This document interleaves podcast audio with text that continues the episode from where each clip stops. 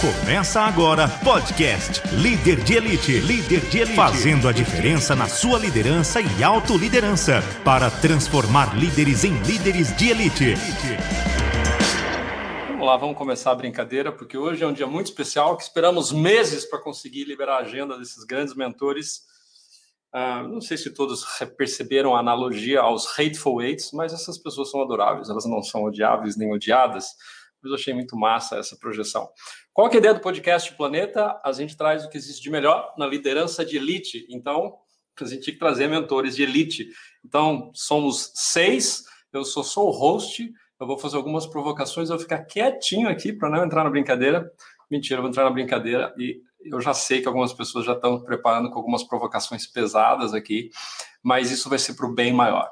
Uma coisa que a gente já avisou antecipadamente que este podcast provavelmente vai ser explícito na nossa linguagem, porque não vai ter groselha, não vai ter água com açúcar, e o objetivo é ajudar as pessoas.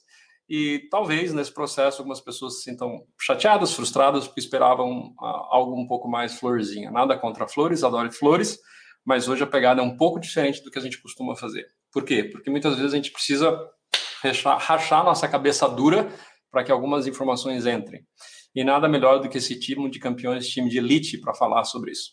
Antes de eu trazer os adoráveis seis aqui, eh, eu gostaria de falar um pouquinho do propósito de por que, que a gente faz o que a gente está fazendo. O podcast Planeta começou em 2019, uh, ah, ele passou por várias encarnações e agora nós fechamos no propósito da liderança de elite. O que, que é liderança de elite?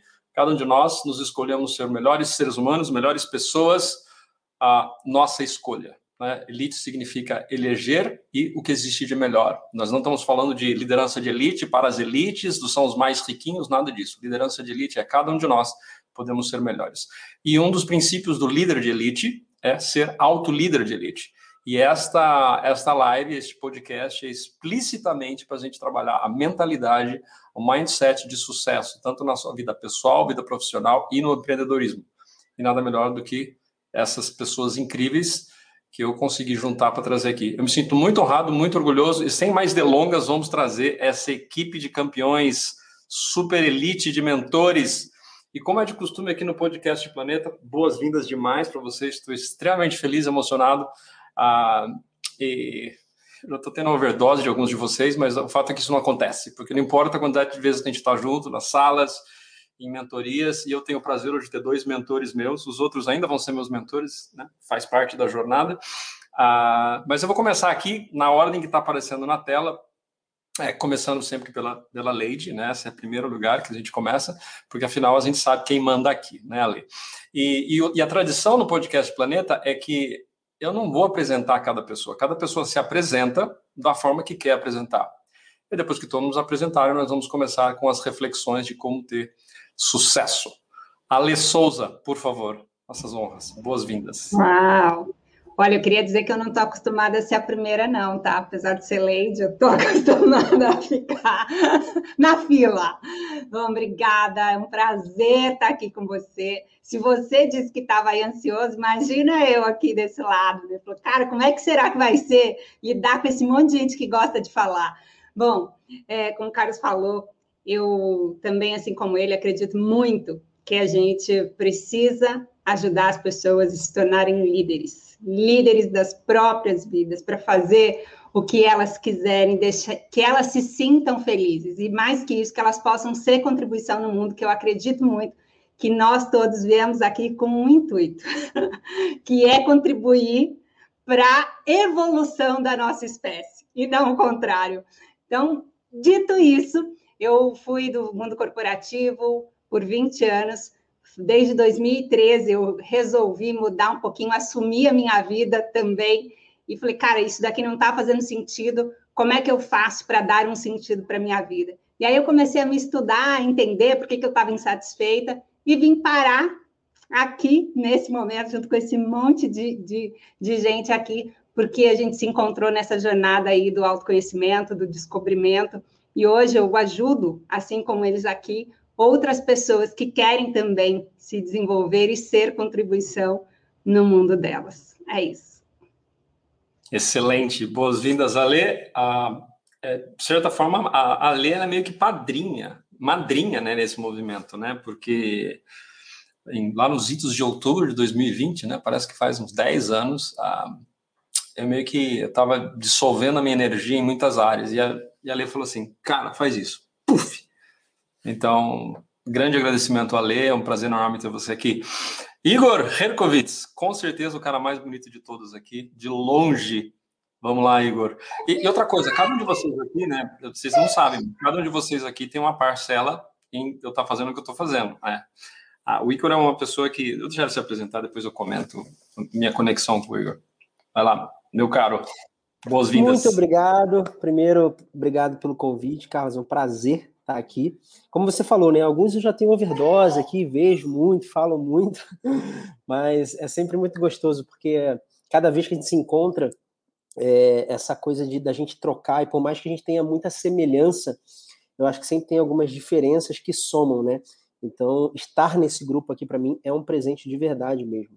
Todo dia, quando eu falo com a Lei, falo com o Beraldi, falo com o Gato, e a gente está sempre trocando, é, é, um presente sim, porque isso vai alimentando quem eu sou também. É, eu sou, o que eu falo hoje, as pessoas falam, o que, que você faz da vida? Eu falo, eu sou um treinador da mente. Tá? Então, quando e, e, por que treinar a mente? Né? Por que, que eu trouxe essa coisa de treinar que eu busquei da época que eu era atleta? Porque, para mim, o que diferencia de fato uma pessoa de sucesso, uma pessoa que tem um resultado, de uma que não tem, é só saber usar isso aqui. É só saber usar a mente. Então, quando a gente aprende a treinar a nossa mente para obter o resultado que a gente quer, a gente consegue ter os mesmos resultados das pessoas que a gente hoje admira, das pessoas que hoje a gente olha e fala: nossa, queria ter aquele resultado né? Porque a ferramenta a gente tem a mesma daquela pessoa, que é a mente. A gente só não sabe usar talvez da mesma maneira. Então o que eu faço hoje é ajudar as pessoas a treinarem a mente delas para atingir os resultados que elas querem na vida delas, mas não sabem como fazer isso. Sensacional, Igor. Boas-vindas. Uh, eu participei de várias salas de treinamento com todos vocês. Acho que o Jorel eu também participei do MMI, mas não, não passou disso. Não sei se teve alguma, alguma um outro treinamento. Mas o que eu achei muito massa do Igor foi uma demonstração que ele fez uh, com auto-hipnose, em que ele simplesmente ele bloqueou a dor. Né? E dor é algo que eu tenho convivido desde os meus 14 anos por razões diferentes. Eu falei, cara, esse deve, ser um super poder, né? Poder bloquear a dor. E outra coisa que eu acho muito interessante no Igor, que eu acho que ele traz para mim como referência, é a capacidade de se adaptar, de, de, é tipo um camaleão profissional. Eu falei, ah, eu vou fazer isso, e vai lá e faz com excelência. Agora eu vou fazer isso, vai lá com excelência. Agora eu vou fazer isso, faz com excelência. Então, assim, demais que você está aqui, estou muito contente. Márcio Gata. Boas-vindas, meu caro. Muito Opa, boa noite. Marta. Muito boa noite, Carlos. Obrigado pelo convite. Um prazer estar aqui com tantos amigos e é sempre bom poder conversar, principalmente sobre mentalidade para a vida e também para o empreendedorismo, mas principalmente para a vida, né? Mentalidade quando você altera a sua mentalidade de vida, muitas coisas acontecem. Eu sou pai da Lorena, pai da Joana, marido da Janu, e hoje, entre outras coisas, eu ajudo pais e mães a recuperarem a confiança em si para que elas possam chegar à vida de coragem, o que eu chamo de a vida do agir com o coração, que é a vida que você desenha, a vida que é boa para você. Então, a gente precisa tocar os pais, tocar as mães com isso, porque são eles que são os formadores das próximas gerações, né? são eles que vão, é, através de seus exemplos, dos, das suas histórias, é, formar, é, ajudar a formar novos cidadãos. Então, é por isso que, pela, eu sempre digo, pela, eu comecei nessa jornada pelas minhas filhas, mas hoje eu estou nessa jornada por mim, porque eu também sou pai e eu quero, claro, um mundo melhor aí para as minhas filhas. Como diz o Beraldi, né, o pessoal sempre, sempre economiza quando vai se apresentar, né? Usa uns 2, 3% do que, do que fala, com uma humildade assim, absurda. O Gata foi um cara que na primeira primeiro encontro que eu tive com ele foi bastante transformador quando ele começou a contar a história de vida dele. E eu não sei se isso aqui vai aparecer hoje, mas eu me conectei muito com a história de vida dele, pelo tipo de superação e pelo exemplo que ele é de pai e, e com a família. E, e a comunidade de coragem é um negócio muito massa. Então, assim, futuro, futuro Mind Valley aqui no Brasil, é isso, não, gato? Sensacional. Show de bola. Grande Eduardo Beraldi. Tá contigo, meu cara. E aí, beleza? Boa noite, turma. Obrigado pelo convite, Carlos. Eu sou o Eduardo Beraldi e eu sou amigo dessa galera toda aqui. Vamos para cima. Cara, é foda. O que, que eu vou falar desse cara agora? Pô, eu não vou falar nada, isso é proporcional ao quanto que o cara fala. O Eduardo Beraldi também é responsável da gente estar tá fazendo o que a gente está fazendo.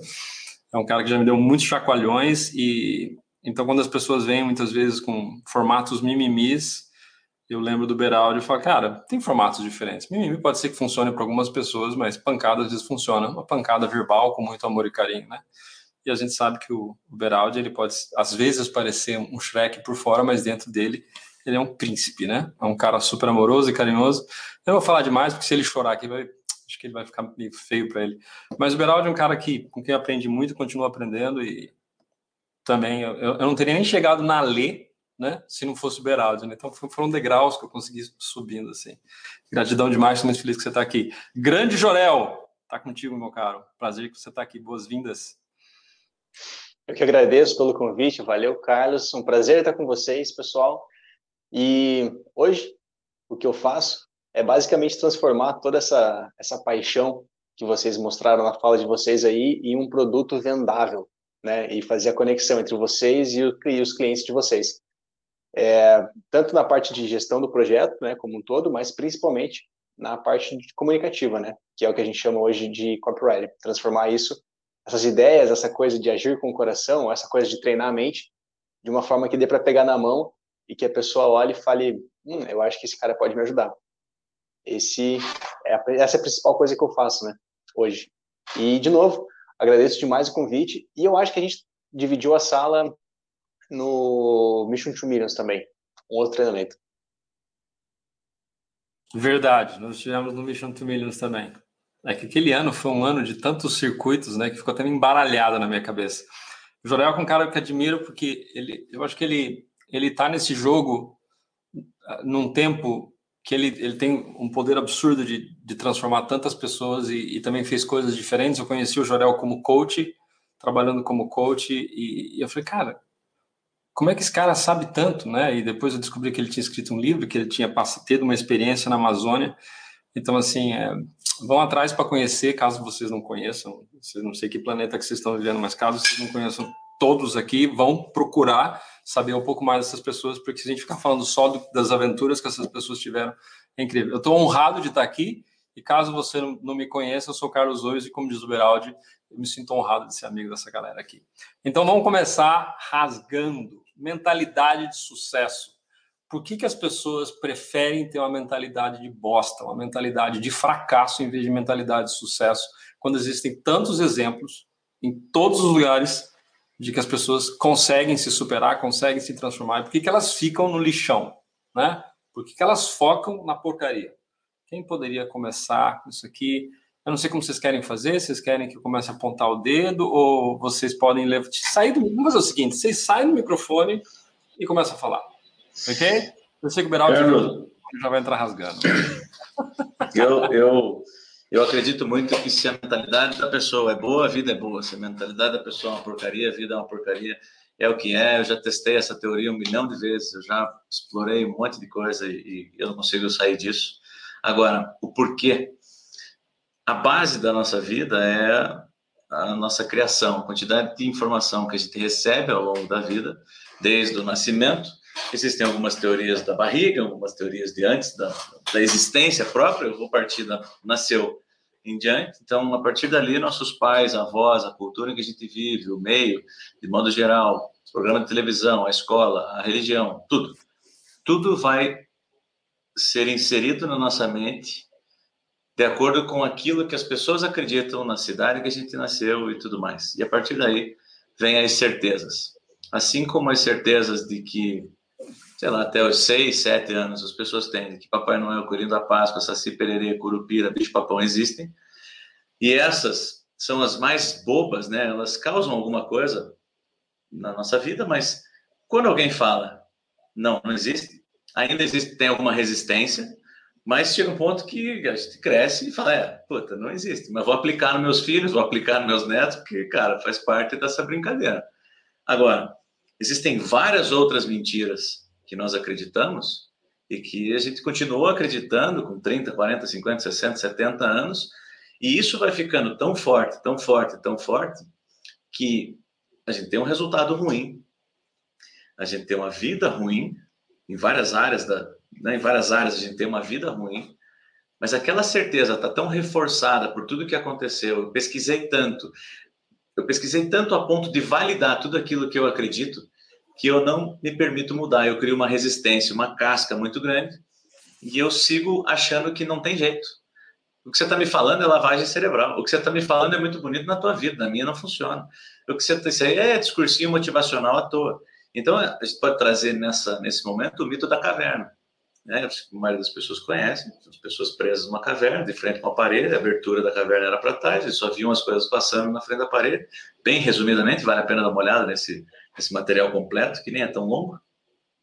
Mas um dos, dos camaradas sai, olha o mundo lá fora e fala: caramba, é bem diferente.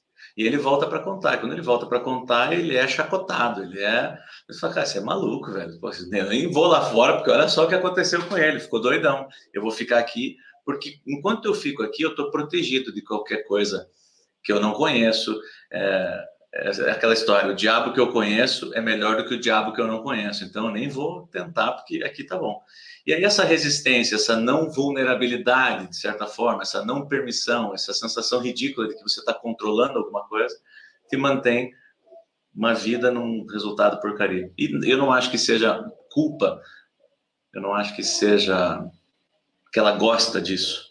Ela só se acostumou, ela só acredita com tanta força que ela não pode viver outra vida, que ela que ela não pode mudar a direção e chegar num lugar completamente diferente que ela se mantém naquilo. E aí, pô, a gente tenta, tenta, tenta e não consegue entrar naquilo.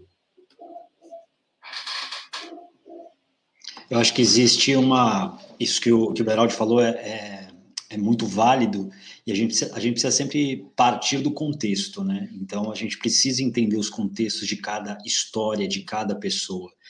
É, eu, eu combato muito hoje né, o que eu chamo do autoconhecimento high five, né, que é um autoconhecimento que pasteuriza absolutamente tudo. Né? Então, é, segue uma fórmula aqui, faz isso aqui, rola na areia, é, que vai dar tudo certo, e aí você vai ser feliz para sempre. Né? E a gente precisa entender sempre os contextos de cada pessoa, de cada história. É, as pessoas, elas, muitas vezes, elas não têm essa consciência mesmo de que a vida é uma porcaria, né? E, e que e ela consegue comparar uma vida porcaria com uma vida boa. Ela não tem ideia disso, porque para ela tudo é vida. Aquilo é a vida, né? Aquilo é, é o que ela está vivendo, é o que ela sempre viveu. A, a mudança ela começa no momento que a pessoa coloca uma lente de verdade nessa vida e ela começa a entender que não é normal, né? Ter uma, uns resu os resultados ruins, relacionamentos ruins, é, escolhas ruins, e, e, aí sim ela vai começar, talvez, a, a, a entender que talvez exista um outro caminho, exista um outro percurso para que ela para ela fazer nesse nessa nesse decorrer da vida dela. E, e, e, essa é a parte mais difícil que é o despertar né? É, é falar o seguinte cara não dá mais realmente não dá mais e muitas vezes isso acontece de uma maneira que você não controla, ou seja, vem por meio de uma doença, vem por meio de, uma, de um trauma, de, uma, de um fim de uma relação, seja ela pessoal, profissional. Então, é, a gente precisa entender, partindo sempre dos contextos, até para que a gente possa é, ajudar essas pessoas, e esse é o nosso papel aqui, é, de ajudar essas pessoas, né, cada um aqui à sua maneira, a despertar, porque é, essas pessoas não têm ideia do, de, do mundo de possibilidades que existe, né? um mundo gigantesco de possibilidades. Eu lembro quando a minha, a minha esposa Janu passou pela, pela transição dela, e a, e a Janu tinha uma, uma um, um, trabalho extremamente confortável, é, o medo dela é, é que não existiria nada além daquele mundinho que ela vivia. E eu falava isso para ela, olha, pode ter certeza que o mundo é muito maior do que a escola que hoje você dá aula. Tem muitas possibilidades. Só que a pessoa está tão machucada, ferida, sem confiança em si, que ela não acredita. Por mais que ela sente com cada um de nós aqui, com outras pessoas, e a gente fale, fale, fale, fale, ela não consegue acreditar. Então, ela precisa voltar ou acreditar pela primeira vez que existe a possibilidade, sim, de algo diferente. Sensacional. Só alertando, pessoal, isso aqui está sendo gravado live, então se você está assistindo ao vivo, é porque você está ao vivo, você está assistindo no replay, é porque você está no replay. Então, se você está ao vivo, faça perguntas, aproveite, nós vamos publicar aqui. E se por acaso você está assistindo ao, ao, no replay, coloque perguntas que a gente vai caçar as pessoas para responder a sua pergunta, tá bom? Eu vou colocar rapidamente algumas pessoas que estão dando um alô aqui. Olá, Dani Cury, Andréa Cons, Feras, hoje ninguém dorme depois disso. Parabéns pelo trabalho de vocês. Léo Eduardo Zap, boa noite a todos. Quarta de peso, infelizmente os emoticons não aparecem aqui. Magali Aguiar, olá, meus queridos. Tiago Correia tá cascando o bico, tá se divertindo, tá dizendo que só tem fera aqui. Magali, príncipe, com certeza, príncipe, ela estava falando para a, o nosso príncipe aqui, Jorel. E Andressa, Andresa Ferreira Gil, Andressa Ferreira, ela está trabalhando comigo agora, ou não sei se eu estou trabalhando com ela, quem virou chefe de quem e mais uma pessoa que é um presente que veio da, da família do Conrado, né? Genial. Ah, os que não comentaram, alguma coisa que vocês querem apimentar no que está sendo falado aqui? Igor. Eu, eu vou falar aqui, então.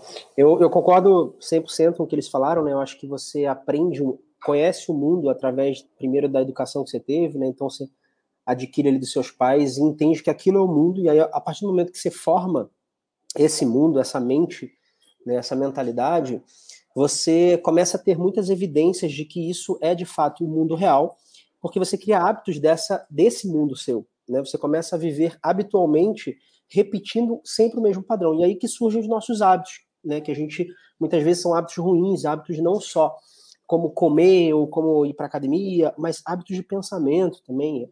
Você vê que muita gente quando qualquer coisa acontece no mundo, ela já reage com um pensamento negativo. Isso se torna um hábito também. E aí, quando ela desperta, muitas vezes, como o Gata falou, para querer mudar, né? Quando ela fala assim, tá ruim isso aqui, eu quero mudar. E ela busca a, a mudança desses hábitos ruins, é, ela encontra uma grande barreira, porque como ela está há muitos anos no mesmo padrão, e quando você tenta mudar um hábito, né? O que, que acontece? Os hábitos negativos, eles são ruins, eles vão nos dar uma vida ruim, muitas vezes já estão dando uma vida ruim para a gente, só que eles, em geral, eles dão uma recompensa imediata muito boa. Então, é muito fácil você continuar nos hábitos ruins, porque a recompensa, toda hora que você pratica o hábito, é boa naquele momento. Por exemplo, quando você come uma coisa sabendo que aquilo não é bom ao longo do prazo que você vai engordar, você não consegue medir daqui a cinco anos como você vai estar, mas você sabe que naquele momento que você comeu é muito prazeroso comer aquilo. Em contrapartida, os hábitos positivos, que são aqueles que você quer mudar na sua vida, eles te dão uma recompensa muito tardia. Você só vai perceber lá na frente o benefício de você ter, nesses primeiros anos, lutado né, e, e persistido no, nos bons hábitos. Então eu vejo que, é, somando aí no que eles falaram, que eu concordo, essa dificuldade de você ter a clareza de onde você quer chegar e falar, eu vou ter que passar um primeiro momento, né, esperar essa recompensa, porque você não vai para a academia durante uma semana, chega no final de semana e você fala, nossa, já emagreci. Não, você tem que continuar. Você não começa a gravar vídeo no YouTube, o Beraldi que sabe muito bem disso, e em um mês você já está com o seu vídeo bombando. Não, você tem que continuar. Então eu vejo que a mentalidade de sucesso é a pessoa entender que ela tem que continuar na jornada, né? A jornada ela, ela é longa, porque o benefício demora a aparecer, ele é tardio, mas ele, ele se acumula. E é por isso que muitas pessoas, quando aparece, muita gente fala: Nossa, do nada ela ficou rica, do nada ela ficou sarada, do nada ela ficou. Não, não foi do nada. Ela está muito tempo né, somando, acumulando esses bons hábitos para ter esse resultado. Então, acho que isso é um grande impeditivo. É, é o benefício né, a recompensa de curto prazo que a pessoa tem e ela não consegue enxergar que essa recompensa de curto prazo agora, lá na frente, vai ser ruim. E que a, que a, a falta dessa recompensa imediata, né, lá na frente é que ela vai colher. Então, os bons hábitos têm isso, essa dificuldade da pessoa ter essa percepção e continuar o trabalho que ela precisa continuar para ter o resultado que ela quer. Sensacional. Eu sei que a Lê está coçando a cabeça aí de algum jeito para falar alguma coisa. Eu, eu concordo com os meninos e quando você fala, né, por que, que ela permanece quando ela enxerga, eu acho que tem, tem umas coisas, porque é difícil você sair da forma, né? A gente é educado para andar e seguir aquela forminha. E quando a gente faz esse movimento, por mais que você descubra, e aí eu, eu gosto de trazer o, o, meu próprio exemplo, né? quando eu descobri lá uma síndrome de, do pânico dentro do corporativo, que a primeira vez que eu tive, eu olhei e falei, caramba, isso daqui está me deixando estressada e tal, mas eu vou viver do quê? Porque eu olhava a minha volta e estava todo mundo no mesmo formatinho, todo mundo seguia o mesmo. E para eu sair daquela for forma ali e olhar para fora, né, ou por cima daquele muro, o meu esforço, a minha energia eram muito maiores. Então, às vezes, né, esse primeiro ponto em que você está sozinho, depois que você sobe no muro, você até encontra a gente do outro lado para te segurar. Quando você fala, pô, eu vou pular. Mas até esse movimento de você subir no muro para de fato falar, eu vou pular, eu vou pular esse muro, eu vou para o outro lado, muitas vezes você está sozinho. E o que é pior, muitas vezes você tem que pisar nisso que a gente entende desde pequeno que é a nossa segurança, que é nos nossos pais, nas pessoas que a gente ama.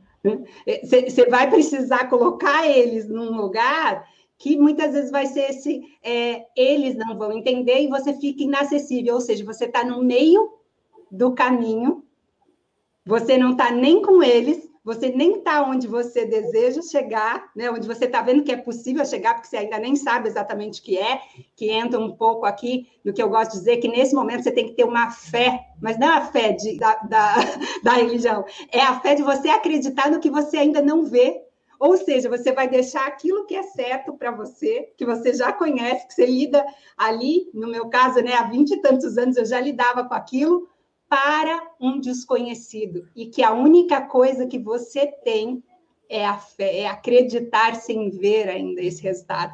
Então, o que faz as pessoas muitas vezes não permanecerem onde elas tá, estão, né, não buscar essa mentalidade de sucesso, essa mudança na vida, é justamente porque essa energia que ela tem que colocar e esse esforço, nesse primeiro momento, que é esse impulso que ela precisa, ela está sozinha. E aí, quando eu me, eu me desconectar disso aqui, é dolorido.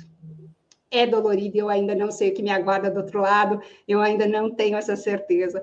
E aí eu digo por mim, é claro que eu vou dizer aqui, né? No meu caso deu certo, no meu caso depois eu fui, eu descobri é o peixinho, né? Que saiu da água, falou, opa, a água existia, era isso aqui e tal, e depois funcionou. Mas a gente tem diversos casos aí que a pessoa não teve esse preparo antes. O que eu vejo de mim é que eu já tinha meio que um preparo de, cara, a vida é isso, a vida é o que é. Alessandra, você tem que enfrentar as coisas. Isso me favoreceu neste momento de me jogar para o outro lado do muro. Mas nem todo mundo tem essa base, então ele precisa preparar essa base antes, né? Porque eu estava acostumada lá a ser vítima ou ser ajudada muito pelos pais, enfim, seguir a regra, e aí é difícil você fazer esse movimento de, de pular. Acredito que seja isso. Excelente, Ale. E um Mestre... complemento para o que todo mundo falou aí sobre, respondendo a pergunta, né, por que, que as pessoas preferem ficar naquele estilo de vida, por que, que a pessoa prefere né, a vida bosta do que uma vida extraordinária, é, acredito também que o fato dela não saber o que é uma vida extraordinária para ela. Então, ali falou um ponto ali que a pessoa tem que ter fé, né? Tem que ter fé de que a coisa vai dar certo, que vai dar resultado e que vai ser bom. Mas ela também, além de ter que ter fé de que vai acreditar, ela tem que ter fé de que aquilo que ela está fazendo vai transformá-la melhor, mesmo sem ela saber o que de fato é o melhor para ela. Para ilustrar isso, por exemplo, uma pessoa que a vida inteira foi acima do peso, ela não sabe como é ter é, não ser gordo, por exemplo. Então aquilo é o normal para ela.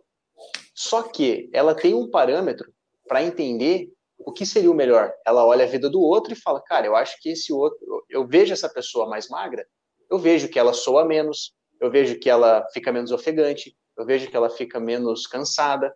Então eu acho que eu sei o que é isso. Só que até essa pessoa emagrecer de fato, ela não sabe o que é ser magra. Agora, quando o caminho é o contrário, quando você chega em determinado lugar e você percebe que você está regredindo, você deixa de ter alguns hábitos, como o Igor falou ali, você começa a ter hábitos um pouco, é, um pouco piores do que você tem hoje, nitidamente você percebe você indo para trás. Então, por exemplo, é, você tem um corpo ok hoje, um peso ok. Se você para de fazer o que você está fazendo hoje, nitidamente você vê que você está indo para trás. Se você já tem um hábito de leitura, por exemplo, diário, passa uma semana, uma semana e meia assim você lê, nitidamente você percebe que quando você pega o livro para ler de novo, a leitura está truncada, o raciocínio não está mais tão fluido como estava antes. Você faz live um mês todos os dias. Você fica um mês sem fazer, um ano todos os dias. Você fica um mês sem fazer live, você volta, você volta travado, você volta truncado. Então, depois que você caminha, é fácil olhar para trás e falar, cara, isso aqui é, eu consigo ser melhor. Isso aqui é muito ruim. Isso aqui é, é eu estou voltando atrás. Eu tô, eu tô caindo, tô descendo a ladeira. É fácil de ver isso. Só que quando é o contrário, é uma incógnita, porque, por exemplo, quando a gente fala vida extraordinária, mentalidade de sucesso, é uma coisa tão imaterial que não dá para pegar na mão, que quando você pergunta para alguém assim, que alguém que você conheceu, que há 10 anos atrás, há 10 anos, né, em 2011, era uma pessoa que vivia uma vida completamente bosta, e hoje você vê a pessoa por vivendo uma vida bem legal, comparada com aquela que ela vivia. Talvez, talvez essa vida legal de hoje já era a vida que você imaginava que ela poderia viver. Só que ela não via isso ainda. As chances são de que se você chegar para essa pessoa e perguntar, há 10 anos atrás, você já imaginou que você estaria fazendo o que você está fazendo hoje? A probabilidade é que essa pessoa te responda, cara, eu nunca pensei que isso fosse possível. Ou eu jamais imaginei que eu ia conseguir fazer isso. Entendeu? É tipo que a Lia falou, ela falou, pô, eu percebi que isso aqui está me estressando. Mas será que não é minha responsabilidade só lidar com o estresse? Ou pode ter outro caminho? Entendeu? Porque quem está fora da caixa hoje consegue falar, falar ah, ele trabalha do mundo online, né? isso é o que ela faz. Mas naquela época, se perguntar, fala, cara, eu jamais imaginava que eu conseguia ganhar a mesma coisa, trabalhando muito menos, tendo mais tempo com a minha família, não, não tem ah, o meu então, acho que o Jorel tá meio ruim, tá picotando para todo mundo? É, tá picotando para todo mundo. Deixa eu aproveitar. Bom, acho que o Matheus travou. Matheus, você tá aí ou não? É, acho que não, ele deixa... a conexão. Deixa eu só, eu vou então aproveitar o gancho, porque ele falou assim, né? Se você olhar 10 anos atrás, né? e você que tinha uma vida B três pontinhos, como ele disse, aí eu até levantei a mão, porque a minha vida era é, exatamente essa. E eu jamais imaginei, há 10 anos, se me perguntassem, se eu, se eu, o, o que eu estaria fazendo 10 anos depois, o que eu faço hoje. E isso me fez lembrar que hoje mesmo eu, eu gravei um áudio para uma integrante da, da comunidade Coragem, uma pessoa que falou assim para mim: Olha, eu estou numa encruzilhada, eu não sei que caminho seguir. Existem 30 caminhos na minha frente, eu não sei qual caminho seguir. Primeiro, que é mentira, não existem 30 caminhos, né? O que ela quer, ela quer, né, queria, na verdade, e aí muito do que o Matheus colocou aqui, as pessoas elas estão condicionadas, adestradas a esperar o quê? Um caminho certo, seguro, bonitinho e que alguém fale assim: olha, esse caminho aqui, ó, é fofinho, bonitinho, vai dar tudo certo, vai nesse. Só que as pessoas precisam compreender que a gente vai descobrindo os objetivos da nossa vida ao longo do percurso. Aí eu vou fazer, eu vou encurtar. O Matheus tinha falado de 10 anos. O meu processo começa, começou há seis anos. Se você me perguntasse há três, há três anos, se eu estaria, se eu sabia o que eu estaria fazendo, o que eu faço hoje, eu também não sabia, porque eu estou descobrindo no caminho. Isso não significa que o que eu estou fazendo hoje é o que eu vou fazer daqui a dois anos, um ano. A gente precisa desapegar disso. A vida, ela é contínua. A vida, ela é contínua. Então, você que está nos ouvindo, tá, está nos assistindo, entenda que você vai descobrir os verdadeiros objetivos, o que é bom para você, a vida de coragem, durante o percurso. Mas você vai ter que começar a entrar nesse percurso, começar a andar nessa, nessa estrada. Enquanto você ficar parado como é, parada na encruzilhada com possíveis 30 alternativas, esquece. Não vai chegar a alternativa certa. Ou você vai cair nesse erro que o Matheus falou, que é: olha, alguém está fazendo, está indo por essa estrada aqui, ah, eu vou também. Você vai quebrar a cara. O Matheus voltou aí. Sim, e a, e a parte massa disso, disso tudo é que, embora a gente não saiba para onde, a gente, onde a gente vai estar daqui a 10 anos, quais são as possibilidades que a vida traz, a gente sabe que se os hábitos voltarem a ser aqueles ruins, voltarem a ser os porcaria, se parar de ler, se parar de comer direito, se parar de fazer exercício, se parar de estudar, se parar de fazer as coisas, aí a gente já sabe para onde a gente volta. Então essa é, é, é um dos motivos pelo qual eu acho que é mais difícil a pessoa romper essa barreira do, do zero a um, no sentido de começar a viver uma vida massa, começar a ter uma vida foda, só que também é o mesmo motivo pelo qual faz, uma vez que essa chave vira, você nunca mais volta a ser a mesma pessoa. Porque hoje, depois que, como a Alessandra falou, você pula o muro, você olha aquilo e você fala, cara, é, aqui é massa para eu voltar para aquele mundo, só se eu fizer muita besteira aqui, entendeu? Porque não tem como. Só que esse muro é alto, né? E para sair do zero a um, você tem que confiar numa coisa, começar a mudar um estilo de vida, começar a fazer coisa que você não gosta. Por exemplo, uma pessoa que não estuda, ah, você fala para ela, você tem que ler. O segredo do sucesso é ler. Todo mundo que é bem sucedido fala que leitura é foda. Cara, até você ler pelo menos uns dois anos consecutivos e começar a perceber que você mudou como pessoa, que você está falando diferente, que o seu pensamento está conectando melhor, que você tem possibilidade de reunir ideias, que a tua fala está melhor. Até isso acontecer, daqui a dois anos, você, pá, você não vai conseguir pegar na mão o poder que isso tem. E arrisco a dizer também que daqui a dois anos, você vai se perceber uma pessoa diferente e você vai falar que foi os treinamentos que você fez, que foi as pessoas que você conectou. E talvez você nem lembra que você está lendo todo dia.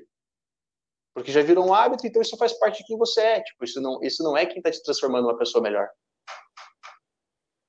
Ele é o cara mais velho da live, né?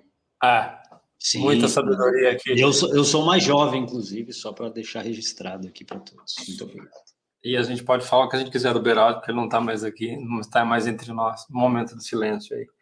É, vários pontos que vocês colocaram, é, todos os pontos de vista super válidos, para mim fazem muito sentido, e algumas reflexões que eu quero jogar aqui na mesa, à medida que vocês estavam falando, meus, meus ticos e tecos estavam se conectando. Ah, o Beraldi voltou, ele voltou, meu caro. Ah, algo que me surpreende bastante né, sobre, é sobre o conceito de livre-arbítrio, né, que é aquilo que a gente fala, não, Deus deu livre-arbítrio para as pessoas. E do ponto de vista dos, dos neurocientistas mais atualizados, eles dizem que não existe livre-arbítrio, em que você verdadeiramente você consegue de, decidir e ter total clareza absoluta de tomar as decisões, né? Que uma parte do nosso cérebro meio que toma a decisão e a outra parte, alguns segundos depois, legal, tomei uma decisão. Né? Então, eh, do ponto de vista que você consegue escolher absolutamente qualquer coisa em qualquer momento, na verdade, porque depende do repertório, depende da bagagem, depende, das, depende dos seus bloqueios, do que o seu subconsciente tá, foi alimentado, né? e a gente é aquilo que a gente consome. O Jorel falou fantástico, né? muitas vezes a gente dá uma explicação para algo, porque parece que faz mais sentido para nós, mas a gente não sabe que, na verdade, o que aconteceu foi uma mudança muito anterior que causou todo o processo de transformação. Né? Ah, então é até difícil a gente criar essa trilha para o ponto em que a coisa começou a mudar. Mas uma das coisas que eu já estava pensando, né? Como é que a gente ajuda uma pessoa que está nesse estado, né? E, e, ele não se convence de, de estudar e tudo mais. E, e o que para mim foi fundamental no meu processo de aprendizagem e continua sendo para tomar consciência é ampliar a minha visão de mundo vendo referências diferentes, me colocando em contato com pessoas que pensam diferente, pessoas bem-sucedidas. E aí, se você está nesse processo de humildade, que você quer aprender, e você se abre para isso, e tem um processo de reflexão e autoobservação, as coisas começam a acontecer muito mais fácil. Porque, e, e, de certa forma, é isso que a gente acaba fazendo com pessoas que a gente que a pessoa não está 100% presente para falar assim, me fala o que, que eu preciso fazer da minha vida, né? Né, ou entra na mentoria, num processo de coach, num processo, a pessoa sabe que ela tem um problema. Como é que a gente influencia a pessoa para que ela cresça e se desenvolva? Você tem que fazer, é de alguma forma fazer com que a pessoa se responsabilize por ela e que ela amplie o ponto de vista dela sem achar que você está direcionando. Por isso que para algumas pessoas o mentoria não funciona, porque a pessoa não quer receber informação e, e funciona coach, porque ajuda a pessoa a encontrar, nossa, e para algumas pessoas você não, cara, não quero chegar com só me fala o que eu faço, e essa pessoa ela é altamente treinável e repete o padrão. Então, assim, para mim, a grande sacada é conseguir me abrir para ver coisas diferentes, né? E como é que a gente pega, ajuda uma pessoa que não quer ser ajudada, né? Não dá, mas o que a gente pode fazer é mostrar o mundo de uma forma diferente, né? Influenciar de uma forma interessante.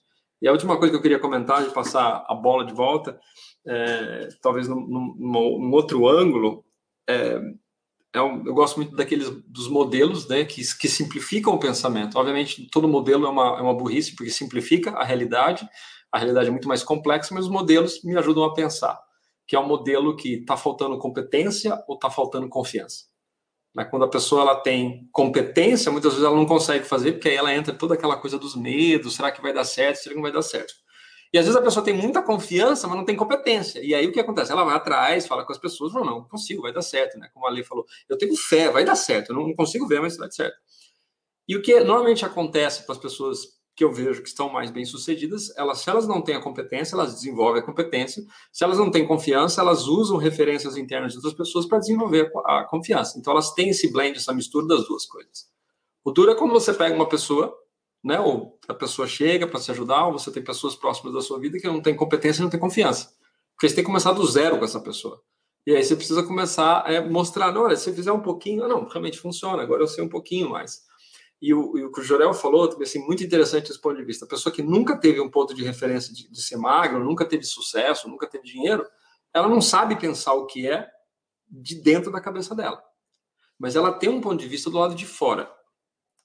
E muitas vezes, do lado de fora, você consegue mostrar do lado de fora e falar assim: vem ver como é que é do lado de dentro.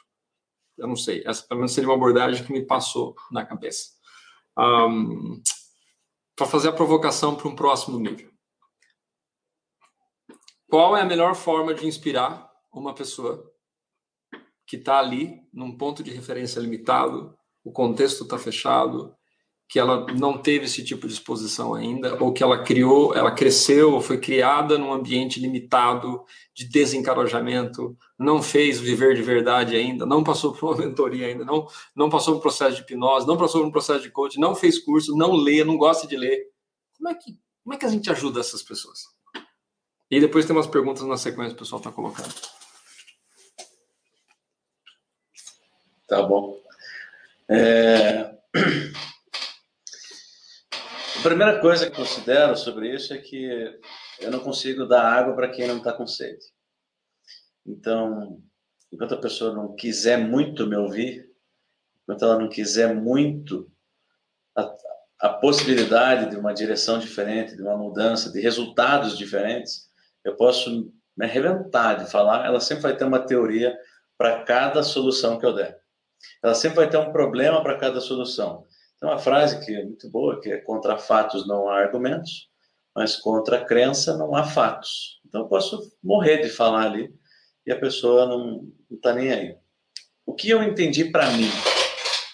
Eu entendi para mim que a minha condição atual não é uma sentença. Então, não importa o momento que eu estou vivendo, aonde eu estou vivendo, como eu vivi, as coisas que me aconteceram, a qualquer momento da minha vida eu posso tomar uma decisão, olhando o extrato da minha vida, que são os meus resultados, e falar, cara, isso aqui não está bom. Tem alguém que tem um resultado melhor que isso? Ou seja, eu olho e é possível. Na minha cabeça eu só penso com palavrão, mas eu vou traduzir de um outro jeito mais legal. Eu olho e falo, aquele filha, aquele carinha, está fazendo o negócio se ele está fazendo, ou seja, se tem uma pessoa no mundo que consegue fazer esse negócio, talvez eu não faça igual, mas tem uma chance de eu conseguir fazer. E aí, eu simplesmente sou incansável.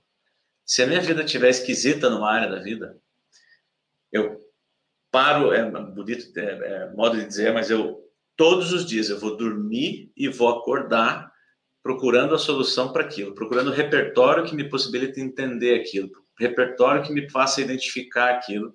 E eu simplesmente não paro enquanto aquilo não ficar resolvido. Eu não vou parar. Eu, nesse ponto, eu sou muito determinado, obstinado, psicopata até. Eu falo, cara, eu não paro enquanto eu não descobrir o que, que eu tenho que aprender com isso, o que, que eu tenho que aprender disso, sobre isso, para fazer alguma coisa diferente e obter resultados diferentes. Isso sou eu, como eu faço. E eu comecei a fazer no momento de impacto violento. Eu falei, cara, aqui é a decisão. E aí eu tive outros impactos, e aí começou a doer. Começou a doer um pouco. Aí começou a doer um pouco mais. Aí começou a doer um pouco mais. E aí, quando eu estava doendo em frequência e intensidade suficiente, eu olhei e falei, cara, não tem o que fazer, tem que, tem que subir, tem que sair desse poço, tem que parar de cavar. Então, a primeira, primeira parte é para de cavar. Então, cara, não reforço mais as coisas que eu penso.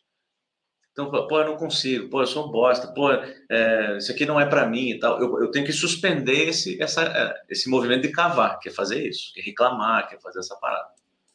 É, mas você, você já tem essa cabeça, né? Então, já vou eu, chegar eu vou, Eu vou falar uma, uma, proposta meio maligna aqui. Né? A proposta meio maligna é que se, você, se a gente começar a prestar, olhar, sair um pouco das bolhas, a gente vai ver que existe um interesse de doutrinação de carneirinhos, né? A gente tem polarização das redes sociais, polarização política, religiosa, desde que o mundo é mundo sempre teve isso. E, e sem perceber, essas sementes estão sendo plantadas. Imagine que você, Beraldi, agora você recebeu uma comunidade e você vai fazer com que essas pessoas, mesmo que elas não tenham consciência de que existe essa mudança, é, como é que você faz esse trabalho? Tá bom. Como eu faria, então, é assim. Tá, amigão? Tá feliz? Tô. Vai embora que esse grupo não é pra você. Tá tudo bem na vida? Vai embora. Amigão, tá feliz? É, não tá feliz, não tá gostando da vida e tal, e quer ver novas possibilidades? Quero. Me dá a mão. 90 dias. Nada complicado. Me dá a mão 90 dias e vê o que eu te mostrava para você ver e faz o que eu te propor para fazer. Depois de 90 dias. 90 dias é curto, é pouco tempo. Cara, se for ver, você está falando 90 anos, 90 dias é nada. Passa 90 dias assim comigo, de mão dada. Depois, no dia 91, você decide o que você quer na tua vida. E aí segue o caminho que você quiser.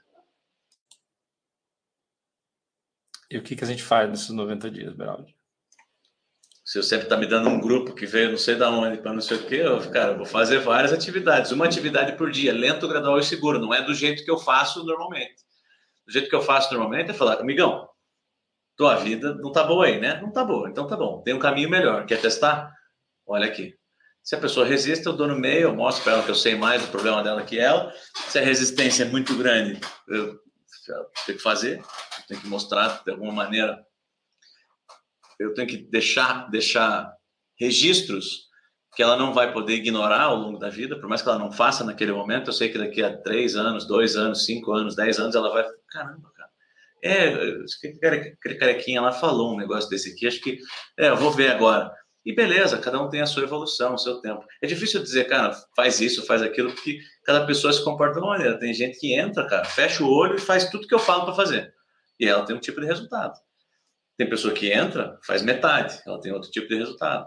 Só que é, é, é, quebrar a resistência, cara. A pessoa fala, cara, tá bom, eu cansei dessa vida. Então, quando, o cenário ideal é dói em intensidade e frequência suficiente, eu vou meter o dedo na ferida e a luz vai entrar pela ferida. Mas o modo, assim, do jeito que você soltou aí num grupo, metade vai embora. Não, show. Eu, eu, eu, eu tô fazendo essa pergunta e não tenho a resposta.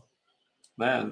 O grande benefício de você ter pessoas inteligentes é que você faz perguntas que você não sabe a resposta, você aprende com elas. Eu estou legitimamente interessado em saber qual a opinião de vocês nisso.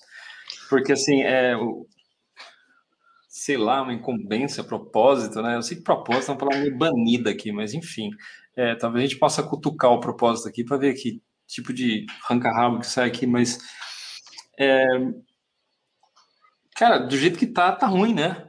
Está muito ruim em muitas áreas. Como é que a gente pode acelerar esse processo? É, e, assim, eu vou falar minha percepção, o que, que você faz, Beraldo, que as outras pessoas fazem. É leva consciência, leva consciência, leva consciência.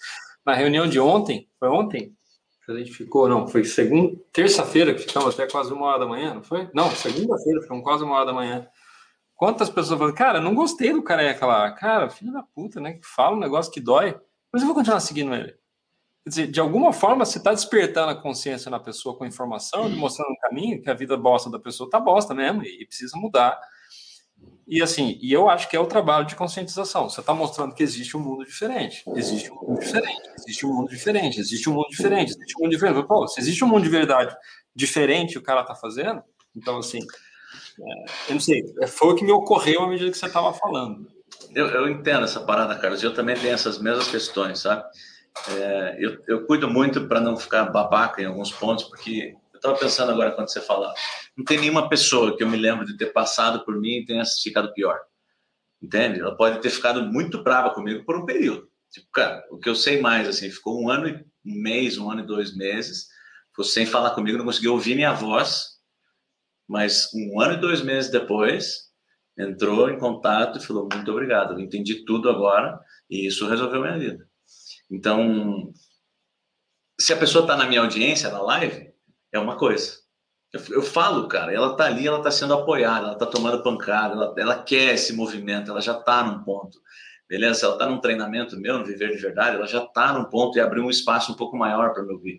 Se ela está numa mentoria, nossa, o espaço que ela tem é gigante aberto. E se ela não abre o espaço, eu falo, tá tudo bem, eu não tenho envolvimento nisso. É, é emocional, sabe? Eu quero, pô, eu acho que as pessoas elas precisam ter um resultado máximo que elas puderem ter vendo as coisas diferentes.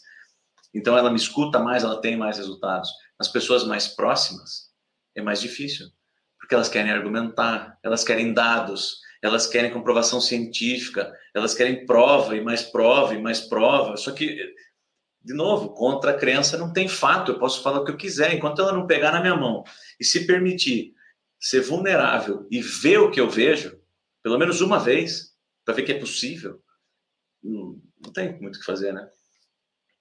Show! Eu acho uma que... pergunta André, ardente da André, mas eu gostaria que a gente matasse meio que esse tema antes de a gente ir para o próximo tópico.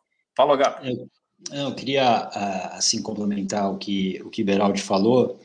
É, eu acho que cada pessoa, né, ela vai encontrar um estilo adequado para o momento dela, né? Eu conheço o Beraldi já há algum tempo e o Beraldi, para mim, para o meu estilo, eu, Márcio Gata, é um estilo ótimo, é o meu jeito. Mas eu sei que muita gente, por exemplo, que hoje se conecta a mim, assim como o Carlos deu o exemplo dessa, dessa reunião, vai falar assim, cara, o Beraldi é demais para mim, né? Então, é, eu acho que a gente precisa sempre, para trazer o máximo de pessoas para esse despertar, é, a gente precisa entender, né, cada pessoa, se aquela pessoa é a pessoa certa para você dar a ela o que ela está precisando naquele momento. Por exemplo, eu tenho, eu tenho um estilo é, muito mais acolhedor do que, digamos, o faca na caveira, o dar no meio. Mas tem os momentos que eu também dou no meio, mas eu, eu, eu vou dar no meio da pessoa quando eu já sei que essa pessoa está preparada, porque às vezes você é, acertar um golpe nela, né, e por melhor que seja a sua intenção, você talvez deixe aquela pessoa totalmente desnorteada né?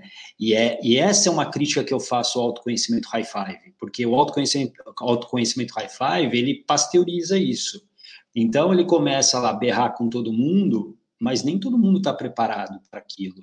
E às vezes a pessoa sai acreditando que ela agora é um super-homem, uma, super, uma mulher maravilha, e aí ela vai, no dia seguinte, ela vai, vai para o mundo real e ela percebe que aquela energia evaporou, aquela energia emocional evaporou. Então, eu acho que para a gente buscar ter mais pessoas é, que realmente comecem as suas transformações de vida, é, as pessoas precisam encontrar talvez as pessoas adequadas para o momento delas, né? Então existem pessoas com um perfil, como eu falei, se eu se eu procurasse hoje um mentor, o Beraldi provavelmente seria a minha primeira escolha, por quê? Porque o, que, o, o jeito que o Beraldi fala, o, o, jeito que as coisas que o Beraldi fala é o, é o meu jeito de agir. Mas eu já não sou assim como mentor, não é o meu estilo. Assim como aqui cada um tem o seu estilo também. Então, acho que é, queria só pontuar isso para que as pessoas procurem pesquisem, né? É, o mentor certo, o, a pessoa que você vai seguir, que tenha realmente é, a, o fit com você. Muito massa, muito massa.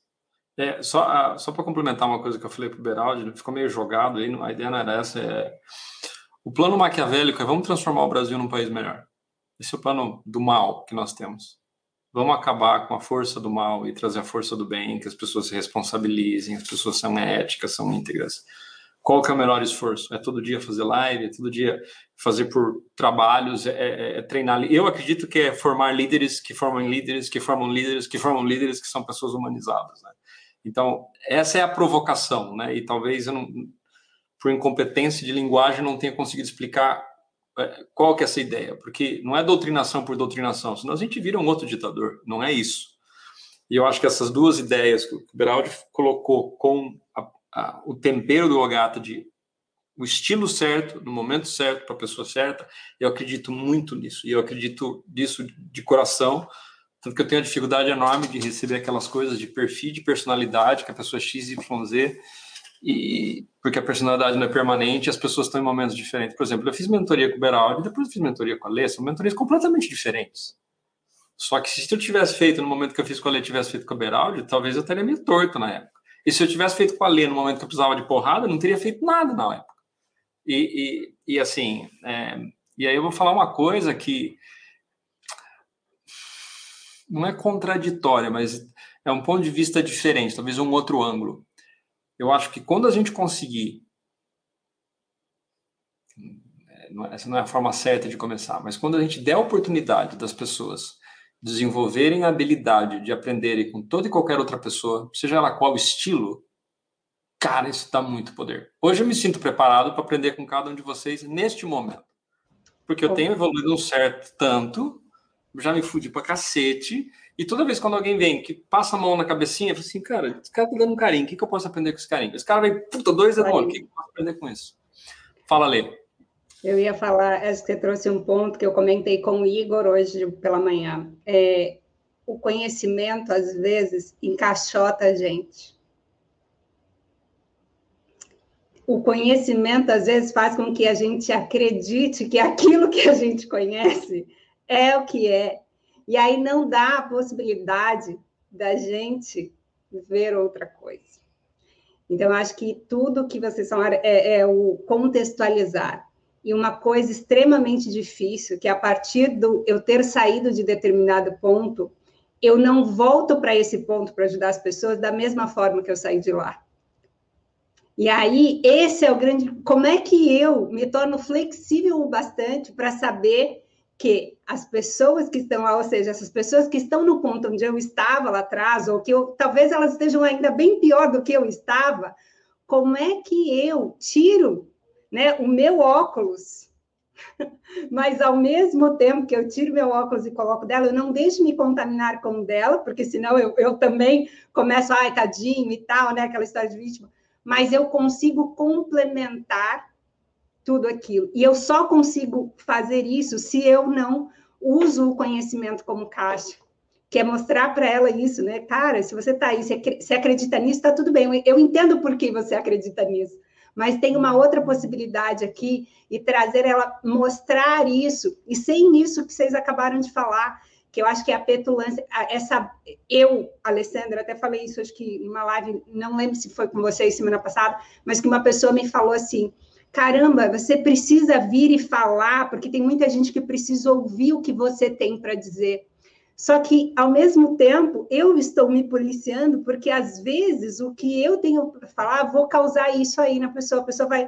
Depende para a pessoa que vai ouvir, ela, ela vai pegar aquilo e acreditar e ter uma crença tão forte naquilo, só que pode não ser aquilo que ela precisa. Então, eu acho que a gente tem que ter sempre esse meio termo, esse olhar e não deixar o conhecimento nos encaixotar e, e o que faz com que a gente perca essa sensibilidade e essa flexibilidade de olhar o outro de encarar o outro e de saber que todos nós, de alguma forma, estamos aí em momentos e precisamos uns dos outros em determinados momentos. Acho que é isso, assim, não vejo outra forma, né? Lidando com, na hora que chega, qual é a ferramenta que eu vou pegar aqui e vou usar, mas tendo como norte esse contexto que você trouxe, cara, é para melhorar. Então, o que, que eu tenho hoje aqui, que de fato, para essa pessoa, diante do que eu vejo, e a gente nunca vai ter certeza, né, Carlos, se é realmente a, aquilo, mas quando eu, eu acredito muito que quando a gente faz uma boa intenção, uma boa intenção, eu demonstro isso quando eu tiro meu ego da frente, quando eu me tiro, né, meu personagem da situação, não tem como a pessoa não sair melhor e eu, principalmente, porque a gente às vezes fala, ah, o outro vai sair melhor, né, da situação, mas como é que eu saio? Porque se eu também me fragilizar diante disso, esse essa conta não fecha. Quem segue? Fala, Jorel. Eu vou falar aqui de um ponto de vista de, de alguém que não está trabalhando com isso nesse momento, né? De, não não estou posicionado dessa forma assim, de ter que transformar as pessoas e tal. E talvez a pessoa que te, você que esteja ouvindo esse podcast agora, ou assistindo esse vídeo, assistindo essa live, seja essa pessoa também. E respondendo a sua pergunta, né, Carlos, o nosso plano maquiavélico é melhorar o mundo e tal, melhorar o Brasil. Eu acredito que a receita mais simples e talvez a mais difícil de ser executada é a gente conseguir acordar todos os dias, olhar no espelho e falar, cara, ontem eu me esforcei pra caramba, hoje eu sou um pouquinho melhor que ontem, e eu vou ser uma pessoa agradável o suficiente e autêntico o suficiente para que quem olhe para mim, as pessoas que estão no, no meu convívio, primeiro, queiram ser meus amigos, e segundo, em algum momento perguntem, Matheus, como é que você lida com essa parada aí? Porque sem esse interesse, sem a pessoa bater na porta, não tem como. Então, assim, você, no, no, meu caso, né, por exemplo, eu trabalho, eu trabalho escrevendo hoje, então, consequentemente, eu leio muito. Então, a coisa que eu mais gosto de ter é quando, sei lá, algum amigo meu vai na minha casa, olha todos aqueles livros e fala, Matheus, como é que você consegue ler tanto? Eu falo, opa, aqui a gente tem uma conversa agora. Matheus, como é que você consegue correr? Porra, temos uma outra conversa. Matheus, como é que. Ah, beleza? Porque caso contrário, é, nada do que eu falar vai adiantar. Caso contrário, eu vou estar querendo cagar regra na vida de alguém que pode ter uma vida completamente diferente da minha, mas ainda assim, como o Eduardo falou, na primeira pergunta, se é feliz desse jeito, a pessoa fala é.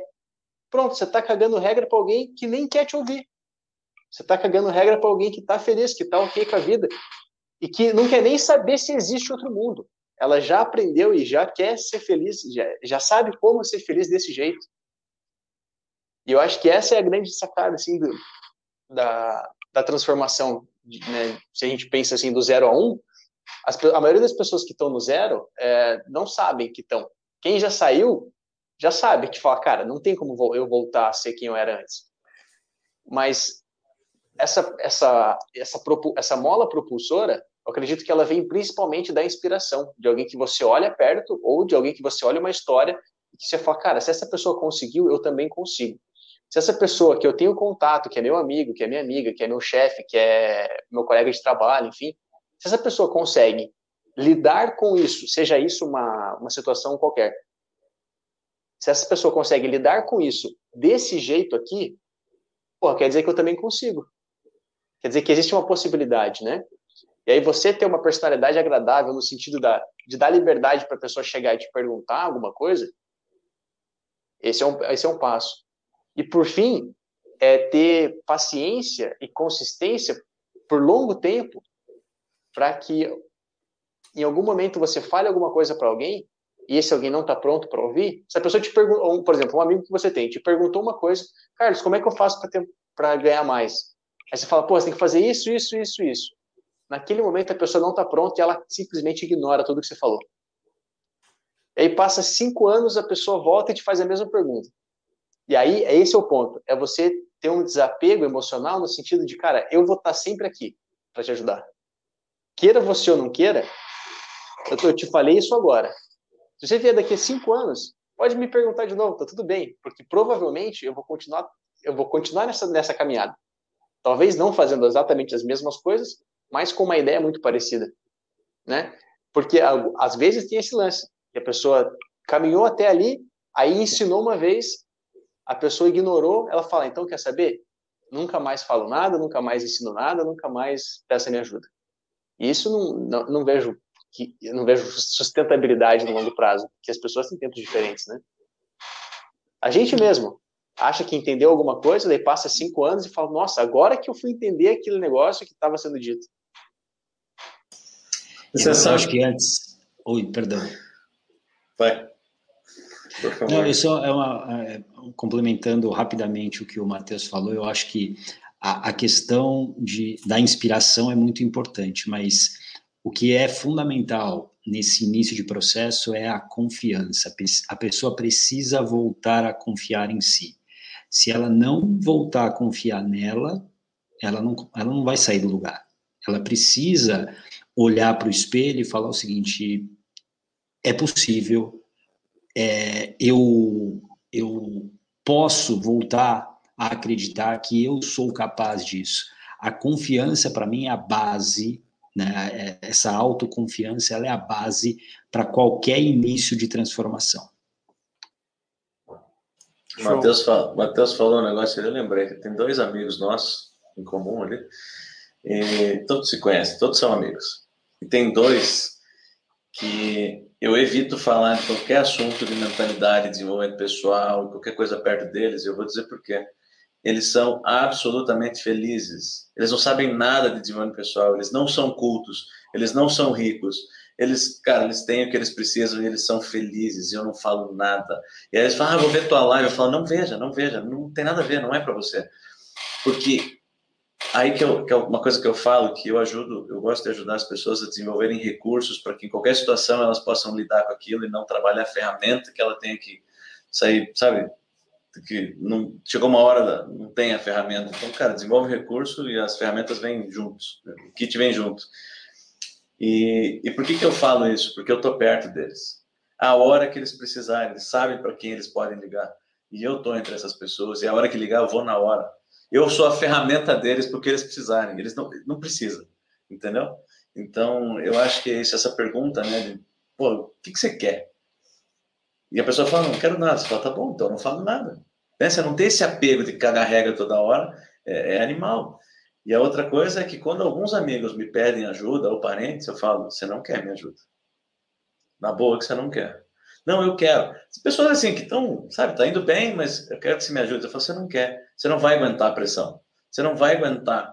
Eu falo, não, eu quero. E aí eu descobri um jeito de fazer para a maioria das pessoas. Eu, falo, eu dou um passo. Quando você terminar esse passo aqui, você volta. Quando volta, tem o segundo passo. Quando não volta, o assunto está encerrado, estou limpo com isso. Excelente.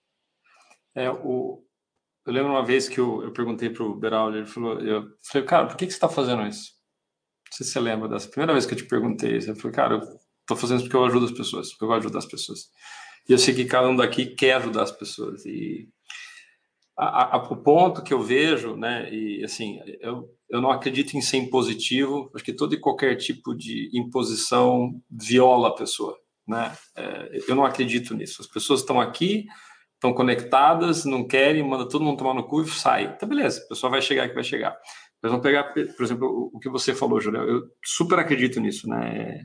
Eu trago isso de, da espiritualidade, né? O Espírito Santo não viola, né? Seja lá no que, que a gente acredita, cara, a informação vai chegar é chega no, chega no Beraldi, ele dá a informação um pouquinho, vai, volta, não volta, problema dela. Mas ele está sempre disponível. Né? O Beraldi nunca vai falar, não, não vou, não vou te ajudar. É falar, você está testando, né? Se você, se você vai mudar se você estiver pronto para fazer, o, fazer o, o, trabalho. Se não tiver, você não está certo. O ponto que eu vejo é, cara, tem, uma, tem o Matheus, tem o Eduardo, tem o Márcio, tem a Lê, tem o Igor, tem o Carlos. São seis aqui. Né? E tem outros seis, seis mil, seis mil. Tem pessoas que estão fazendo esse trabalho também que estão esperando chegar, e uns falam mais, outros falam menos. Mas a, a minha provocação é de, né, quando, eu, quando eu penso, né, como é que a gente muda o Brasil, a gente precisa clonar isso aqui. Não são pessoas que está todo mundo forçando, lá, convertei-vos. Não, não é essa a ideia. A ideia é criar esses transformadores, esses, esses hubs, essas pessoas que eu chamo embaixadores. Né? São, os caras se comprometem com esse ideal. E, e aí, tudo bem, cara, vai levar 30 anos, 200 anos, 2 mil anos, mas eu, eu acredito que a gente está lentamente evoluindo né, nesse planeta para algo melhor. Mas o que eu vejo é que a evolução é tão lenta, e pode ser ego, pode ser coisa da minha cabeça, mas a gente vê tanta força negativa fazendo propaganda na direção contrária, e aqui o termo não é propaganda de, de propaganda de advertisement, mas é tipo propaganda nazista, né? A palavra propaganda veio do alemão, né? Propaganda de você martela, martela, martela uma mentira tantas vezes que ela se transforma em verdade na cabeça das pessoas. Essa é a técnica. E, e é super massa. Agora a questão é, imagina o cara chegou na casa do Jorel e não tem livro nenhum não vai ter nem esse tipo de provocação. O cara não vai falar, como você consegue ler? Não tem nenhum livro lá. Então, é, é, a, minha pergunta é, esse último ponto, cara, puta, tô 200, um milhão por cento concordando com isso. A questão é, e como é que a gente faz mais clone do Jurel que está ali fazendo um trabalho de excelência, dando exemplo? Falo, cara, como é que você faz isso? Como é que a gente tem mais Beraldes? Como é que a gente tem mais Igors, mais Alex? Entendeu? É, é, não é o ponto final. A parte, aquele, a última milha, para mim, está muito clara. A pessoa vai chegar, cara, me ajuda, beleza. Você tem um exército de pessoas que estão fazendo isso, mas como é que a gente multiplica os exércitos? É, acho que a, ideia que está por trás, da, onde eu estou querendo chegar é como é que a gente replica essa ideia de pessoas fazendo? E não precisam ser transformadores, não precisa ser o cara que quer transformar o mundo, é o cara do backstage. E eu acredito nisso, né? Fizeram, hoje me entrevistaram para um, um canal de alguma coisa aí, e perguntar como é que a gente transforma um líder de elite, né? Exemplos de líder de. Cara, não é pessoas famosas que a gente está falando, não é o cara que tem um milhão de seguidores. É a dona de casa que está ralando pelos filhos, que está dando exemplo, que está lá, mostra como é que faz, é o gari. E aí, e aí que eu fico pensando é, tem jeito? Né? Por isso foi a provocação. Imagina que a gente tivesse que fazer isso, né? Vamos criar um master plan. Talvez não dê, talvez a conclusão não dê para fazer isso. Né? É, eu acho que esse é o pano de fundo. Sim. Eu acho é... que. Falar rapidinho aqui, eu acho que falar um pouco mais do mesmo aí, eu acho que todo mundo já falou um pouco a respeito disso, da inspiração, né, que você trouxe aí, Carlos, como inspirar. Eu concordo que quando uma pessoa ela não quer né, ser, ser transformada, ser inspirada, não adianta, que você não vai tocar ela. Ou ela precisa querer, ou a dor precisa aumentar para que ela queira. Né? Porque às vezes a pessoa não quer, mas a dor é tão forte que ela não aguenta e ela fala, ok, vou ter que fazer assim mesmo, porque está doendo demais. Então, ou ela ainda não, não quer, porque é isso, a vida dela tá ok, ou ainda não tá doendo tanto. É isso que eu acredito muitas vezes. E aí, quando você pensa do ponto de vista de quem está procurando alguém, né, eu concordo com a coisa do, do Ogata, tem pessoas que vão funcionar para você e outras não. E do outro ponto de vista, que é como é que a gente, então, ajuda essas pessoas que querem se transformar? Eu acho que, é, para mim, assim, é, antes de eu querer transformar alguém, de ajudar alguém, é eu simplesmente eu querer me tornar uma pessoa de bem. Então, para mim, o grande ponto é esse: é eu virar uma pessoa do bem. E do bem não é melhor ou pior, ou que sabe, ou que tem conhecimento, como a Lê falou, não é nada, é só ser uma pessoa do bem. E quando a gente começa a falar em pessoa do bem, é ter moralidade, ética, coisas básicas que a gente deveria ter como básica, né? Tipo, devolver o troco, tipo, não pegar a mulher do cara, não trair a sua mulher coisas básicas, mas que a gente não sabe ainda fazer como humanidade, de fato. Então, como a gente não sabe fazer como humanidade isso, quando a gente está num grupo onde o teu amigo faz aquilo que, que moralmente, eticamente está errado, e você convive no meio deles, e você meio que acha normal você fazer também. Só que daqui a pouco, se você se transforma e vira, começa a virar cada vez mais uma pessoa do bem, e daqui a pouco você convive com outra, e daqui a pouco outra, de repente aquele único amigo que sobrou, que não era o do bem, ele começa a falar assim, cara, tá estranho para mim. Eu acho que eu preciso virar do bem, né? Ou então ele sai e vai para outro grupo, mas eu acho que é o poder do grupo. E aí é uma coisa que eu acredito de desenho animado, eu acho que o bem sempre vence. Pode demorar. Às vezes demora mais. E eu acredito que a humanidade vem melhorando sim. Né? Eu acho que muita gente fala assim, ah, tá pior. Não, não acho não, acho que tá muito melhor. Antigamente o cara na esquina não devolvia o troco, arrancava a mão dele na hora, não tem nem conversa. Hoje não é assim. Então a gente melhorou.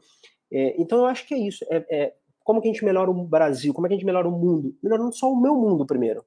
Vou, vou focar só no meu mundo. E aí, aos poucos, isso vai irradiando para as pessoas próximas, que vai irradiando para as outras, até chegar em, em, cada vez mais gente. Né? Então, acho que para mim esse é o grande ponto. Assim, quando a gente começa a focar é, em, tirar esse meu superpoder de quero mudar o mundo para vou mudar o meu mundo. E aí eu vou mudar o mundo. Né? Sensacional. Que o Jorel ia falar alguma coisa. Tem uma frase que eu gosto muito, que você falou aí, né? Que o Espírito Santo não viola. E indo nessa pegada, Eu vi uma frase uma vez que diz assim: é, vá e pregue a toda criatura. Se necessário, utilize palavras. Então, basicamente, é, é, ilustra isso que o Igor falou. A transformação, cara, ela é aqui. Porque se você se transforma, se você se, trans, é, se, você se torna uma pessoa, com o perdão da língua portuguesa, mais do bem, né, se, se realmente se torna uma pessoa melhor um pouquinho, a coisa chega em você e não passa. Se é uma coisa ruim, você não multiplica. Então você a, a corrente de informações ruins, negativas, aquela coisa toda, ela bate e para. E as coisas boas, por outro lado, elas batem em você e amplificam. Agora, se não tem isso nem em você, não adianta nada você inspirar, ou querer inspirar, ou pensar em inspirar as pessoas. Né? E uma outra frase também, que isso veio do documentário que a Lê me indicou, que é, imagina num diálogo Deus falando sobre a transformação do mundo. Eu não tenho mais ninguém a não ser você. Quem mais seria responsável por essa parada, por essa transformação? Não existe. Deus está falando com você. Você tá, cara, eu só tenho você. E de novo, para que isso? Para que as coisas ruins batam em você e parem, e que você se torne cada vez mais forte para aguentar porradas negativas mais fortes e conseguir vencê-las e bloqueá-las e amplificar as coisas boas. E por que, que eu digo, pai, você tem que se fortificar? Porque às vezes uma coisa ruim chega e te derruba, aí é foda mesmo. Mas quanto mais você se desenvolve nesse aspecto, mais o rojão você consegue segurar. Segurando o rojão, não machuca quem está perto. Não machucando quem está perto, a negatividade não passa não passando negatividade, tem espaço para a luz brilhar. E, enfim, aí a gente pode trabalhar nessa ideia aí por muito mais para frente, mas o Igor falou tudo, a transformação começa em você e é isso aí. O Carlos, excelente. Quando você você falou aí que que a coisa não pode ser impositiva. E aí eu queria que você me falasse um pouco mais sobre isso, porque talvez eu não tenha entendido. Se eu entendi, talvez eu queira saber um pouquinho mais. É, assim, o, o, que eu o estou buscando são modelos. Ah, e, e, aqui, assim, né, a liderança, por exemplo, mas ao mesmo tempo eu fico, né, fazendo o, o como é que sim, é, como é que se diz assim, toda essa discussão aqui é muito válida e muito rica. São pontos de vista complementares que se ajudam, né? A gente faz a gente transformar o mundo, a gente primeiro se transforma, que o mundo à nossa volta se transforma. Mas aí depois tem uma parte assim, tá bom, mas imagina se a gente estivesse fazendo essa conversa nós seis numa caverna. Putas, nós seis ganhamos. Cara, beleza, vamos ser exemplo. Só que nós seis moramos numa ilha e ninguém vê o que trabalho que a gente está fazendo. Tudo bem, eu acredito em física quântica, em consciente coletivo. Se nós seis pessoas vamos ser, bem, vamos ser do bem, de alguma forma isso conecta a comunidade, campos eletromagnéticos, toda física maluca né, que tem, eu acredito que isso vai mudar. Mas eu acho que pelo fato da gente estar tá fazendo uma discussão aberta, que está sendo retransmitida, que está ao vivo, que as pessoas estão conectando, que as pessoas estão pensando, as pessoas estão fazendo, clicando, vai ficar gravado, vai ser editado e as pessoas vão replicar, a gente consegue fazer talvez um pouquinho mais. Né? E o que eu penso é, todos nós aqui, de uma forma ou de outra, está fazendo isso a, a, sua amplificação. Né? E eu, eu, eu, eu, definitivamente não devo ter te respondido, Beraldi, mas o que eu estava dizendo que estava na minha cabeça era porque o, o que, que, foi que eu percebi que eu estava meio que guardando para mim esses insights, que foi onde a Lei me ajudou. Eu falei, cara, você está dissipando energia. Em vez de você fazer um negócio que você veio fazer para ajudar as pessoas, você está meio que ajudando meio que todo mundo, meio, mais ou menos, meio, que trefe. Faz direito essa bagaça, que mais pessoas vão poder ouvir o que você está falando. Qual é o lance todo do canal do YouTube? Porra, cara, leva a sua mensagem para mais pessoas. Então, o, o, e o que é foda, eu vou dizer que para mim foi sempre um desafio, e o que o, o fala e aí vem a palavra, cara, onde está meu ego? Onde meu ego está me levando? Eu falei, cara, puta porrada, né? E amo isso aqui, porque me, me provoca e fala, cara, é o caminho certo, o que, que eu estou fazendo? Mas uma coisa que eu descobri também é que se eu deixo de fazer aquilo que eu sei que é certo e que se eu posso inspirar, que acho que vários falaram, e eu estou deixando de fazer, pelo menos para mim, eu não sei qual é a verdade absoluta, mas para mim eu falo, caralho, cara, eu estou guardando isso para mim, estou sendo muito egoísta. Porque eu tô entrando no medo de ajudar as pessoas, falar o que, que vão pensar de mim, quem que sou eu para que vai fazer alguma coisa. Só que, e aí eu acredito não só na, no fato da gente inspirar outras pessoas, mas inspiração que a gente sente de dentro, né? E é conectado com o entusiasmo, né? Em Deus, né? Em, Deus, sei lá, no que cada um acredita, né? Eu gosto que o Beraldo fala, você acredita numa pedra, e essa pedra te dá força e te faz para frente, cara, essa pedra é seu Deus, beleza.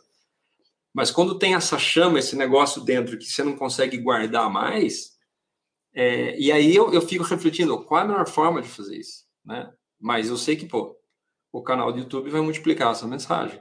O podcast vai multiplicar essa mensagem. Trazendo super pessoas como vocês com provocações, vai melhorar essa mensagem, vai multiplicar essa mensagem. Né? Então, assim, por um lado eu vejo, puta, precisamos primeiro mudar a nossa vida.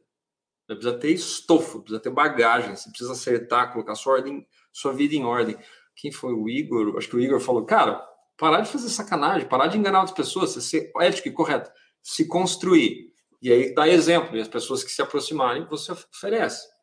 Mas a gente faz algo no dia a dia que é mais do que isso, né?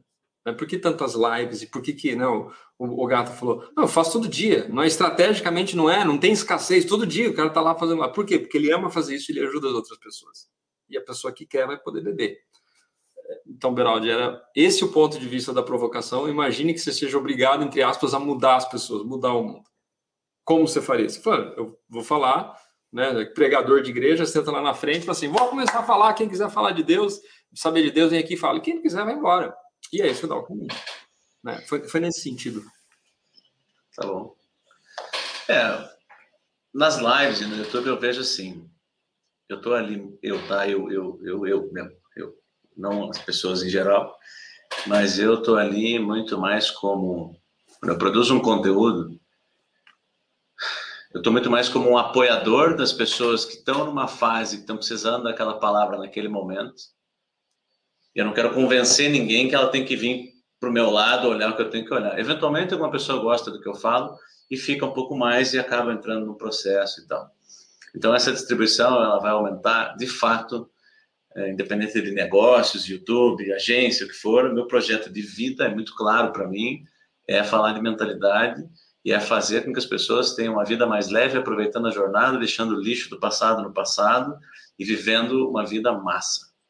Eu não sei o que é massa, não sei o que é sucesso, eu só sei que, cara, é mais gostosa do que normalmente é. É vendo coisas que normalmente não vê. É tendo os equilíbrios, mas não o equilíbrio besta do, do desenvolvimento high five, o equilíbrio do, no sentido do a justa medida da vida para ela. Pum, cara, isso aqui. Algumas pessoas querem ter muito dinheiro, outras pessoas querem ter muito tempo, outras pessoas querem ter qualidade com a família, e aí ela vai entender que o sucesso é dela, é a, a, a realização contínua de um objetivo digno na vida dela e acabou. E aí, através do programa Viver de Verdade, depois né, está lá e vai ser cada vez remodelado, evento presencial e tudo mais. Meu programa é minha, minha, a minha parada, não é criar bolha, é lógico que eu tenho as minhas ideias, é lógico que eu vou ser duro muitas vezes, é lógico que algumas vezes eu não tenho tempo para ficar explicando as coisas. Inclusive aqui, algumas vezes, com algumas pessoas, eu não tinha tempo para ficar dando a teoria e não sei o quê, porque a pessoa precisava calar a boca, fechar o olho, fazer o que tinha que fazer para ela poder chegar do outro lado, mesmo que ela não acreditasse em nada daquilo, porque se ela não pegasse naquilo, ela ia ficar seis meses embolada num monte de coisa. Eu coloco em risco tudo. Eu coloco em risco ah, se a pessoa vai achar que eu fui legal ou não, que eu fui duro ou não, se ela vai chorar ou não, se vai doer em mim a ausência dela ou não, mas eu vou tudão, pra, porque eu tô vendo, cara, que se faltar aquilo, a complicação pode ser muito maior. Eu vou continuar sendo legalzinho, mas eu não sei fazer de outro jeito, tá? Eu não estou dizendo que esse é o único jeito de fazer. Talvez o Ogata consiga construir de uma maneira muito mais, assim, muito mais, no mesmo espaço de tempo, mas de uma maneira muito mais gostosa Talvez o Igor consiga, talvez a Ale, a Ale não consegue. Não. É, mas naquele momento, eu não preciso ter a certeza de que aquele é o melhor caminho, é o caminho certo para aquela pessoa. Mas eu tenho absoluta convicção nessa hora de que o outro caminho é ruim para cacete. Eu não vou deixar ela ir por aquele caminho. E como se, sei lá, meu filho, cara, eu vou lá no, eu vou lá no, na, na, na aqui na Cracolândia, vou dar uma volta de madrugada. Eu falei, velho, você vai ter que me matar para ir para lá, entendeu? É mais ou menos assim. E aí, o que eu quero através disso é que eu não prenda as pessoas. Que a partir daquilo que eu mostro, ela consiga desenvolver as habilidades, os recursos para ter essa vida. E se ela quiser, assim como eu e todo mundo que está aqui agora, usar tudo que ela apanhou da vida, todos os ferimentos que ela conseguiu agora cicatrizar e virou cicatriz, e aí ela é, né, ela está presente para tudo aquilo. Se ela resolver devolver isso para o mundo, eu vou achar massa para cacete e eu vou ser um puta apoiador. Se por outro lado, eu, cara, só quero resolver minha vida, eu acho que aí ela já mudou o mundo, entendeu? Porque uma pessoa machucada, uma pessoa ferida vai machucar outras pessoas, ela vai sofrer, ela vai fazer sofrer, ela vai brigar no trânsito, ela vai para cadeia, ela vai para o hospital, ela vai para o pinel. Então ela já melhorou o mundo a partir daquilo. E, e esse é o jogo para mim, eu acho. Sensacional. Eu Fala, acho gato. que, é, obviamente, como o Igor colocou, né, a transformação individual é fundamental, mas eu vejo que, até para a gente acelerar esse processo, como você falou, Carlos, é, os pais, pai e mãe, né? Por isso que eu hoje eu foco muito a minha mensagem para pai e para mãe. Por quê? Porque é ali que a vida começa, né? Com a influência do pai e da mãe. Então, hoje existe uma grande epidemia né, de pais e mães doentes que vão criando seus filhos com seus medos, traumas, e eles vão transferindo isso, e aí isso vira uma grande epidemia. Então, se a gente, talvez para acelerar né, esse, esse plano maquiavélico, é focar muito o desenvolver esses pais e essas mães para que ela, essas pessoas curem as suas feridas, façam as pazes com as suas histórias, porque dessa maneira elas vão poder passar uma mensagem diferente para os seus filhos. E aí, o efeito disso, tenho certeza que né, os nossos filhos né, já, já serão diferentes porque nós passamos por, pelas transformações. Eu tenho certeza que as minhas filhas, se eu não tivesse passado, nem eu, nem a Janu, que é minha esposa, nós tivéssemos passados, passado pelas transformações que, que nós nos submetemos, com certeza elas seriam crianças diferentes. E a gente percebe hoje já que elas já são, é, elas já têm uma personalidade que é, que é um pouco desse reflexo dessas mudanças que nós fizemos. Então, eu acho que para acelerar o processo né, do plano maquiavélico, pais e mães, eu acho que pais e mães a gente precisa olhar para esse, esse grupo de pessoas. Você trouxe a palavra que estava na minha cabeça e não consegui falar. É justamente a questão de como é que a gente acelera isso? Porque super acredito no que o no Igor falou. Cara, é, é irreversível. O mundo está evoluindo. Está muito melhor do que estava antes. Né? Tem, tem, as forças da oposição continuam ali, né? Estão lutando, mas o bem vence o mal, né? Eu, eu acredito nisso também. Muito massa, gato. Alguém quer completar essa ideia? É, eu, eu ia falar isso também, né? Que acho que se eu começar a mudar os meus filhos, eu começo a fazer parte, né? Disso. E, e é muito louco quando a gente olha. É, e, e, a minha primeira ação de mudança, para mim, foi muito egoísta nesse sentido, porque o que eu queria era justamente que os meus filhos, principalmente a minha filha, que é quem na época, né, que eu tive tudo, não passasse por aquilo Olha que louco, né? E aí que eu comecei a olhar para, cara, olha isso, minha filha tem nove anos e eu estou criando uma pessoa exatamente como eu. Uma pessoa que é sofrida, que acha que ela não pode ser ela para agradar as pessoas, que não pode ter identidade, que não vai ser autêntica. E o meu processo de transformação foi por aí. Então, eu concordo extremamente com o Ogata é, de que a gente precisa ajustar a base. Espera aí, se daqui, se a transformação precisa acontecer daqui 10 anos, e aí eu estou falando de uma transformação, talvez, de e se eu começar com quem ainda não tem uma criança tão pré-estabelecida, assim que é essas crianças que estão vindo, eles já vão estar melhores. E aí tem um outro foco que é as pessoas que já têm uma criança pré-estabelecida e que eu estou tentando trabalhar e ajudar aqui. Mas se eu atacar em quem está mais fácil, e nesses momentos são os mais vulneráveis nesse sentido de entendimento, que são as crianças, e como é que a gente faz isso? Justamente sendo modelos. Tem gente que chegou para mim, há um mês mais ou menos, eu ouvi isso. Caramba, sua filha está lá no final de semana, minha filha tem 18 anos, no final de semana não, ela não veio porque ela está num grupo de livros participando, no meio da pandemia, eles estão discutindo livro. Como é que você consegue isso? Aí eu perguntei para a pessoa, mas você lê? Se você não lê, os seus filhos não são em pequenas coisas, pequenos exemplos. Para quem já esteve aqui em casa, né? Os meninos, acho que a maioria, só o Carlos, acho que não teve ainda. E, e não sei se quando o, o Gata veio, ele pegou isso.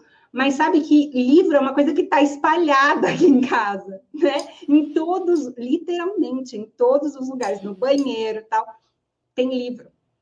E aí é isso. Se eu deixo disponível coisa boa, coisas boas, eles vão ter acesso a coisas boas. Quer dizer que eles não podem ser influenciados por outras coisas? Sim, mas aí nesse momento o que prevalece é o que eles veem mais. E, a, e aí eu quero ressaltar que outra coisa que eu acho que é importante, como o Matheus disse, é esse documentário que eu recomendo para todo mundo, que é o I Am, é, você, é, você tem o poder do mundo, alguma coisa assim, né, Matheus? Eu não lembro lá. Você você é o poder, ou você tem, ah, você tem o poder de mudar o mundo. É isso. É, cara, ele, ele, ele traz essa questão, e aí por que, que eu compartilhei com o Matheus? E aí ele já comentou aqui, eu ia botar lá no nosso grupo da, da, da live. Como é que eu também posso fazer isso? Cara, pessoas que eu já vejo, aí nós aqui, que é isso que você está fazendo. Pessoas que eu já vejo que têm uma propensão a serem desse exército do bem, eu começo a propagar as coisas boas com elas, até que elas se sintam tocadas também para fazer parte com a gente desse movimento.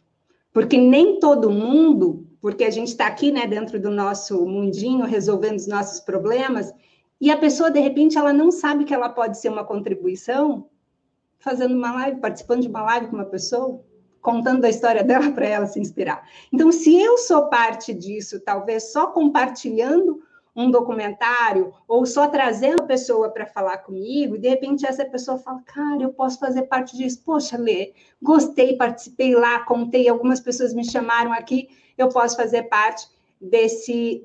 Desse espaço, desse meio também. E se nós formos olhar, nós aqui estamos reunidos, porque alguém fez isso.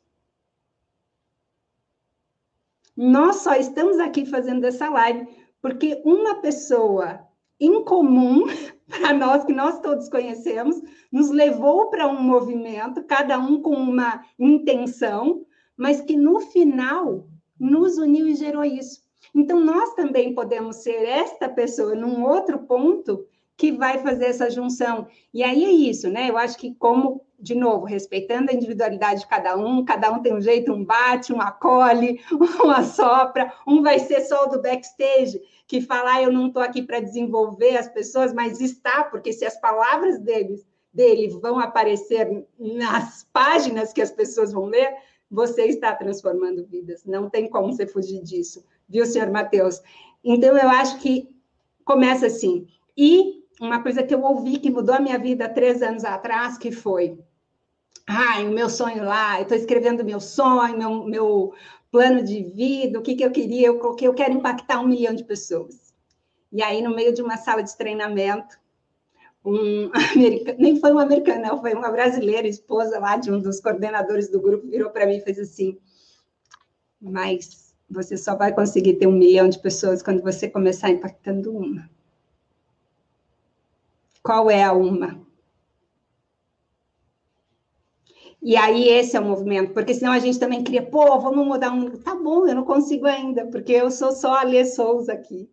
Mas quem é um que a Lê Souza pode? Quem é um que você que está assistindo a gente agora, que está ouvindo esse podcast, pode impactar? No meu caso, os meus filhos, no caso do Gato, os filhos e mais um monte de gente que ele faz live aqui.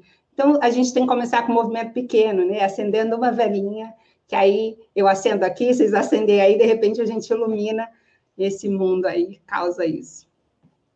Sensacional. Alguém gostaria de completar para a gente ir para a pergunta da Andrea? Cara, esse aqui eu vou ter que assistir umas 10 vezes para pegar todas as nuances, as conexões que vocês falam. É, cara, maravilhoso. Deixa eu colocar o que as pessoas estão comentando aqui, e aí depois eu trago a pergunta da Andréia. Andréia, aguenta as pontas mais um pouquinho aqui. Magali, momento nostálgico vendo vocês, saudades de uma boa conversa. Priscila, Priscila Badia dando a boa noite.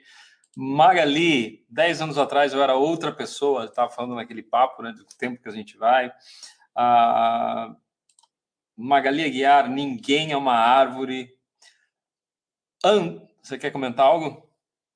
Eu sou uma árvore, praticamente. Tirando o Beraldi, ninguém mais é uma árvore. Andresa, e só quando eu que consegui entender, até então arranjava mil coisas, né, dentro da temática de quando dói, dói, dói, a gente vai para frente. Eu estou lendo, pessoal, né, quem está assistindo aqui, né, eu sei que vocês sabem ler, mas eu estou lendo para que as pessoas do podcast possam ouvir. Mas pessoas que buscam saídas e outras que buscam ajuda pedindo uma benção. Comentário da Caliana Patrícia Mocua. Se não for para levar porrada, eu nem assisto. Aprendo com a verdade mesmo e quanto mais dói, mais caio na real. Segue o Beraldi. Daniela Cury, me identifiquei com essa fala do Matheus. Você só sabe que está no zero quando chega no um e vê o quanto você andou e que não dá para voltar para o zero. Grande Dani Cury. Andréa Cons, acredito que o exemplo arrasta as boas pessoas. Coloquem mais alunos de vocês a dar seus depoimentos para que as pessoas se conectem com as histórias e vivências reais. Sensacional, pessoal. Gratidão demais pelas suas contribuições. Uma Diga. pergunta da André lá para cima. Né? Sim, é, é, é, onde a gente vai chegar, né? Eu estava fazendo o, o replay para a gente poder chegar na pergunta, porque eu sei que isso aqui vai ser mais três horas de bate-papo. Andréa Cons, o que são as principais habilidades dos líderes de sucesso para uma mentalidade blindada, na opinião de vocês? Eu vou falar antes aqui porque eu vou, eu vou ser breve, que é o seguinte, na minha opinião, existe uma única maneira única, única, único jeito de ter uma mentalidade blindada é morrendo. Enquanto estiver vivo, eu não acredito em blindagem, eu acredito que você ter uma, uma capacidade de reação, uma capacidade de tomar pancada e falar, beleza, onde é que tá vindo, de onde é que tá vindo o soco e vamos para cima, eu vou ficar mais difícil, vou ficar mais duro e vou para cima, porque é, é, eu, realmente, eu estou tentando pensar de novo aqui em alguma coisa que possa blindar a mente ou fechar o corpo ou sei lá. Eu não conheço, tá? Assim, isso é minha humilde opinião. A hora que morre, ele está blindado. Aí nada mais interfere em nada, nada mais acontece. Massa. Quem segue o Beraldi? Vou seguir então. É, eu acho que essa, né, nessa pergunta da Andrea, né, habilidade para uma mentalidade blindada, eu acho que talvez a principal habilidade é, é você realmente entender quem você é, seus valores, entender é, é, um, é, um, é um percurso muito longo, né? Então você entender que o que você é ninguém pode interferir. Ou seja, se alguém falar alguma coisa de você, aquilo não te afeta porque você sabe quem você é. Então, nisso você se blinda. Então, é, eu acredito muito que o autoconhecimento traz essa é, é, é essa habilidade que traz essa mentalidade blindada. Eu acho que a blindagem, né, eu, eu falo né, de blindagem emocional, a blindagem emocional é um controle maior, e eu concordo com o Beraldi, não tem, você não vai ficar 100% blindado, mas você acaba tendo um controle maior, né, Claro que numa batalha entre emoção e razão, a emoção sempre vai vencer. Então, você precisa ter a blindagem para poder o quê? Ter um controle maior para que você possa é, se antecipar e não apenas reagir, reagir ao mundo. Passo a bola aí para quem é o próximo. Pode ser, vou falar aqui então. É, bom, para responder então a questão de líder né, de sucesso, que você está falando aqui, porque são muitas habilidades né, para várias coisas, mas pegar líder de sucesso, pensando aqui no, no, na área mais empresarial, empreendedora, ou nesse nível, eu acho que uh, vou listar três, três habilidades aqui, concordo com o Gata, coisa de vocês conhecer, e, mas para você ter sucesso como líder, é, eu vou definir ela como talento, entender os seus talentos, né? entender é, quais são as suas forças para que você possa performar melhor. Então, acho que isso é uma habilidade importante. É, entender que você precisa ser aprendiz o tempo inteiro e ter consistência. Eu acho que para você ser um líder, e ter sucesso, essas três habilidades são muito importantes na jornada aí. É isso. Top demais. Eu queria. Vai, pode falar. Vai, vai, vai. Não, não. É que eu achei que não ia falar. Se você deixar, a gente vai falar, né? Mas se você não deixar, a gente não fala. Tá tudo bem? Você quer falar? Ah, Alessandro. Momento, momento barraco da live. É, isso, pessoal, só para vocês saberem, está online, está ao vivo, tá, gente? Então, jovens fora, vamos, o público está nos ouvindo. Vamos amarrar, pegar esse gancho do que aconteceu aqui. Eu acho que uma das coisas que um líder de sucesso precisa ter é justamente essa percepção do outro, sabe? As relações interpessoais, o conhecimento do ser humano. Eu, eu não sei, é, talvez o, o, o, Carlos, com certeza, né, que, que passou pela, é, pelo mundo corporativo, a gente vê que, que tem duas formas ali de liderar, né? O líder impositivo, que é aquele que chega e fala: olha só, o meu crachá é maior que o teu e aí, filho, obedece. Simples assim. E tem aquele outro cara que, cara, ele chega em você, ele te pergunta como é que tá a sua família. Ele nem sabe, de fato, o que, que aconteceu com você no final de semana, tá? mas ele consegue perceber na forma que você fala, a forma que você está naquele momento, que tem algo ali que está te tirando do que seria a sua entrega naquele dia, naquele momento, e ele consegue te acolher, e ele consegue entender, e ele consegue ser, ser o, líder, ou seja, cobrar quando precisa cobrar e te acolher quando precisa acolher, e tudo isso vem de conhecer o ser humano. Eu acho que é, pra, tem várias coisas. Eu acho que comunicação é extremamente importante, porque não adianta você saber muito, eu via muito isso dentro do corporativo. Estrategicamente, né, ou seja, tecnicamente, a pessoa era muito boa, mas ela nunca conseguia progredir porque ela não sabia comunicar aquela ideia que ela tinha. E aí, o fato de eu não conseguir comunicar, eu não consigo envolver o outro, eu não consigo fazer com que o outro compre a minha ideia. André, que trabalha com vendas aí, né? Todo tempo nós estamos nos vendendo para outra pessoa.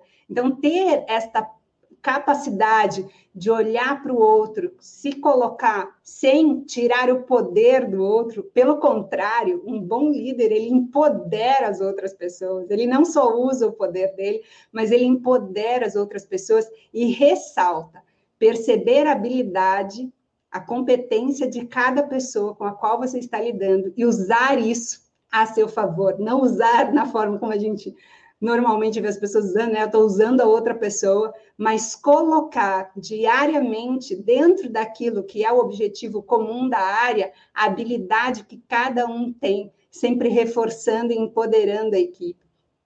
Então, acho que eu diria que de todas as coisas, ele, ele consegue, né? Tirando a comunicação, que eu acho que é o, o próprio dele trabalhar isso, mas se ele conhecer de relações interpessoais, conhecer do ser humano, ele consegue se adequar a todas as outras coisas e pessoas, porque ele vai ter, vai conseguir navegar em diversos mundos. Se ele estiver falando com o presidente da empresa, se ele estiver falando com o office boy, ele consegue angariar os outros sonhadores para ir com ele para o sonho dele. Uau! Beraldi, dizer algo? Ou Matheus? Eu vejo a figura do líder como o cara que, que cuida de mais mais gente do que só ele mesmo, né? Alguém que tem ali se preocupa com uma equipe e tal.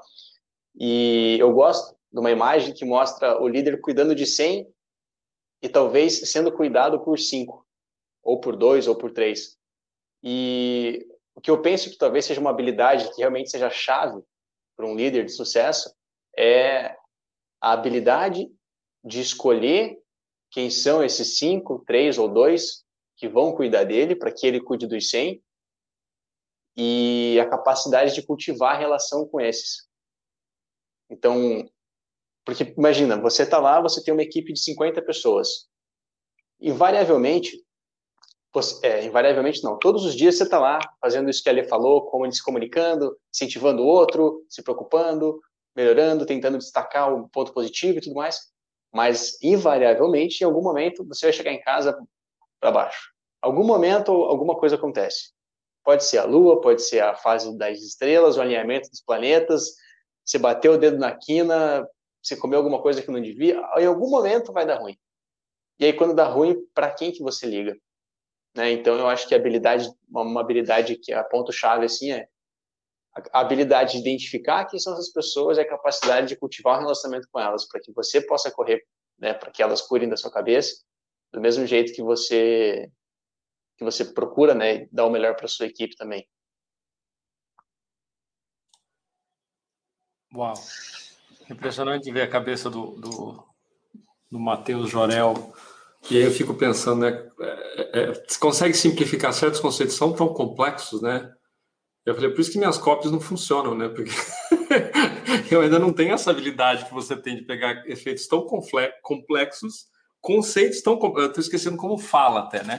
Pegar efeito, é, conceitos tão complexos e simplificar em palavras. Eu adorei essa forma de você de você colocar a liderança como é, é, um cara que cuida de muita gente, é cuidado por alguns. Cara, maravilhoso isso aí, maravilhoso.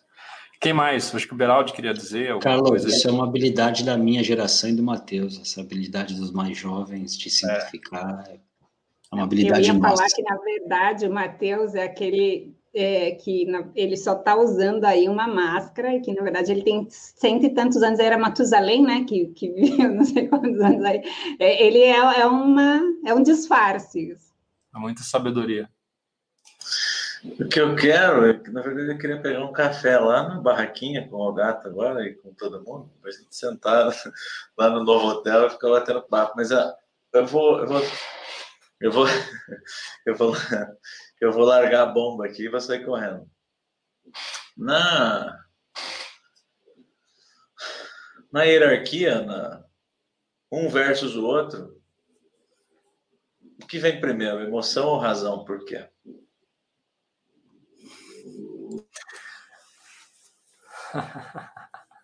Eu tenho uma resposta para essa, mas eu acho que eu não, eu não, não, quero ser o primeiro a falar disso. Eu gostaria de ver os especialistas, os universitários primeiro. É, porque, assim, antes, antes de abrir para isso, eu queria fazer uma reflexão. Cara, a Andréia conseguiu fazer uma pergunta tão profunda em duas linhas, porque eu, para poder responder isso direito, né, tá, na, minha, na minha limitação, eu precisaria entender o que, que é ser líder, o que, que significa ser um líder de sucesso, para entender o que, que significa sucesso para esse líder, o que, que são as principais habilidades disso, para que você tenha uma mentalidade blindada, né? Porque não é só você ter mentalidade blindada, é mentalidade blindada para um líder de sucesso. Eu falei, cara, eu acho que eu precisava fazer uma live para eu conseguir estruturar a resposta desse negócio. E me falaram, né? Me deram feedback, né? Um dos exercícios que a gente faz nas formações de liderança é, é se dar feedback. Então, eu peço feedback, você recebe feedback, e depois as pessoas em duplas e trios dão feedback. E uma pessoa falou, cara, você é muito metódico. e eu vejo por quê, né? Aquele que assim, eu preciso quebrar em pedacinhos e, e, tudo que vocês falaram faz muito sentido, mas a minha cabeça, talvez de engenharia, ela vem, esquarteja isso, vai para esse pedaço, explica isso aqui, agora que você entender isso aqui, agora vai para cá e fala. Cansei de falar desse negócio. Mas então, voltando, a, desculpa essa minha reflexão aqui em, ao, ao vivo, né? Falo, pensando alto aqui com vocês. Pergunta do Beraldi é: o que, que vem primeiro, as emoções ou a razão?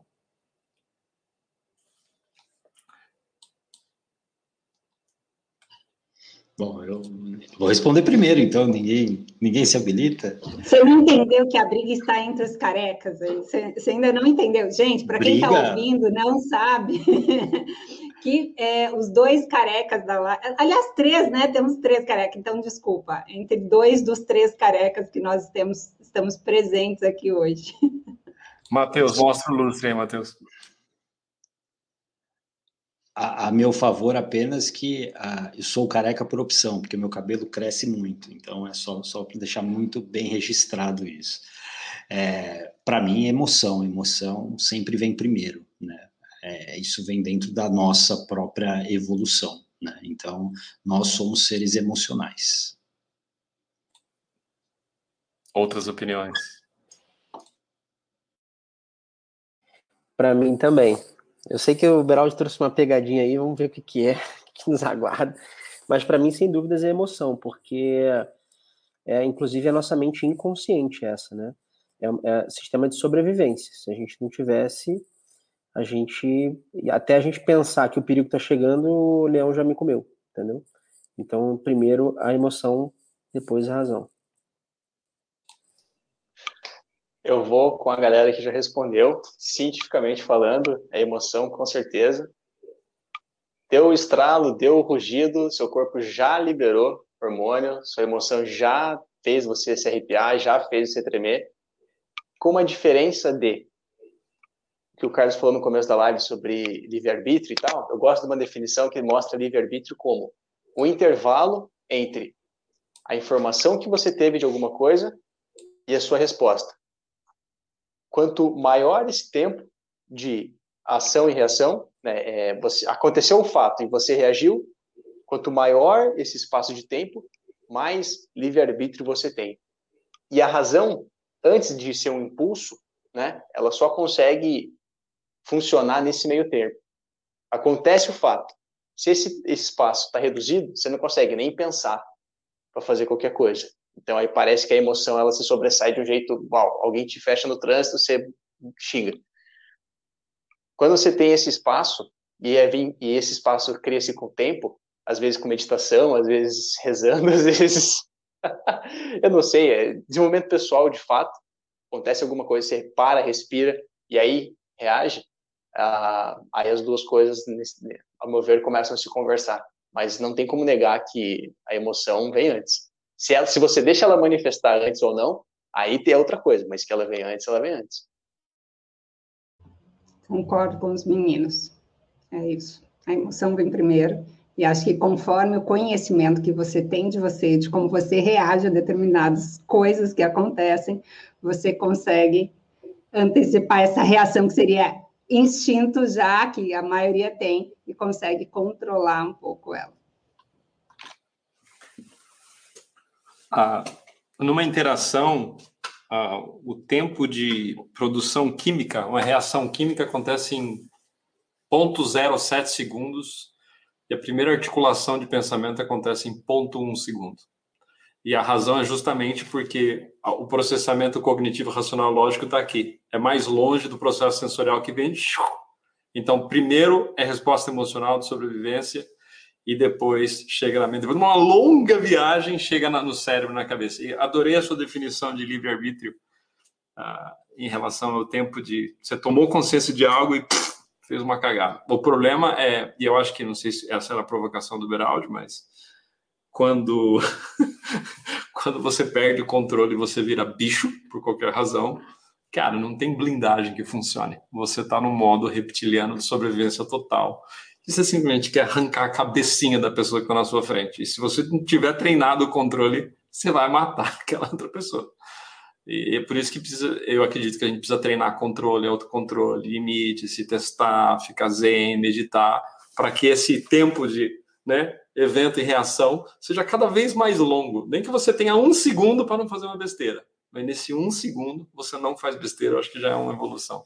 E eu e acho que, que Pode falar, cara. Seria o resultado da blindagem emocional. Quer dizer, você, você recebeu impacto, uh, não vou fazer nada. Ou melhor e, gritar lá.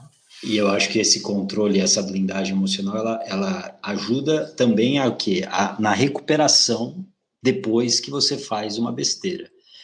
É, algumas semanas atrás eu até falei isso na, numa das minhas lives, né? É, dei esse exemplo, né? Porque é, o que o Beraldi falou, a, a, blindagem emocional não é 100%, né? A blindagem da mentalidade não é 100%. E aí eu contei um exemplo meu. É, um domingo à noite eu estava já cansado, já. E aí a minha filha fei, falou alguma coisa e, cara, eu dei uma resposta Beraldi nela, assim, dois pés no peito, assim, né? E aí na hora, na hora, né? Foi o, o, como o Carlos falou, foi o animal respondendo, né?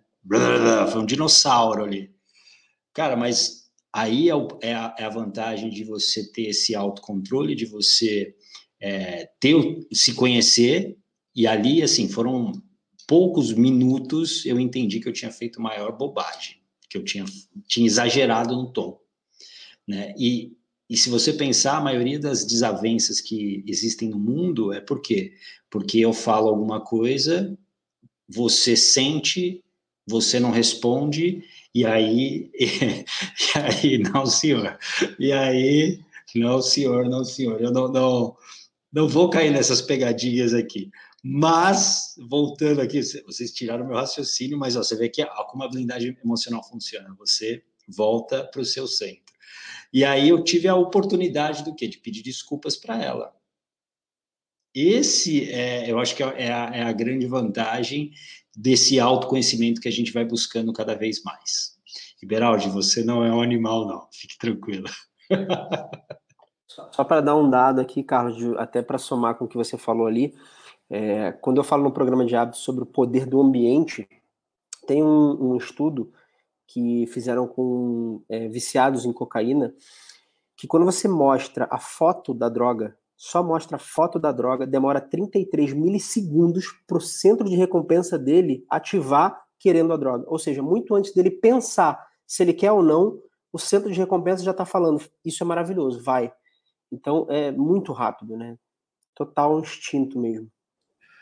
É, e o, o, o, lance que eu estava falando lá no começo, né, que o, o Jorel puxou, é se você for pensar que livre-arbítrio é você poder tomar absolutamente toda e qualquer decisão a qualquer momento, a gente só vai conseguir tomar as decisões com base no nosso repertório, das nossas experiências e daquilo que não tiver já com curto-circuitado.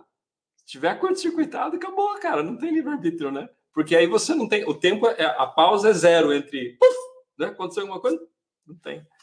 Agora, Beraldo, explica por que, que você começou esse papo. Não, é, não é, não, não tem uma explicação. Explica a pegadinha aí, explica a pegadinha aí, porque essa pergunta não foi bom. Não é pegadinha, se pensar evolutivamente, cientificamente, tudo aponta para a emoção. E a gente fala em inteligência emocional, em, de alguma maneira, ter algum controle sobre as emoções em um determinado ponto. E aí a próxima pergunta é como isso é possível? Né? Como é que uma coisa indomável se torna domável? Né? Esse, esse é o lance. E aí, quando fala inteligência emocional, ou às vezes deixar de se emocionar, vem pela razão.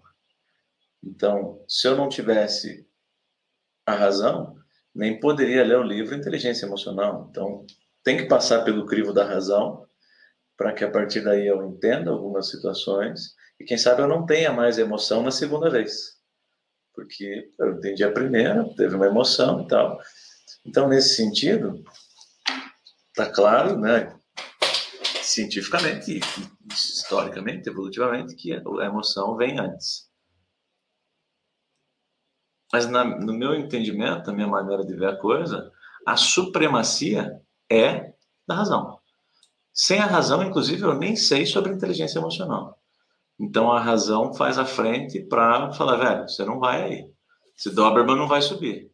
Você não vai correr. Você não precisa fazer essa. Não precisa ficar trimilicando aí, não precisa de adrenalina agora. O que que, que, que, que você pensa sobre isso? O que, que vocês pensam sobre isso? Vou dar um pitaco aqui.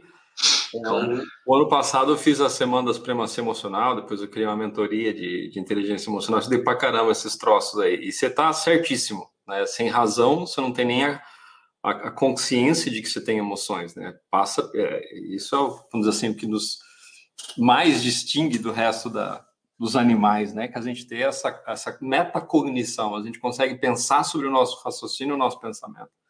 Mas um dos modelos hoje que é considerado, não é o mais aceito, mas um que tem muito forte de, de despego é que a emoção ela é produzida, ah, é como se o nosso cérebro, de uma forma muito rápida, ela estivesse fazendo simulações de, de gastos de energia e recompensa de que coisas que vão acontecer. E com base da nossa experiência anterior, existe nessa simulação e fala, esse aqui é o melhor caminho, puf, então você tem investimento emocional. Né? No, a, o que, que é o lance da pessoa que é viciada? Porque, historicamente, quando ela tem um investimento de usar cocaína, usar uma droga, ou fazer roleta, ou fazer qualquer coisa que a pessoa tenha barato, aquilo tem uma recompensa que dá muito certo para aquilo a curto prazo porque o mecanismo é sempre de curto prazo. Não pensem. Por isso que pensar em aposentadoria de 30, 40 anos, pensar no que vai acontecer é um negócio que é, é meio bizarro. Então, a gente está o tempo todo fazendo simulação. E aí, onde que entra a mente? É, onde que entra a mente? Você faz o recondicionamento para você perceber que, apesar de que aquilo te dá um conforto emocional, que é o que vai gastar menos energia ou vai preservar energia, a longo prazo aquilo te fode. E aí você começa a fazer um recondicionamento Você começa a quebrar esse padrão de tal forma que a próxima vez, as próximas vezes que você gera a mesma situação de simulação, qual vai ser o gasto de energia, qual vai ser a preservação, em vez de você ter a resposta emocional, você fica quieto. Porque você começa a entender que aquilo prejudica você. Então você se recondiciona com técnicas, com respiração, observação, análise de causa e efeito, e aí você começa, como diz o Jorel, a, me, ao melhorar ao seu tempo de livre-arbítrio, porque você, resposta, você percebe que aquela resposta automática é ruim. Então, repetindo, né? E aí depois o Jorel vai poder traduzir isso algo que faça sentido, né? Em poucas palavras, mas essencialmente é nós estamos procurando economizar energia e preservar o tempo todo. As respostas emocionais são respostas mais rápidas do que do pensamento, mas são produzidas por causa do nosso cérebro que fala, nesse momento, qual a melhor composição química do nosso organismo. E aí disparam neuro, neurotransmissores, é, vai produzir um coquetel químico que nos coloca em estado de alerta, em estado de satisfação, ou estado em busca de recompensa, porque por projeção, historicamente, é isso que vai dar o maior, é, o maior benefício de custo-benefício de energia, de proteção, de longevidade e segurança. E aí, quando você traz a razão para esse processo, você fala, cara, eu não quero mais isso. Aí você começa a desacelerar, desacelerar, desacelerar, desacelerar. E é só com a razão que você consegue fazer, porque a emoção sozinha não resolve isso. A emoção está viciada no processo. Não sei se isso atrapalhou, mas pelo menos é, é meus dois centavos nessa história aí. Jorel. Cara, eu acho que é, uma das coisas que faz aumentar esse prazo, né, esse, esse tempo entre o estímulo e a resposta, e aí tem a ver com a razão sim, é a capacidade, como você falou, de projetar as possibilidades. Né? Então, por exemplo, eu posso projetar. Eu escutei um barulho. Se eu tenho tempo e tô calmo o suficiente para isso, eu posso projetar coisas que não necessariamente vão me custar mais a morte. Né? Então, por exemplo, primeiro, primeiro momento, o Igor falou: é, eu não sei se o leão vai vir, vai me comer, não tenho tempo para pensar, vou correr. Beleza. Mas se tu tá na tua casa, primeiro que você já sabe que não tem leão.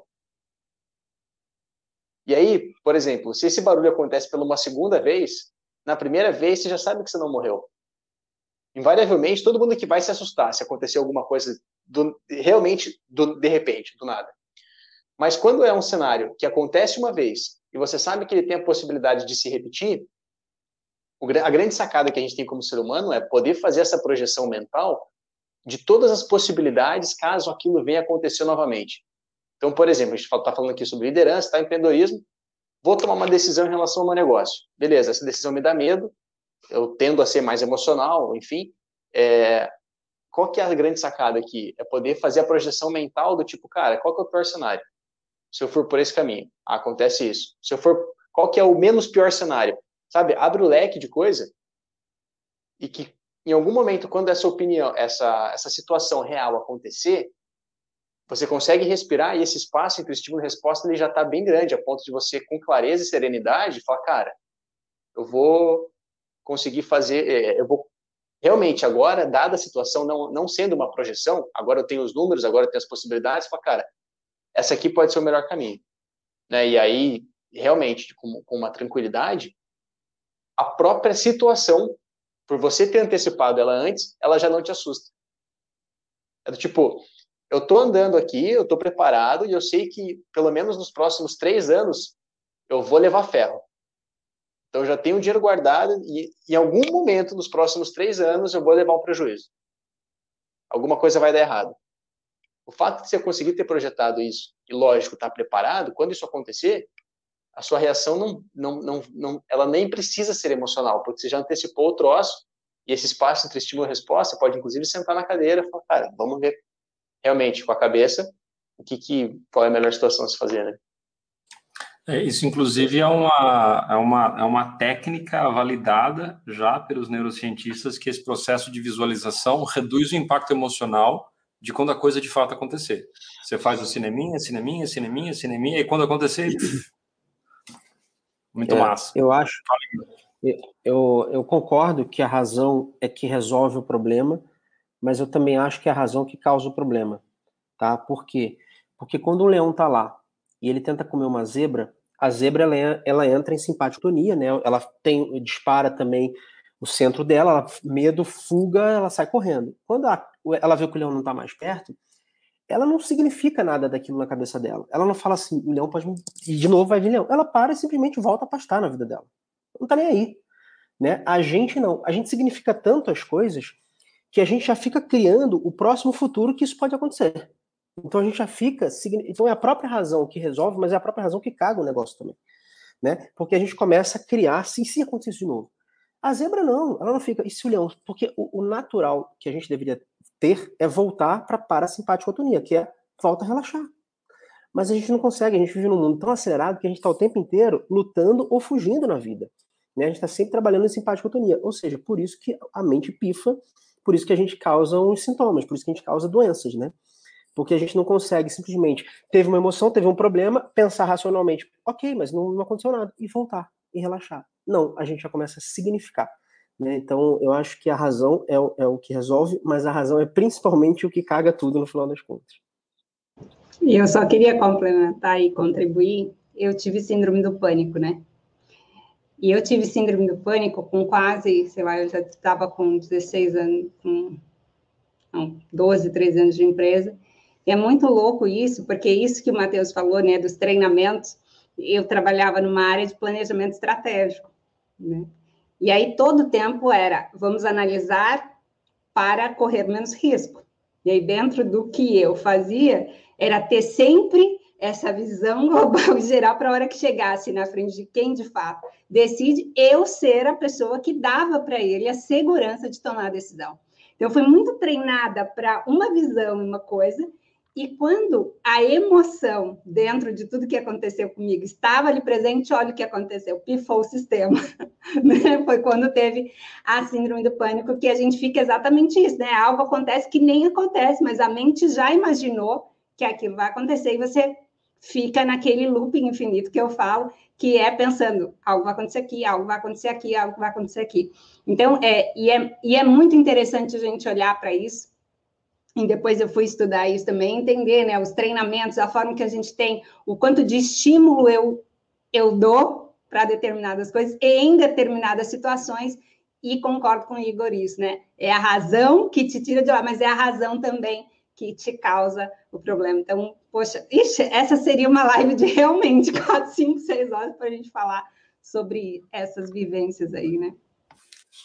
Adorei esse ponto de vista, achei muito legal isso, Igor.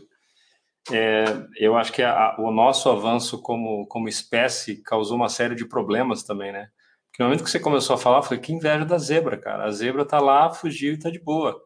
Só que também a vida da zebra, puta, é uma vida meio limitada, né? Então, é, a gente consegue fazer grandes coisas, mas a gente consegue fazer muita merda também, né? E, como diria, né, o Peter, o tio do Peter Parker, né? Com grandes poderes vem grande responsabilidade, né? E eu acho que é isso que a gente está buscando fazer aqui. O nosso cérebro é a coisa mais incrível do universo. E pode ser usado para o bem, pode ser usado para merda também, né? E esse exemplo que você trouxe é, é genial, cara. É, é, e eu acho que essa é a sacada toda de, da mentalidade, né? Eu acho que é todo esse processo aqui. Um... Mas, Carlos, uh, claro. a vida da zebra é uma, uma vida monótona, né? Mas isso sob o seu ponto de vista. Ah, porque, sem sombra de dúvida. Porque para a zebra, aquela é a vida, né? Então, e aí é, é, o que o Igor falou, né? É esse significado que a gente dá para os acontecimentos, para as pessoas, é, é isso que faz com que a gente sofra. Né? São os significados, não são as pessoas e nem os acontecimentos, mas o que, que eles significam para a gente. Aí sim eu sofro.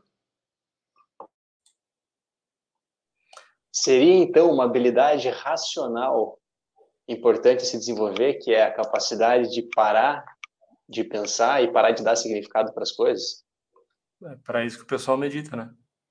É, ou reinterpretar, né? Ou, ou você mudar de acordo com o que for importante para você, né? Porque a gente tem, né, Matheus, várias, vários significados ao longo da nossa vida que a gente aprendeu e que hoje não servem mais, né? Quando a gente fala de sucesso, por exemplo, todos aqui que estão, nós seis aqui, passamos por algum processo onde a gente tinha uma mentalidade relacionada a sucesso que hoje, pelo menos para a maioria, creio eu, é diferente. Eu lembro que em 2014, que eu, eu tive o meu, o meu tumor no pescoço, quando eu fui fazer a minha, a minha cirurgia, eu fiz uma promessa para mim, que era o seguinte: quando eu sair, se eu sair bem, eu vou ser feliz. Ponto. Foi, foi essa promessa que eu fiz. Eu estava já deitado, anestesiado, olhei para a luminária de cima, fiz essa promessa para mim e apaguei. E no ano seguinte, deu tudo certo, como vocês podem observar, eu estou aqui, né? não, não é um holograma, sou, sou real. E eu fui, eu fui cumprir minha promessa, eu fui cumprir a minha palavra.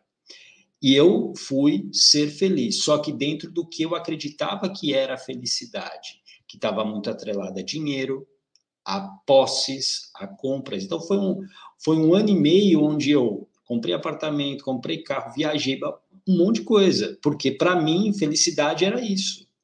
Só que quando, digamos, a, a brincadeira acabou, eu falei, ué, mas eu não estou feliz, né? Não é, é, tem alguma coisa errada. E aí foi quando eu fui, comecei a o quê? A mudar o meu próprio significado de, de felicidade. Então eu acho que a gente pode reinterpretar isso. Aliás, a gente deve, né, muitas vezes, reinterpretar isso. Mas, Carlos, você falou aí a hora do lance do significado e tal, de dar o significado ou tirar o significado, você falou sobre meditação. Como é que é esse processo? Como é que se dá esse processo através da meditação?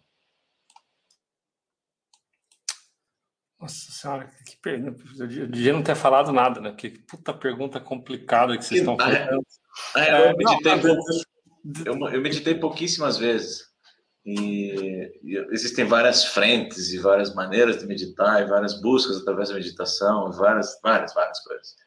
Então, é, sobre o processo, dentro do processo cognitivo da coisa e da busca e do processo de, de resolução disso de maneira cognitiva, eu, eu mais ou menos sei a linha disso. Agora, através da meditação, eu gostaria que de você que, manja dessa parada, que praticou e pratica e tal, me dê essa, essa linha aí de como é que seria esse processo. Tá, é, qual que é um, para mim, eu vou falar qual que é a minha experiência, né? Porque eu não, não, tenho estudado a fundo meditação, eu tenho praticado meditação há um ano e meio, já pratiquei alguns anos, parei, voltei, eu vou falar qual que é a minha experiência. Eu desacelero o ritmo de pensamentos. E isso não me dá blindagem emocional, mas me dá muita, muita inteligência emocional, no sentido que as coisas me afetam menos, né? E, e uma das pesquisas que me motivou, inclusive, para ir para esse lado, é porque eu tinha um estopim muito curto, né? Cara, eu era. Aquele negócio de livre-arbítrio era negativo, né? Que o jogador falava, alguém apertava o botão, blá, né? a resposta não correspondia ao efeito. E, e aí, uma das coisas que eu aprendi num desses estudos é que quando você tem um estímulo de três, três, pessoas, três grupos de pessoas, né? Um grupo de pessoas que nunca meditou, um grupo de pessoas que meditou uma única vez por 20, 30 minutos e um grupo de pessoas que medita há seis meses, 20, 30 minutos por dia, uma coisa assim. E cada um desses grupos você submete a algo de grande impacto emocional, tipo cenas agressivas, de alto impacto, de dor, coisas assim, terríveis mesmo. E quando você faz a linha de, de descarga emocional de cortisol, que é um negócio que pode levar até 48 horas, né, que, é o, que o Igor estava comentando, né, porque a, o normal seria a pessoa, a, a, seria a zebra voltar ao normal, né? A gente não volta ao normal porque a gente tem um puta cortisol que pode levar até 48 horas certo sistema, né? Que é produzido pela nossa mente, que retroalimenta e produz emoções. Nesse estudo, o que aconteceu? As pessoas que nunca meditaram na vida e têm esse alto impacto emocional, o decaimento do cortisol leva um certo tempo. E não é só isso, né? São os vitais da pessoa, ritmo cardíaco, perspiração, transpiração, né? Pupila dilatada, leva mais tempo. É o, que, o grupo que mais leva tempo. O grupo que meditou pela primeira vez, 20, 30 minutos, antes de submeter essas imagens de alto impacto, tem um decaimento, né? Um caimento mais rápido do que o anterior. E quem meditou seis meses ou mais tem uma, um caimento muito mais rápido. Então, voltando ao ponto do Jorel, quanto mais você medita, menos o ambiente externo te afeta. Quanto mais você medita, de certa forma, mais autocontrole você tem, né? E aí, e, e por que isso acontece? Porque você reduz o fluxo acelerado da mente. E, e para mim está relacionado com isso, tá? Mas eu, eu não sei o, o, quanto que isso é teoria ou é prática. Eu, eu, vou falar mais uma opinião, uma percepção, né? A diferença entre fatos, né, científicos e, e opiniões. O que eu dou é a minha opinião. Quando você desliga os pensamentos, você traz um pouco para mais de paz dentro de você. E na minha experiência, a meditação me traz paz. Eu fico mais conectado comigo e o ritmo de pensamentos super desacelera. Então, a sensação que eu tenho, eu tenho mais controle de mim mesmo. Ah, e, pessoa, e aí, voltando um pouco da referência de pessoas que eu tenho estudado, ah, um que eu sempre recomendo é como é, se tornando supernatural, fazendo, né, fazendo, fazendo coisas impossíveis para o cara que é comum, né, que é um livro do Joe Dispenza, que ele fez um estudo bem detalhado de meditação e coisas incríveis que acontecem. E eu nunca me senti no estado de meditação de transcendental em que as pessoas realmente têm dilatação de tempo, têm percepção de tempo, vão para o passado, vão para o futuro e começam a visualizar coisas que são bizarras. E eles estão documentando isso há muito tempo, eles estão documentando cientificamente esses processos. Mas o que me deixa meio pasmo nesse processo é como eu nunca tive essa experiência nesse nível, eu não consigo conceber o que é. É aquilo que a gente estava falando, que o Jorel estava dando exemplo, que eu achei fantástico. O cara que passou a vida inteira gordo, ele não sabe o que é ser magro. O cara que nunca teve uma experiência transcendental numa meditação profunda, em que ele perde a dimensão do eu, da identidade, ele se vê misturado no universo, o tempo dilata, ele vê coisas e tem ideias extraordinárias, porque o cérebro entra num super estado de consciência. O cara que nunca viveu isso, ele não sabe. Ele, ele não consegue tangibilizar. Agora, o que eu consigo praticar nas minhas meditações diárias, que são curtas, e eu, puta, tô cabeça, ele tá contra o ego, todo esse negócio. O que eu venho aprendendo é o benefício que traz para mim. Isso me, me traz mais foco, e isso é historicamente, né, desculpa, cientificamente já validado há muitos anos. O Daniel Goleman fala muito disso, né, sobre inteligência emocional, a parte da importância de se meditar e tudo mais. Você tem mais foco, você é muito mais produtivo, a, a, linha, de, a linha de raciocínio é muito mais rápida, mais clean. Você tem um sistema imunológico mais forte, você é uma pessoa mais feliz e você vai ter mais longevidade. Então, algo de muito poderoso tem no processo de meditação. E, e, uma das coisas mais poderosas é que você começa a acessar intuição que naturalmente, através da, do raciocínio lógico, você não tem acesso. E eu vou dar um exemplo em particular de uma coisa que aconteceu comigo em estado meditativo. Me veio, assim, me veio uma dinâmica de grupo nos treinamentos, nos primeiros treinamentos imersivos de um dia que eu dei. Eu não estava pensando nisso, eu simplesmente fui meditar e durante a meditação eu vi uma cena e era uma pessoa entregando uma bola para outra pessoa, respondendo uma pergunta, entregando uma bola para outra pessoa. E eu fiz essa dinâmica e, e, é um processo que a partir dali as pessoas começaram a se abrir. Então assim, eu não consigo explicar por que que essa bagaça acontece, mas o ritmo de pensamentos diminui, mais clareza, você fica mais zen, as coisas você compra menos brigas e, e aí o que eu digo é, cara, experimenta mas, mas é aquela história que o Igor falou, você tem que fazer uma vez, depois tem que fazer de novo, depois tem que fazer. E não é uma semana, cara. Você vai ter que fazer mês após mês, ano após ano. E aí você vai começar a perceber a sutileza da coisa. Mas é muito difícil explicar isso. Ah, é. não sei se eu consegui responder a sua pergunta, Bel. Estou falando um pouco de coração da minha experiência que tem sido com isso.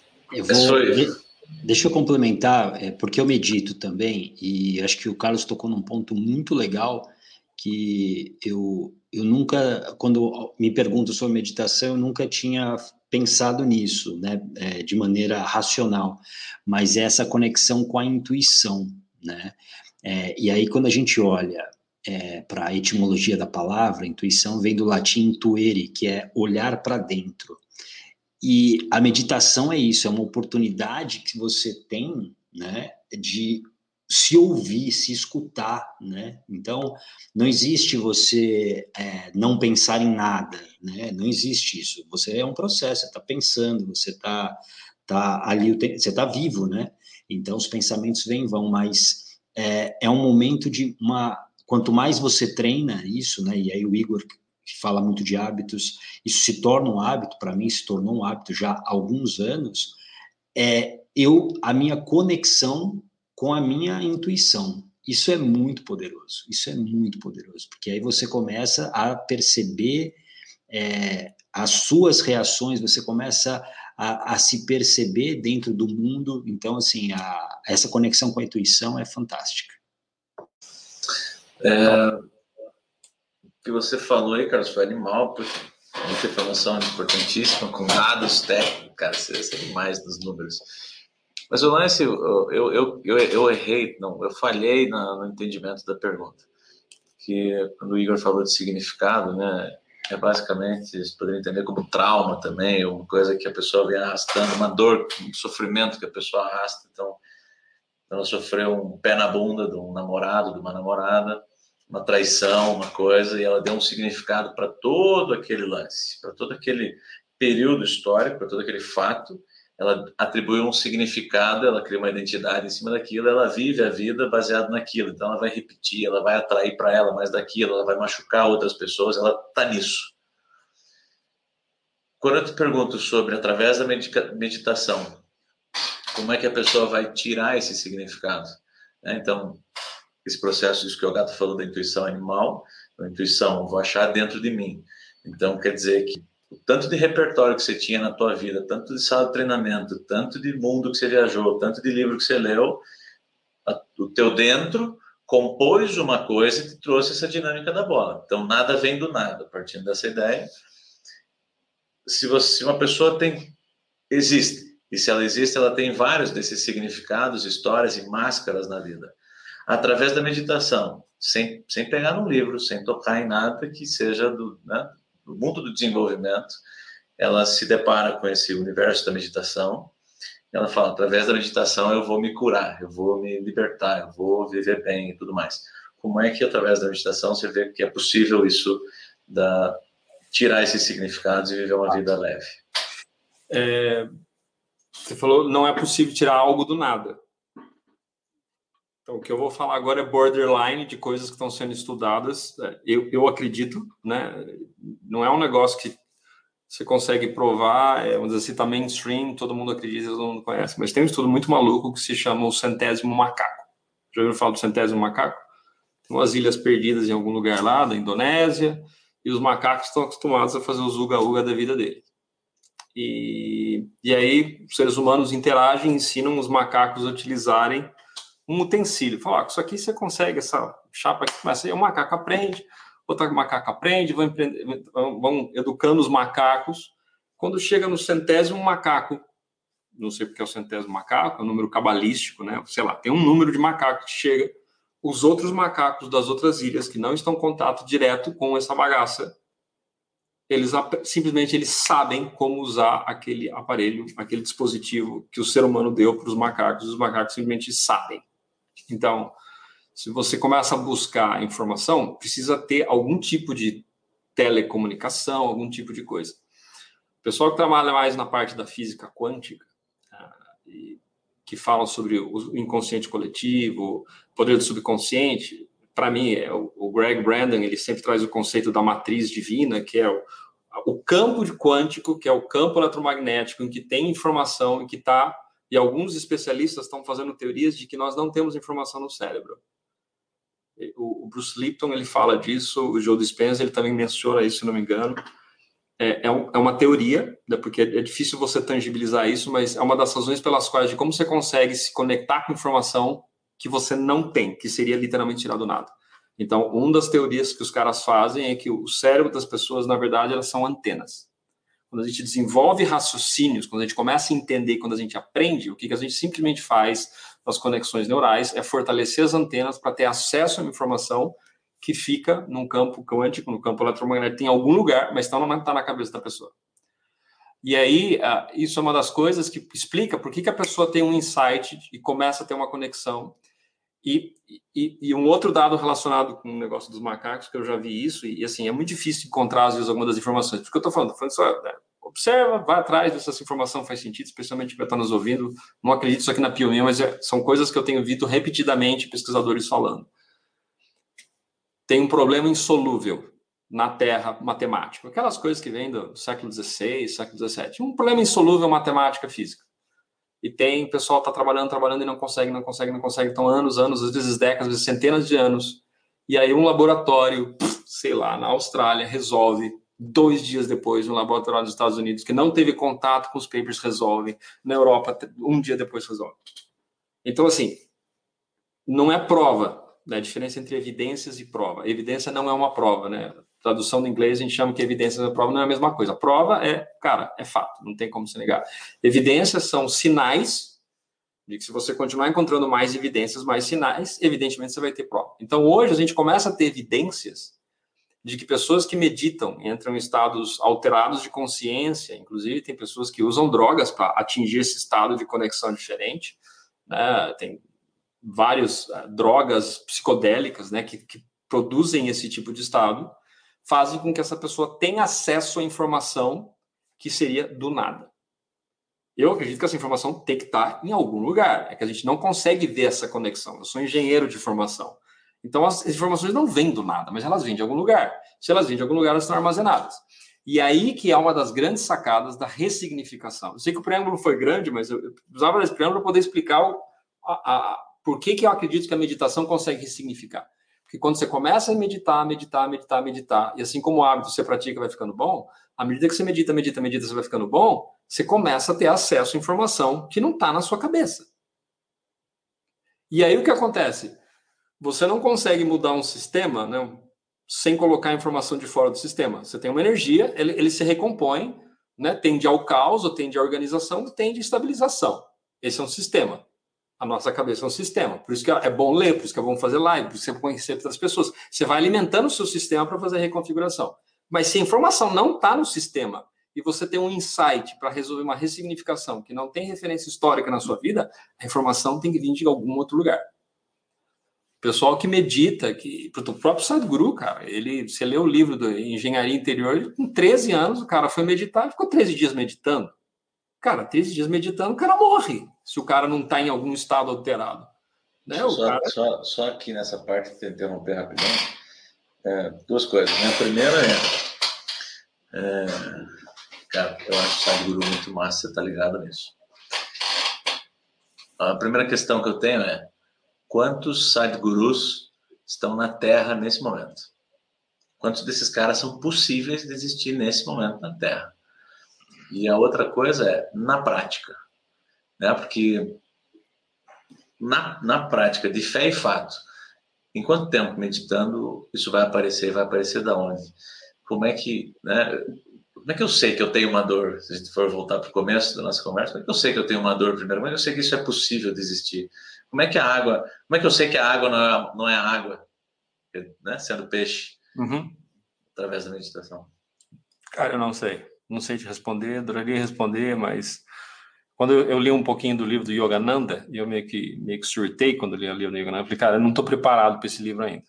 É, eu não sou Steve Jobs, não sou Beatles. Cara, alguma hora eu vou voltar e vou ler a porra do livro, porque é um negócio que é surreal, né?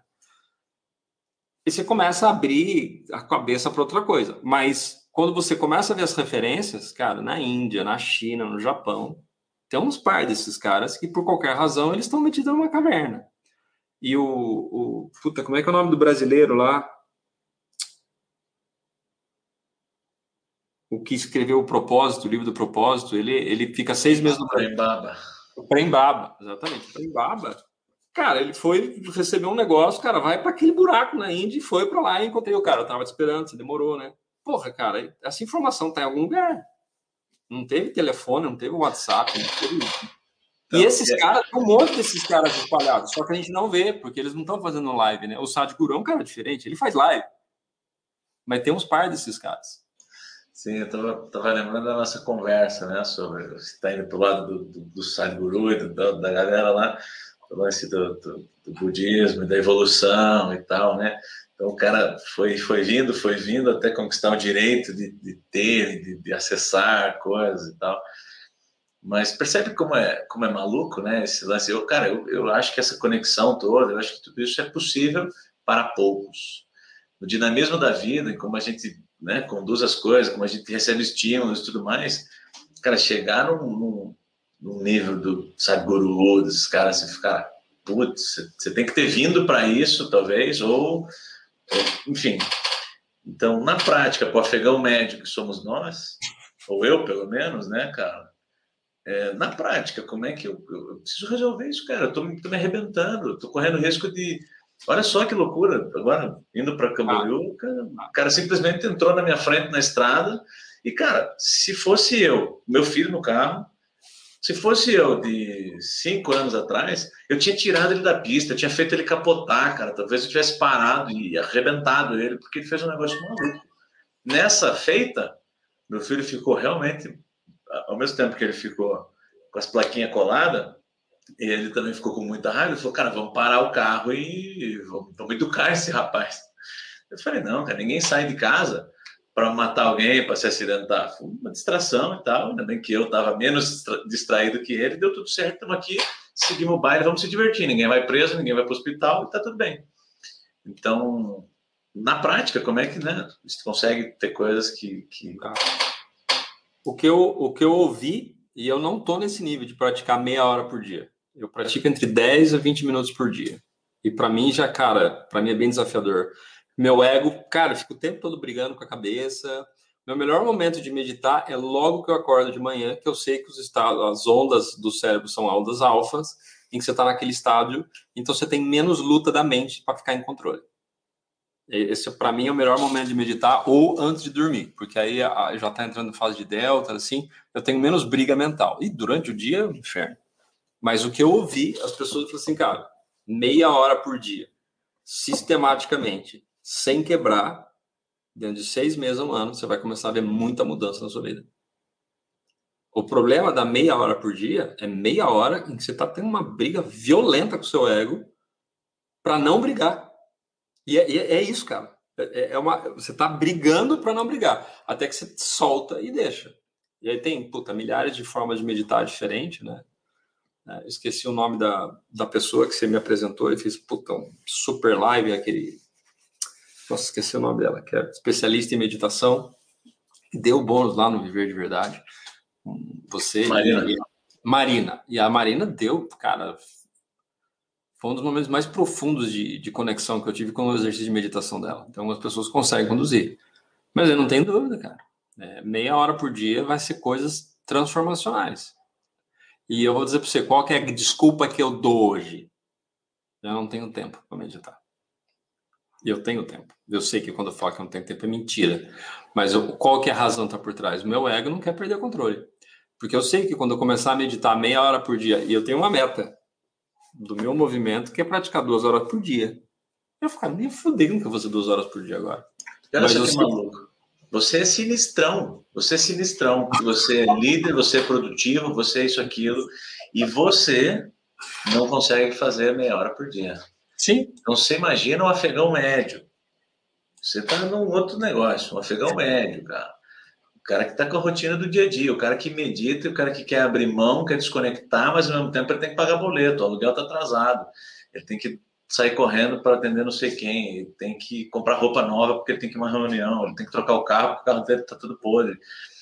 O cara está inserido no sistema e aí ele quer ir buscar um outro sistema só que ele está buscando esse outro sistema e ele está conflitando. Ele fala, beleza, cara, a vida é espiritual, é zen, é evolução, mas, porra, também é luta. O que, que eu faço? E no Sim. meio disso tudo, né, é, é muito doido. É muito eu vou falar uma coisa, Beraldi, que, que é, é, quanto mais se estuda, quanto mais se aprende, quanto mais se alimenta a sua inteligência, pior é para você meditar. É muito mais fácil para o afegão médio meditar, do jeito que você está falando, não sei exatamente o que você quer dizer, do que para mim. Porque eu sou um imbecil do ponto de vista meditativo, porque eu desenvolvi meu intelecto desde criança. Cara, meus pais eram professores. Eu cresci numa família de poliglotas, em que todo final de semana tinha um estrangeiro em casa. E por isso que eu fui acabar no mundo corporativo. Porque, cara, tem que crescer, cara. Quatro filhos, eu era um bosta, assim, porque eu nunca tinha ai. Cara, meu negócio é entender, cabeça, inteligência, inteligência. Então, para mim, cara, o exercício de meditação é, puta, é um sinal de humildade absurdo. Mas para quem não está acostumado a ler, cara, né, como que eu passo o tempo relaxando? Eu não, ouço não. música? Não, eu ouço livro, eu quero socar mais cabeça em informação. Eu falei, eu falei muito mais em relação. Pior, cara, para meditar. Eu falei Mas muito aí... mais em relação ao contexto do que a, a, conhecimento e tal. É a luta do dia a dia, a conquista, é o material versus o espiritual, é a, o desapegar versus puta, não posso desapegar. é você com você e você com a família. Cara, você está o tempo inteiro nessa, né? Na verdade, você, você, é, é um exercício de prioridades, né? E, e, uma coisa que você citou aí, Carlos, eu acho que é fundamental, né? Nós fomos adestrados a usar o racional, o intelecto, muito, cada vez mais precocemente. Então, isso é automático, né? E nós que vivemos em grandes cidades, com exceção do Beraldi, que vive no interior, é... é... Eu preciso fazer uma pausa técnica aqui, porque assim, pessoal, vocês estão me ouvindo, assistindo, nos ouvindo, nos assistindo, vocês não sabem essa justa que eles me colocam nos bastidores aqui, porque eu não sei o que está acontecendo aqui na realidade. Depois, na hora que terminar, eu vou ter que falar com ele. O que, aconteceu aqui? Mas eles sabem, né? Eu que tô, tô sendo, sou mirim aqui, então só fecha a pausa técnica, porque vocês, vocês só estão vendo metade das coisas que estão acontecendo aqui. Mas, mas principalmente nós que vivemos em grandes cidades hoje, essa, esse estímulo, esses estímulos são intensos cada vez mais, né? para você usar o teu intelecto e usar o teu racional. Então fica muito, muito mais difícil para você ter essa conexão. É, por isso que é importante, né? Natureza, a gente voltar a ter esses contatos, né? Com o pé no chão, o pé descalço, muitas vezes, para que a gente possa desacelerar. Nós estamos é, acelerados demais. Eu acho que por isso que tem essa dificuldade eu, eu como eu, eu falei, eu medito também com, com boa regularidade. Existem dias que tem, são dias mais difíceis, mas existem dias que fluem lindamente também. Então, tem muito a ver com o nosso estado emocional e como a gente está acelerado no nosso dia a dia também. É, e, a, e, só para contribuir, eu acho que a primeira vez que eu tive uma experiência de fato, assim, de meditação, acho que, eu, acho que o Matheus estava na mesma sala que eu, a gente estava fazendo uma formação. É... Putz, eu não vou lembrar qual delas, né, Matheus? Mas se você estava, você imagina onde é, para a gente não fazer propaganda do lugar.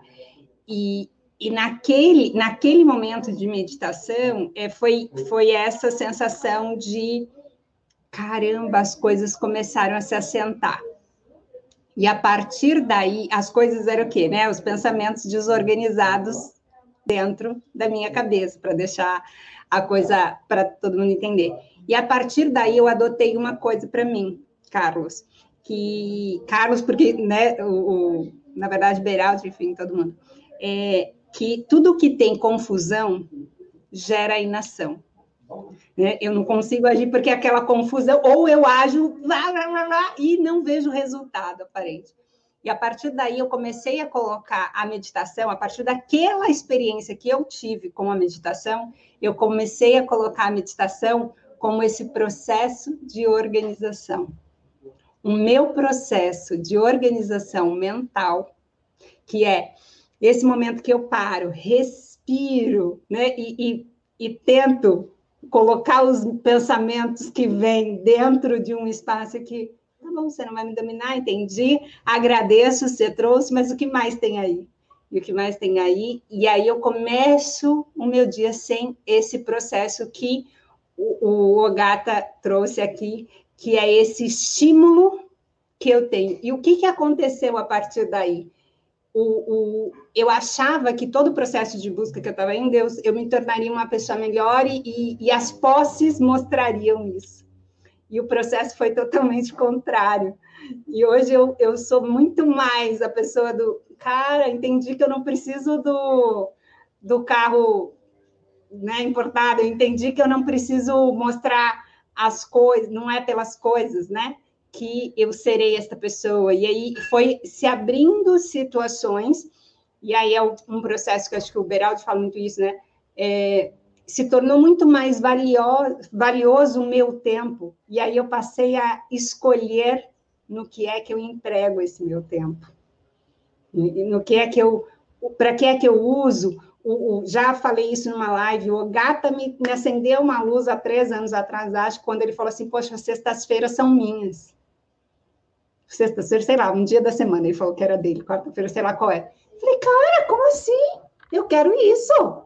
Como é que eu, como é que eu tenho isso?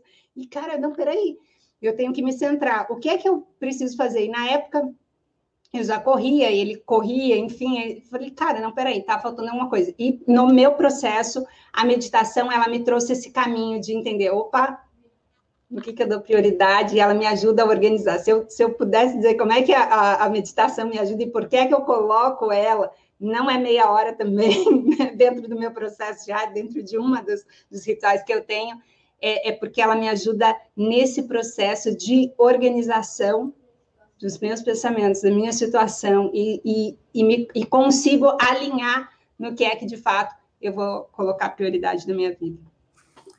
Muito massa. Eu, para mim, assim, eu não eu, eu faço auto-hipnose, né, que tem uma semelhança muito grande com a meditação. O assunto é meditação, e a meditação, que meditação, só, né? E, a, e aí não, quando eu voltar para você, você fala, mas aí é... O pessoal do interior é fogo, cara. Sempre quer aparecer. e aí, não, mas é muito semelhante, né? Muita gente pergunta qual é a diferença, qual é a diferença. Para algumas pessoas nem é diferente, né? A diferença é a sugestão só, que é mais clara na, na, na auto-hipnose, mas tem muita semelhança com a, com a meditação. E para mim, é, o que fez mais sentido assim ao longo do processo, primeiro, é que algumas coisas, pelo menos eu penso nisso, né? Como eu acredito em outras vidas e tudo mais, nem tudo a gente tem resposta. Né? Quando você começa a sentar assim, cara, não vou ter a resposta de tudo. Algumas coisas eu só vou seguir o fluxo, é o que é, e vamos nessa, né? Vamos aceitar isso aí. É, e aí, quando eu comecei a fazer auto-hipnose, para mim, o que fez sentido foi a gente conversa muito com a gente né, na nossa cabeça, mas a gente pouco sente a gente. Então, a auto-hipnose foi uma das maneiras de eu me sentir, não só de conversar, não só de ouvir as conversas, mas mais de sentir mesmo o que tinha dentro de mim. E, e, eu, desde que eu, que eu fiz a, a formação em hipnoterapia, que eu comecei a fazer auto-hipnose, eu teve uma prova muito grande para mim, que foi em 2019, quando eu falei, será que esse negócio funciona de fato mesmo? Vamos ver se isso funciona mesmo. Que foi quando eu fui chamado para jogar um campeonato, né, depois de 13 anos sem jogar, eu fui, fui chamado para jogar um campeonato mundial no México, e eu resolvi fazer só com auto-hipnose. Eu treinei um dia só. Fui jogar com, com, campeão, com pessoas que estavam jogando circuito mundial. E eu só fiz auto-hipnose, cara e eu ganhei o campeonato. E eu tive, eu tive uma, eu tava com uma lesão no punho um mês antes de viajar.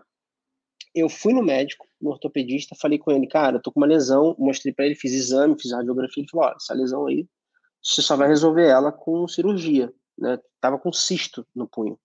Eu fiz auto-hipnose e o cisto sumiu. Como é que se explica isso? Cara, tem coisa que eu não explico. É isso que eu tô falando, não sei, tem coisa que não se explica, mas eu eu sei que fiz e o negócio funcionou.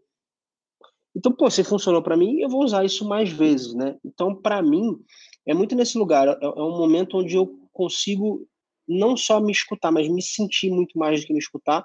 E, e nessas conversas ali do, do sentir, é, coisas funcionam, que eu não sei explicar porquê, mas funcionam. E ótimo que funciona. Então, é isso. É, já que, já que de, não, desculpa, Carlos, mas já que você não vai falar de meditação, é, que era o assunto aqui, por que, que você não fez esse, essa mesma técnica aí? Ou você vai fazer essa técnica quando tiver revanche na corrida com o Márcio Gato? Que se, se você estava fazendo, não funcionou, né? É, Olha, quer saber. Não precisa responder agora, você pode não, deixar. Se quiser, pode... que revanche? Se quiser, eu pego o vídeo aqui, não tem revanche. Eu ganhei. Pessoal, vamos voltar para o foco aqui, gente. Porque nós, nós, estamos chegando na metade do tema de hoje, né? A primeira metade é a mentalidade de sucesso para a vida. E agora a gente vai falar de empreendedorismo. Talvez precisa fazer uma pausa técnica, precisa fazer pipi, tomar um café, mas nós estamos chegando na metade da, da, da live. Deixa eu só falar uma parada aqui, que às vezes eh, o Igor, por exemplo, saiu completamente do assunto, cada um falou uma coisa, e, e, e, e ninguém aqui quer desqualificar uma coisa ou outra coisa, ou outra coisa, né? É só trazer um pouquinho mais. O que eu pude perceber que a meditação para uma fatia muito minúscula das pessoas, ela vai ser absolutamente de iluminação, cacete. Para outras pessoas, nem tanto. Para outras, nem tanto. Então, nem o Sadhguru e nem o, os caras aí que está falando, esse, eles abrem mão de ler para cacete, eles abrem mão de estudar para cacete, de interagir com outras pessoas. Eu vi lives do Sadhguru, o Carlos estava comentando que estava fazendo live, live, com o Elon Musk, outro dia eu vi ele numa live com o cara do gelo lá, o Hoff. Então, é, medita, beleza, mas busca um outro negócio aqui que pode trazer um pouquinho mais de informação, um pouquinho mais de confusão, e a confusão é o princípio para o entendimento das coisas, então tá tudo bem, diz que você não pare. Né? Então é, é, só essa parada, não é para eliminar nada, mas se você já pratica alguma coisa, quem sabe tem uma outra que complemente, aí você pode ir olhando para tudo que é lado. É, Até eu, aí... eu gostaria de corrigir, eu acho que talvez, eu não sei se eu expliquei algo que ficou distorcido, uma coisa que eu fiquei pensando se não ficou claro, se, se, se eu tenho esse entendimento errado, porque você falou quanto que a pessoa precisaria fazer para que ela pudesse acessar a informação, para que ela pudesse ressignificar coisas. Cara, 30 minutos, seis meses, um ano, cara, não é pouca coisa que você vai conseguir fazer, com coisas surreais que nós estamos falando. Agora, coisas que eu ensino para alunos em cursos simples, cara, é respiração do quadrado. Você faz uma respiração do quadrado um minuto, cara, você muda seu estado emocional. Aliás, na minha formação de coach executivo, né, quando eu fui tirar meu diploma lá, com os caras férias, cara, três respirações diafragmáticas profundas são capazes de mudar o coquetel químico do seu sangue. E isso é meditação. É um dos milhares de tipos de meditação. Então, assim, para chegar no nível de ressignificar, que é um troço, cara, não é fácil cognitivamente você ressignificar. Tem que fazer reframing, você precisa ter testado, você precisa fazer uma coisa. Você acha que se ressignificou e depois a vida continua exatamente a mesma coisa. Cara, você não ressignificou, você começou a tirar casquinha. Aí você tem que voltar, voltar, faz um processo de hipnose, outras coisas. E aí você percebe, nossa, eu ressignifiquei. Para você fazer isso com meditação, cara, não é, vamos dizer assim, nível inicial, iniciante. Mas um minuto, se você fizer meditação, você já vai ter benefício. Né? Eu só queria corrigir essa distorção, porque, falando, pô, então para as coisas começar a fazer efeito, precisa ser meia hora por dia, não. Um pouquinho você já tem resultado. É, eu quero trazer só uma visão mais simplista de tudo isso aí, porque parece que meditação é aquela coisa de outro planeta, né? Que você tem que ir para a Índia, que você tem que ir para os Himalaias e tal. E no final das contas, é, com tanta informação científica de fato que a gente tem hoje, é, eu, eu, vejo a meditação como uma atividade física. Tipo, você não questiona mais o profissional de educação física que fala, cara, que você precisa fazer atividade física. E você também não precisa ser um profissional de educação física para praticar atividade física. E você não precisa correr uma hora por dia, todos os dias, para praticar atividade física. Tipo, você falou de um minuto por dia com as três respirações. Cara, qualquer pessoa, seja homem ou mulher, 30 flexões por dia, cara. Você demora, sei lá, talvez 40 segundos para fazer isso, menos de um minuto. Você fala, nossa, só isso? Fala, cara, se você não faz, hoje você não consegue fazer 10. Já começa por aí. E se tu faz 30 todos os dias, assim, é um hábito angular, aquilo que Doug fala sempre, cara, você mudou uma coisa aqui, um centímetro, a coisa muda toda. E eu penso que a meditação também é isso. Né? E, e eu acho que, inclusive, as coisas não estão tão separadas assim, porque quando você pratica atividade física, sem fone de ouvido, assim, prestando atenção no seu corpo, o Igor, o cara que, né, o mais alta performance no sentido físico da coisa que já foi atleta e tal. O Márcio Togata já correu, cara, eu corre, né, correu grandes distâncias, eu corro há vários anos também, e eu percebo isso, eu corro sem fone. E é a mesma, e, e o ponto negativo disso é que, assim como o lance do sucesso, você não consegue medir o parâmetro se você está indo bem ou não na meditação tá ligado? Só que eu consigo perceber o quanto mais estressado ou mais impaciente eu tô caso eu pare de correr. E na, eu vejo na corrida a minha, a minha forma de meditar. Eu não consigo sentar de perna cruzada e ficar respirando. Só que eu consigo correr bastante, assim, ficar um par de tempo correndo. E eu justamente não, não, não busco na corrida uma competição, porque eu sei que se eu correr prestando atenção no tempo, eu vou estar pensando em alguma coisa. E quando eu corro mais de boa, eu consigo só correr e ficar ok. Que é uma meditação também, né? Exato. Então, essa é, é uma coisa não tá distante da outra. Tipo, você não vai só meditar ou só ler um livro, esperando que uma dessas, alguma dessas duas coisas vão te trazer iluminação ou coisas, né, coisas do tipo. Do mesmo jeito que você não vai só praticar atividade física ou só comer bem. Se você faz uma coisa direitinho, uma coisa leva a outra e melhora a outra, enfim. E penso que, no sentido intelectual da coisa, tanto a meditação, né, o desacelero do pensamento, junto com os inputs diferentes de livros e coisas que você está assistindo, que você está lendo e tal, vai te trazer intuição. Você só coloca coisa boa para dentro.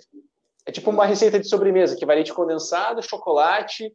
Porra, só vai coisa boa dentro. Qual que é a probabilidade da parada ficar ruim? Entendeu? É tipo isso, você bota só input bom para dentro. Dá uma meditadinha que é só para coisa sentar. De repente dá um choque ali e vem uma ideia. Cara, qual que é a probabilidade dessa ideia ser ruim? É muito baixa. Né? Então, eu não daria, assim, a, a sorte de deixar tipo, a coisa como tá e falar, não, só vou meditar. Porque vai que eu não sou o cara iluminado. Eu vou deixar a própria. Vou ficar a própria sorte? Não, porra. Cara, genial. É... Eu vou ter um problema, eu não vou conseguir fazer mais live sozinho sem, o, sem o Jorel simplificando, explicando as coisas, porque, cara, é impressionante sua habilidade de síntese e simplificação. Para com isso.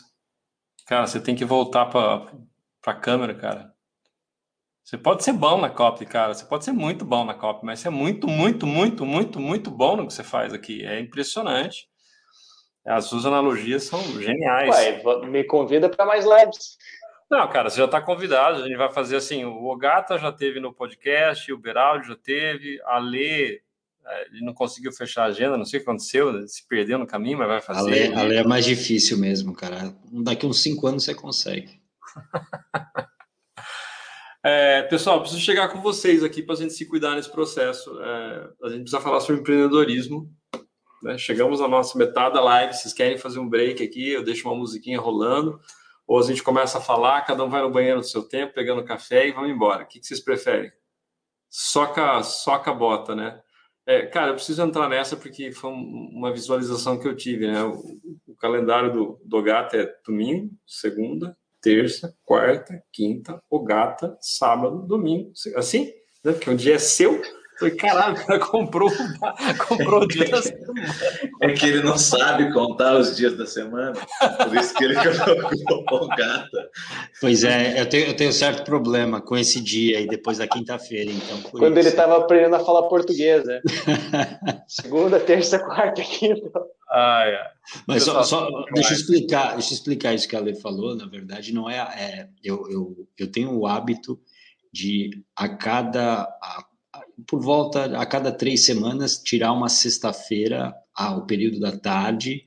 Realmente é, o, é, um, é um, um ponto meu de, de inflexão para pensar, para às vezes fazer uma atividade totalmente fora da rotina porque eu acho muito importante isso, e aí é muito do que o Matheus falou, de você se escutar, né, a corrida sem um fone de ouvido, que é uma coisa que é muito, é muito difícil hoje as pessoas fazerem isso, e, e, é isso que eu faço, mais ou menos a cada três semanas eu busco ter esse momento, sim, eu acho que é muito importante, é uma, uma dica que eu dou aqui para as pessoas, é, às vezes pensarem no que elas precisam fazer. Excelente. Grande, Gata. É, tem, ficou uma pergunta para trás. Podemos trazer a pergunta? Alguém tem algo que gostaria de completar agora? Fala, Braulio. Eu tenho, eu tenho pergunta também, mas vamos depois dessa aí. Tá, então beleza. Priscila Abadia. Seria o medo ou a insegurança que impeçam as pessoas de seguirem em frente?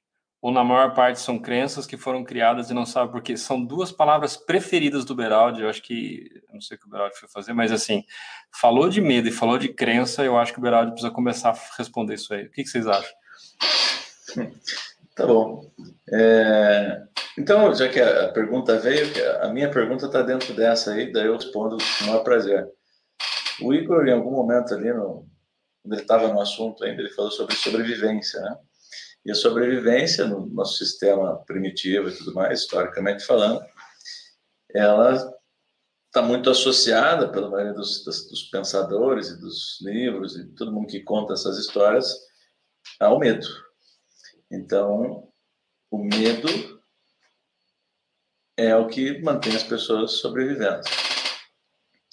E aí o que eu quero trazer é uma pergunta mesmo, uma ideia, uma, uma, uma provocação, talvez, em relação ao medo. O que de fato é o medo? Ou seja, as pessoas estão usando o medo do jeito certo? Esse pensamento sobre o medo que a gente vem repetindo, ele é isso mesmo? Ele está completo nele? Ou é outra coisa e a gente está deixando passar? Então, veja, trazendo aqui alguma, alguma ideia, a gente vai sempre ter o exemplo do, dente de sabre lá e tal, o cara tem que estar tá ligado, se ele vê o tigre dente de sabre, vai comer ele, ele vai morrer e tal. Então vamos imaginar na origem, a origem da coisa. Tá eu e um amigo, nunca vi esse bicho. Aí vem o bicho lá, eu falo, olha o gatinho. Aí eu vou na direção dele, nhaque. O outro olha e fala, caramba, esse bicho é brabão, cara, comeu meu amigo. Vou embora. Vai correndo. A partir desse momento, veja, no momento zero, ele não tinha medo. Zero medo. Não sabia o que era, tanto faz. O amigo comeu.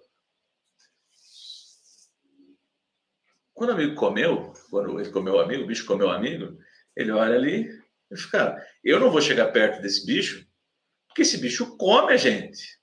Então eu tenho, no meu entendimento, eu tenho a, a clareza da consequência daquilo. Para encontrar esse bicho e ficar nesse momento, eu tenho um período de caminhar pela mata, de ter que ir na casa de um parente, na casa de um primo. E aí, nesse período do trajeto, eu tenho uma coisa que talvez eu possa chamar de medo.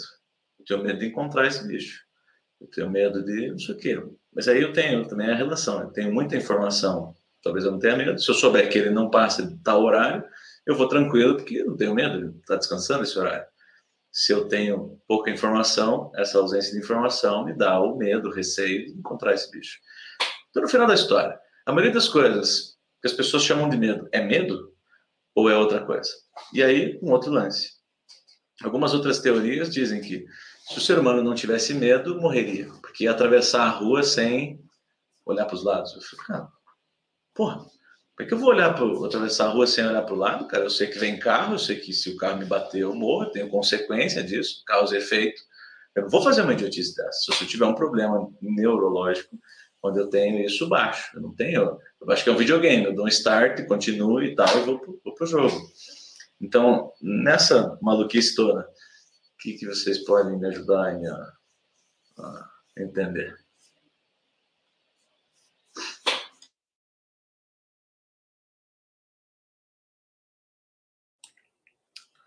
Vamos lá, doutores e doutora. Vai ler. Bom, eu acho o seguinte, não tem como separar, né, o que ela falou aí de medo, segura, é medo, insegurança ou é crença, né? A mim o medo e a insegurança vem da crença, né, do que eu acredito, o medo surge ou da experiência que vivida, como é o exemplo da história que o que o Beraldi fez e da interpretação que eu dou para aquilo que eu, que eu vi.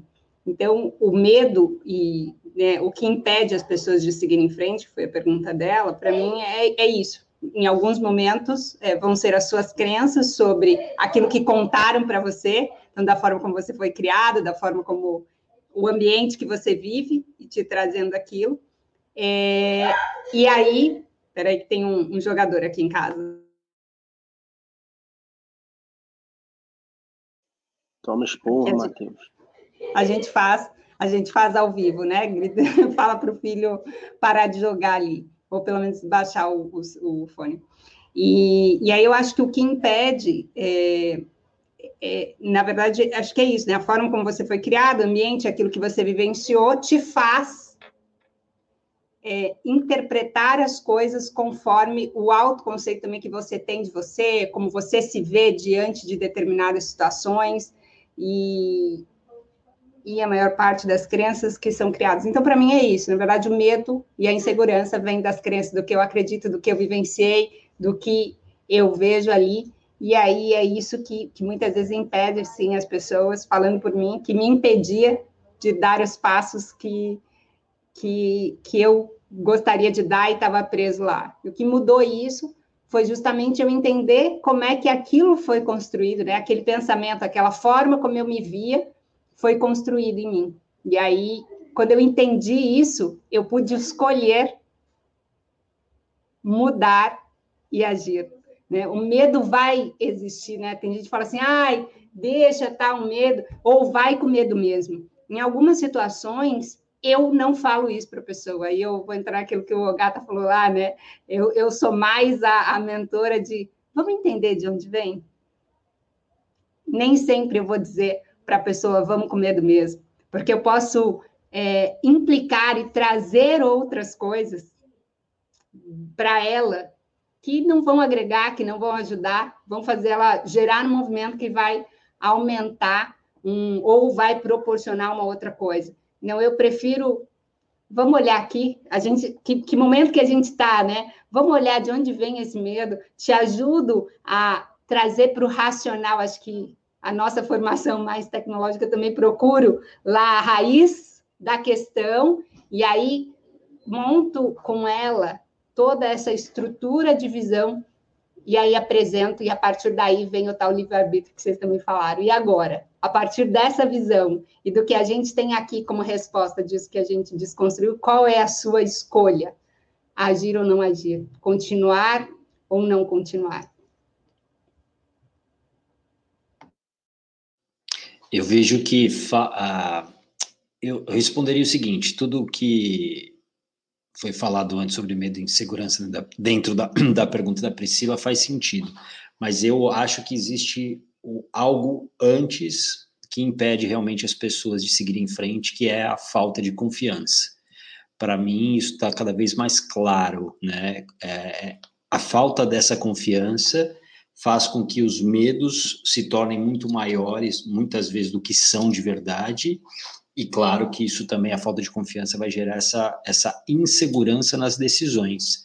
E, e tudo tem a ver com as coisas que você aprendeu, né? Tudo que as convicções que foram aprendidas, todas as crenças que você viveu aí durante a sua vida.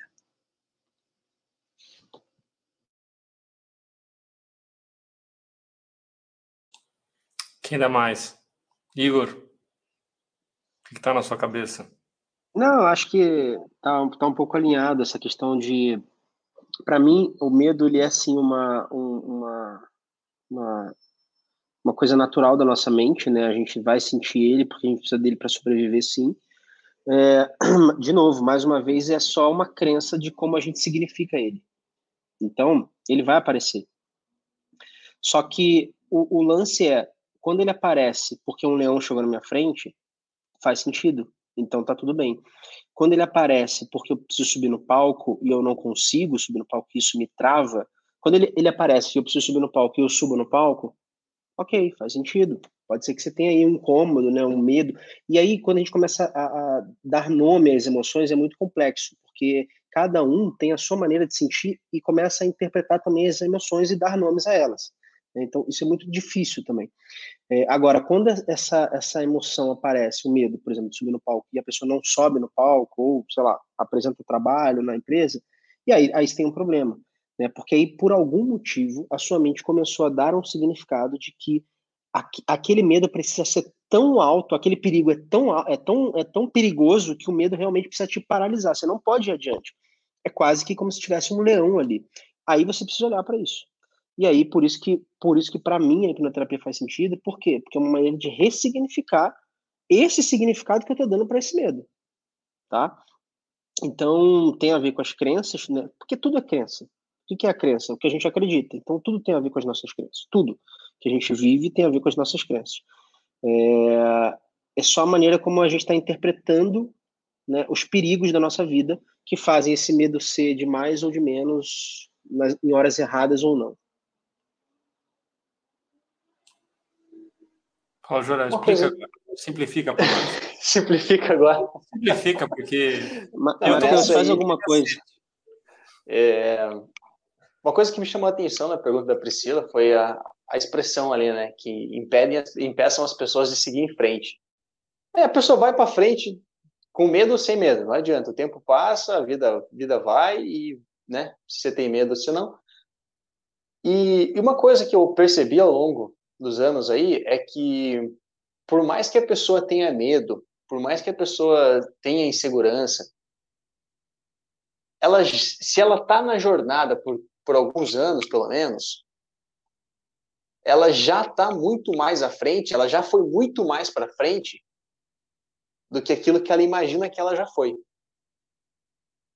Então, falando, né, amarrando isso para o mundo do empreendedorismo, que a gente está aqui, né, que você quer trazer essa, essa esse assunto à tona aí, é, às vezes a, às vezes a pessoa olha e fala, putz, mas eu ainda não comecei o meu negócio, ou, ou eu ainda não faturei X mil reais, ou eu não consegui, sei lá, vender para o Brasil inteiro, não sei. E aí ela acha que essa decisão, ela, ela não só ela, ela não chegou lá ainda por conta do medo. Só que na minha percepção é, ela já está muito mais próximo disso do que ela estava quando ela começou a jornada. E ela teve que resolver várias outras coisas antes, vários outros medos antes, várias outras inseguranças antes, que é, talvez nem estava no radar dela. Então o Gato falou da confiança. Eu acho isso total, total. Assim, sem confiança não vai a lugar nenhum. Mas às vezes sem competência também não. E aí às vezes para você ter ter autoconfiança, você precisou pelo menos ter a competência racional, cognitiva de que, cara, você pode escolher ser melhor, por exemplo, não sei, ou a competência de desenvolver uma habilidade do negócio mesmo. Você fala, cara, eu preciso aprender a fazer isso aqui. Eu preciso aprender a gravar um vídeo, eu preciso aprender a postar na rede social, eu preciso aprender então, percebe o quanto de coisa estava muito mais escondido ainda do que aquele grande objetivo. E às vezes, a, a, quando a, a, gente traz isso, né? Porra, será que é só o medo que impede as pessoas de seguir em frente? Cara, a pessoa já está seguindo em frente, quem sabe resolvendo coisas que nem está no radar dela ainda, que ela precisava resolver, né? Mas, então, eu para concluir, né, não tem não necessariamente a ver com o medo ou com a insegurança, é uma pílula de esperança, de olhar para trás, do começo da jornada até agora, e ver que, mesmo você achando que você tem muito medo ainda, você já caminhou putz, muito. Você já é uma pessoa completamente diferente da que você era no começo da jornada. E que de agora para a próxima vai demorar bem menos tempo do que lá do começo até outro objetivo. Cara, vocês são muito inteligentes. Tá que pariu. Cara, é, é infinito isso aqui. Lance, o Igor falou do leão. Ninguém respondeu o que eu perguntei, muito obrigado, mas tá bom. É... Eu perdi. Qual foi a sua pergunta, Beraldi? Em relação ao medo, se o medo é medo mesmo, como a maioria das pessoas pensam o medo, ou se a gente usa o medo por não ter conhecimento das outras palavras ou por não pensar sobre o medo, enquanto ele em, si, né? Por exemplo, o Igor falou uma coisa que é comum, né? é, aparecer um leão na tua frente, você vai ter medo. Quem sou eu quando o leão aparece? Eu sou o campeão mundial de caça em safari e eu tô com uma 12 na mão. Qual é o medo que eu vou ter? Eu não tenho medo. Eu sou o, o, o príncipe que matou o dragão por, por causa da princesa. Cara, eu não tenho medo do tigre, do leão, o que for.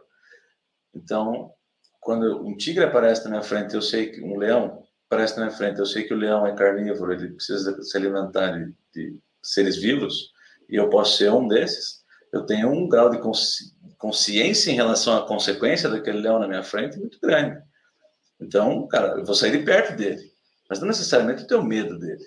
É, esse é o, é o, lance, né? Essa, essa, essa máxima de que, cara, se o ser humano não tem medo, ele se joga na frente do carro. Quando uma criança vai meter o dedo na tomada, ela não tem medo da tomada. Agora, quando alguém fala, não, não, não, põe a mão aí, não sei o quê, não sei o quê ela no primeiro momento vai tomar um susto, depois ela vai acreditar que aquilo tem uma consequência. Mas ninguém tem medo da tomada. Então, é, é, nesse, nesse, é aprofundar na questão do medo. O medo está, etimologicamente, a gente vai ver, está no extremo dele a fobia. E a irracionalidade, né, no sentido de, cara, é uma parada que não existe, é uma parada que, né? Então, todos vão experienciar em algum momento o medo na vida, mas o que de fato é medo, o que de fato é outra coisa. Assim como aí você vai entender bem, Carlos, né? procrastinação. Procrastinação é uma palavra bonita para várias coisas que estão lá na ponta e que estão na raiz. Então, nessa linha, o medo. Como é que você vê? Essa, essa máxima, por exemplo, que se a gente não tem medo, a gente faz cagada.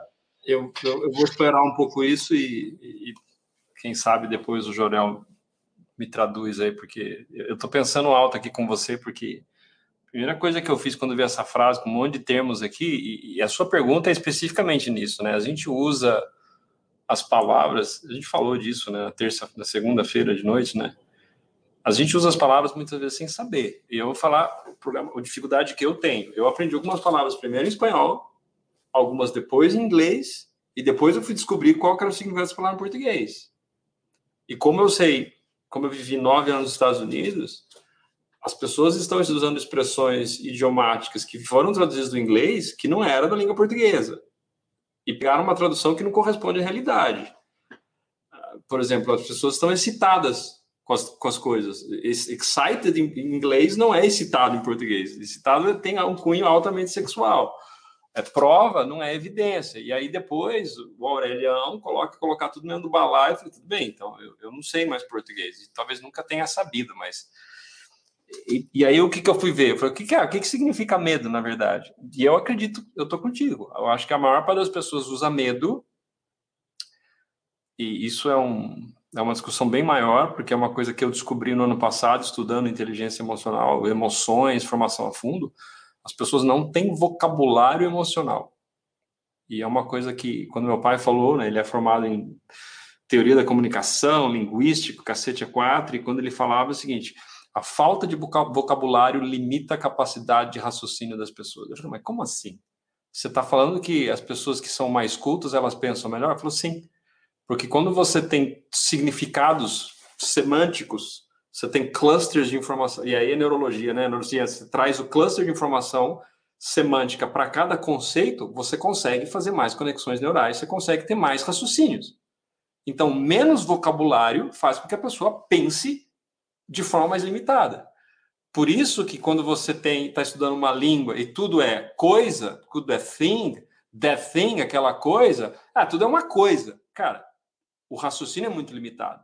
Aí quando você começa a ser preciso no que as palavras significam, de fato você começa a ter matizes na linguagem e você consegue pensar de forma mais precisa.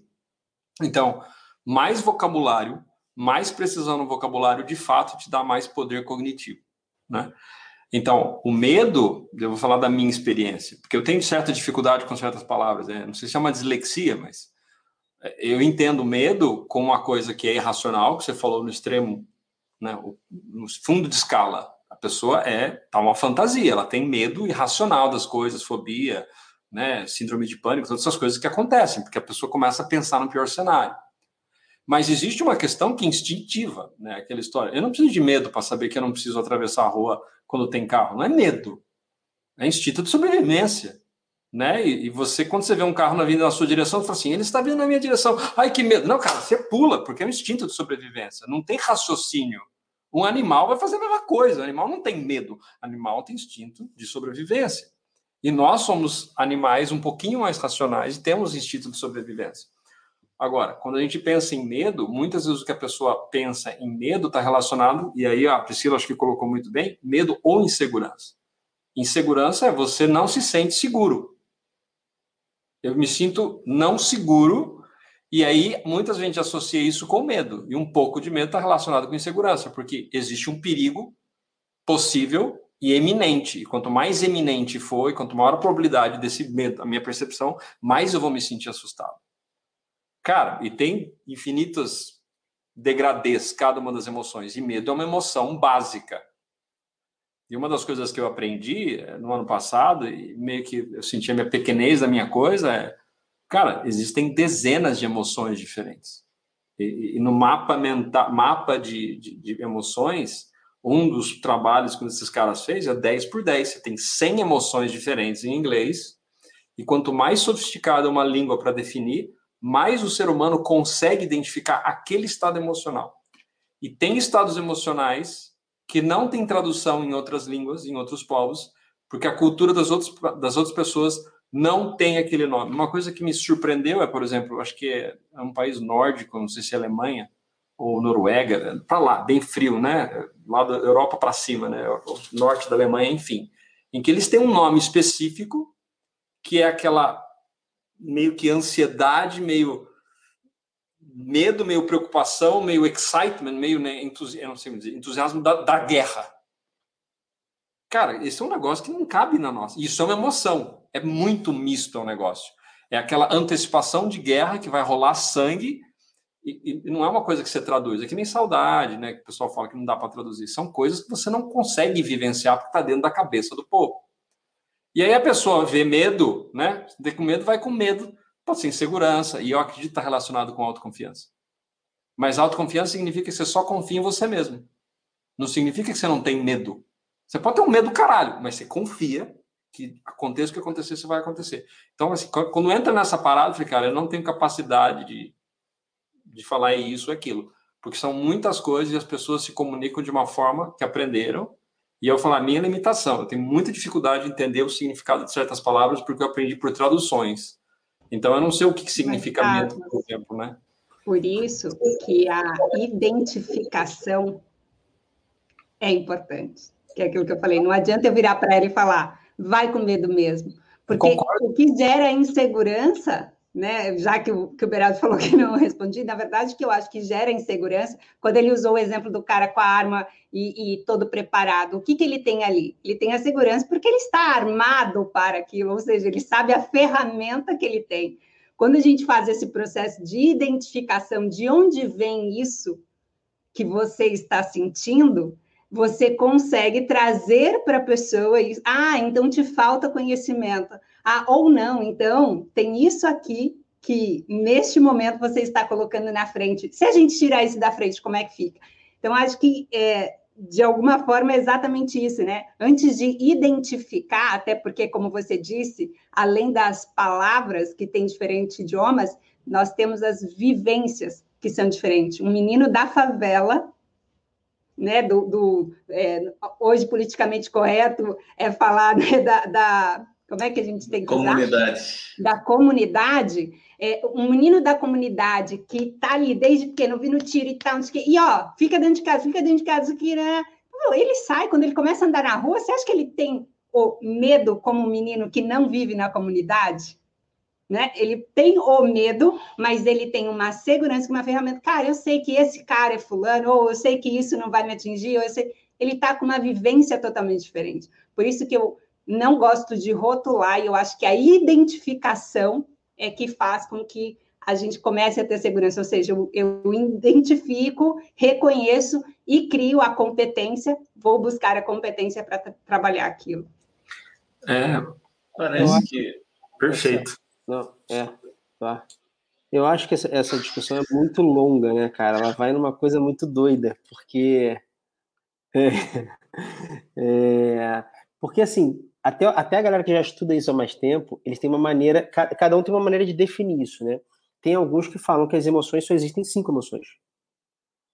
E a, a, depois das emoções existem os sentimentos, que é a maneira como a gente sente as emoções. Então, por exemplo, insegurança não é uma emoção, é um sentimento que está associada a uma dessas emoções básicas, que são as cinco: é, medo, raiva, tristeza, alegria e nojo. São as cinco básicas. Então, medo, aí o que, que eles explicam, né? Que o, essas cinco emoções elas são instintivas, é instinto. Os sentimentos, a gente começou a dar sentimentos, porque é o que o Beraldi falou, mas o que, que é medo, então? Pô, eu não tenho medo de atravessar a rua. Sim, mas isso instintivamente você tem. Só que você como você se sente com relação a isso é diferente. É a confiança ou não confiança, entende? É, então, é, é, aí, só que, então, de novo, a nossa linguagem é muito complexa, porque ainda mais nós brasileiros, né? Porque ela é muito rica e, e por ser muito rica, ela confunde muito mais a gente. Então, é, a gente vai entrar aqui numa conversa que não acaba nunca mais, né? Mas é isso que eu acho. Eu gosto dessa teoria dos, das emoções e dos sentimentos acho que ajudam a definir muito melhor. É, eu, eu diria que não é nem teoria, tá? O que eu vi é quando as pessoas começam a falar das emoções, emoção é tipo, você sente fisiologicamente. É uma parte do cérebro que está atuando. Estou falando do ponto de vista de ressonância magnética de margens. Quando você tem uma emoção, a emoção vem antes. O sentimento é teu processamento cognitivo sobre aquilo que você está sentindo. É explicação, é uma outra área do cérebro. E o que é, o e assim, eu comecei o estudo com as cinco emoções básicas, mas o que eles dizem é emoção é um troço tão complexo que você sente no corpo que quando você mapeia o seu a sua temperatura corporal de mapeamento de emoções, cara, é muito diferente. Não é só meia dúzia. E, e aí, assim, eu sei que tem treinamentos que até hoje fala que você tem cinco emoções básicas. Eu falei, tudo bem, né? Eu, eu respeito, mas o que eu estudei, né, com mapeamento é um pouquinho diferente. E eu concordo contigo. Isso vai mais três dias a gente falando sobre isso. E aí, então, para minha contribuição para a Priscila, Uh, me parece que a insegurança está ligada com falta de conhecimento e habilidade. Ou, né, se, se ela. Uh, e aí a parte da crença. A crença. Tudo é crença, né? Tudo é crença. Tudo que você acredita é uma crença. Então, você não acha o porquê que você acredita naquilo? A minha maneira de fazer, eu procuro, procuro, procuro. Não acho a causa? Azar, velho. Não, quero, não me interessa mais saber. O que, que eu preciso saber para fazer o que eu tenho que fazer que eu estou inseguro? Ah, mais habilidade? Vou meter a cara nos livros e vou ter habilidade. Vou ter conhecimento para fazer. E aí eu vou de qualquer jeito. E a outra coisa é a projeção, a projeção é, do pior cenário. Que é, cara, tá, eu tenho que fazer isso aqui. Fazendo isso aqui, qual é a pior coisa que pode acontecer? Ah, a pior coisa que pode acontecer é isso, isso, isso, isso. Tá bom. Se essa primeira pior coisa acontecer, o que, que acontece na prática? O que, que muda na minha vida? Qual o impacto disso? Aí você vai, na maioria das vezes, você vai olhar e vai falar: caramba, é só isso? Não, só isso eu tô na boa. Ah, essa segunda aqui. É, se acontecer, é só isso também. Se, tá bom, mas se acontecer, como é que eu resolvo? E você vai ver que, tipo, muitas vezes nem tem o que fazer não tem o que resolver. Tipo, aconteceu, já era. Dois tipos de erros que são possíveis na vida: fatais e não fatais. Fatais é quando alguém morre. Se ninguém morre, dá para corrigir. Dá para corrigir qualquer coisa, se ninguém morreu.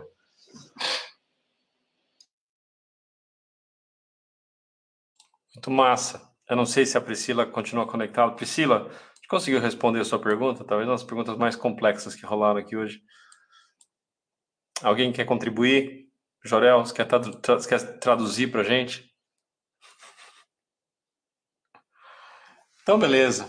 Vamos ver se a Priscila se não, não é, não é uma tradução, mas é uma observação que eu acho que foi segunda-feira. Eu tive esse papo com o Eduardo e falei exatamente essa frase para ele. Falei, cara, sem repertório, sem vocabulário, a pessoa não consegue pensar, cara. E aí, quando você falou, deu um blow. Falei, tá vendo aí, ó? É tipo, é tipo o laboratório que descobre a parada na Austrália e no dia seguinte nos Estados Unidos, sem ter acesso ao paper. Mas é isso mesmo. É, eu e, eu, e hoje a gente avançou um pouquinho nisso, que é sem repertório não dá, com repertório é tipo o jornal, né? Se você não assiste, você está desinformado. Se você assiste, você está mal informado. Então, quer dizer, você não tem repertório, cara, você não consegue avançar. Você tem repertório de palavras e fala, cara, tá confuso esse negócio aqui.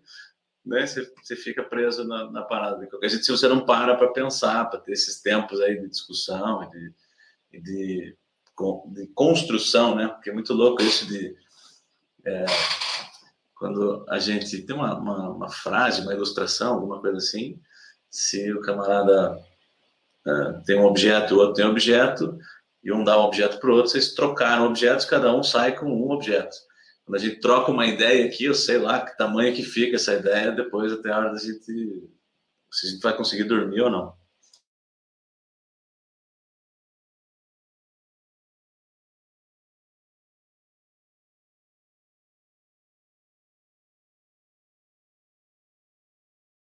E agora entramos na segunda parte desta live.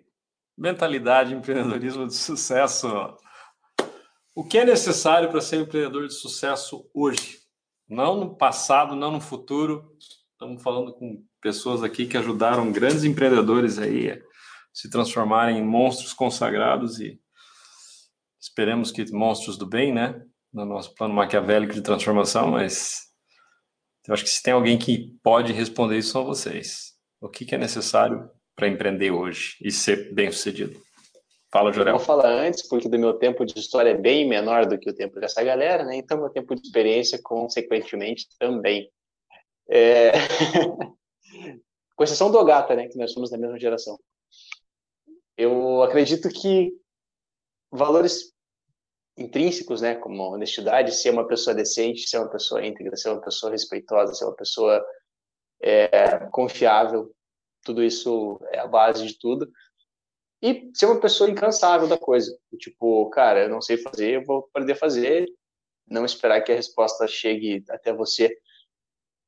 Até porque, né, muitas vezes a gente diz aqui, a, gente diz isso aqui que é. Oh, esqueci.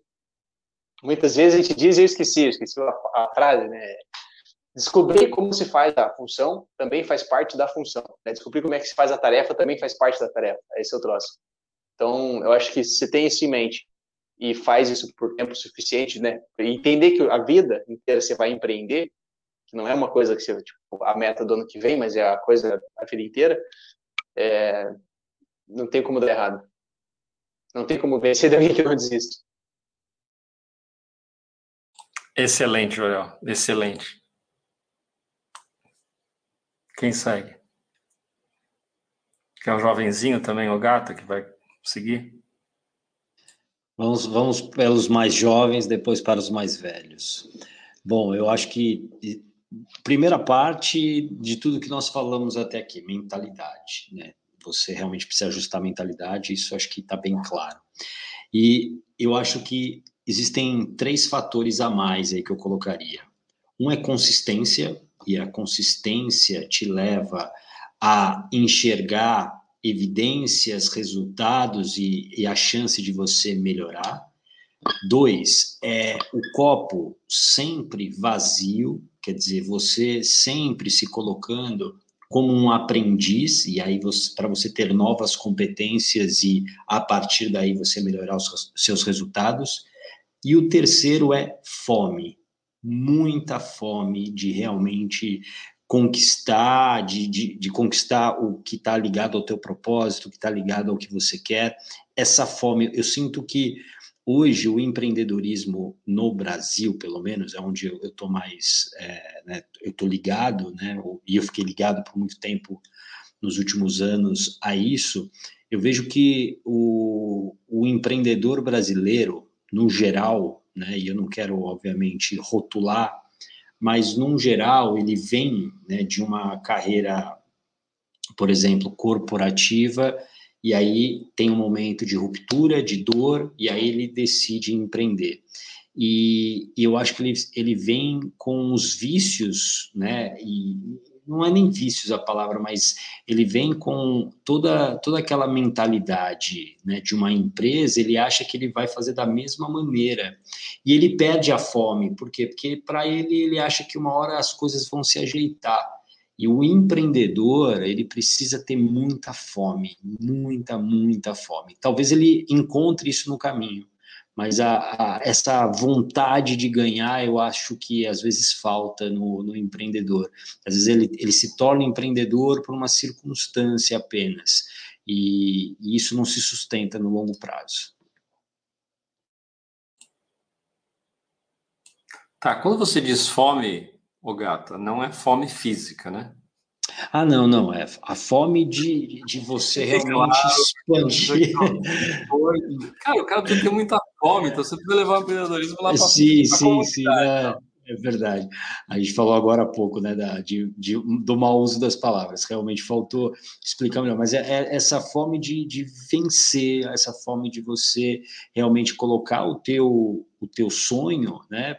à disposição de outras pessoas. Eu acho que isso é, fica uma coisa muito, muito é, realmente, Igor, você tem razão aí, é, muito ligado realmente a, a, a, achar um plano muitas vezes perfeito e sem é, e acaba a pessoa acaba estagnando a partir daí, ela perde essa vontade de vencer. Muito massa. Eu vou pegar o, os mesmos três tópicos que eu falei é, um pouco antes ali, quando a gente está falando de liderança, que é entender os talentos, né? E aí eu, eu não empreendi também muito tempo na minha vida, eu fui muito mais atleta, então eu vou, vou trazer o paralelo do atleta. Eu acho que é, entender os talentos, porque se você está na área errada, se você tá, não tem a ver com as suas potenciais ali, com as suas forças, você vai. É, muita gente fala que tem que trabalhar muito, né? Você vai trabalhar muito errado. Então tem que trabalhar muito sim, mas quando você trabalha muito certo é que o negócio funciona. Então, quando você entende os seus talentos, seus poderes, as suas forças, você já está meio caminho à frente aí. E os outros dois pontos, é, eu acho que o Gata falou também, que é consistência e ser um aprendiz, né? Você tá sempre, a jornada não, não acaba nunca, então você tá, tá, tem que estar tá sempre aprendendo e mantendo a jornada na consistência. Muito massa. Ale? Vou eu? É, que eu achei que o Beraldi ia abrir ali mais rápido. É, eu concordo com eles sobre os, né, os pontos aí, consistência, como o, o, é, o Gato falou, e eu acho que essa questão que o, que o Igor trouxe, né, do talento, é entender que, que muitas vezes, e eu vi muito isso, principalmente dentro do Sebrae, a gente via muito isso, né? Ah, eu vou, vou, vou escolher vou escolher empreender porque eu vi e eu vou escolher numa área que vai dar dinheiro.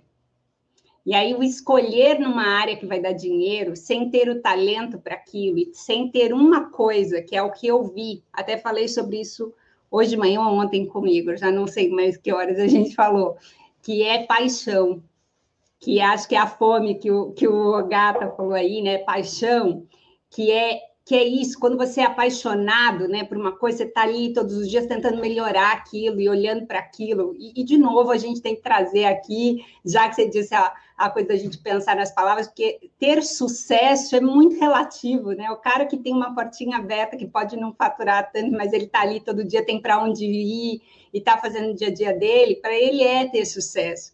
Então, eu, eu acho que o sucesso para cada um, e principalmente agora vou dizer para mim, né, o que é o ter sucesso, é quando eu sinto que eu estou feliz com aquilo que eu estou fazendo, então entra aí o talento e a habilidade, e, e descobri que quando eu não tinha determinada habilidade, eu estou curiosa para ir buscar esta habilidade. Então, isso me fez ter sucesso. Eu me tornei uma pessoa curiosa. Eu falava, cara, peraí, para minha clínica dar certo, o que, que eu não sei ainda?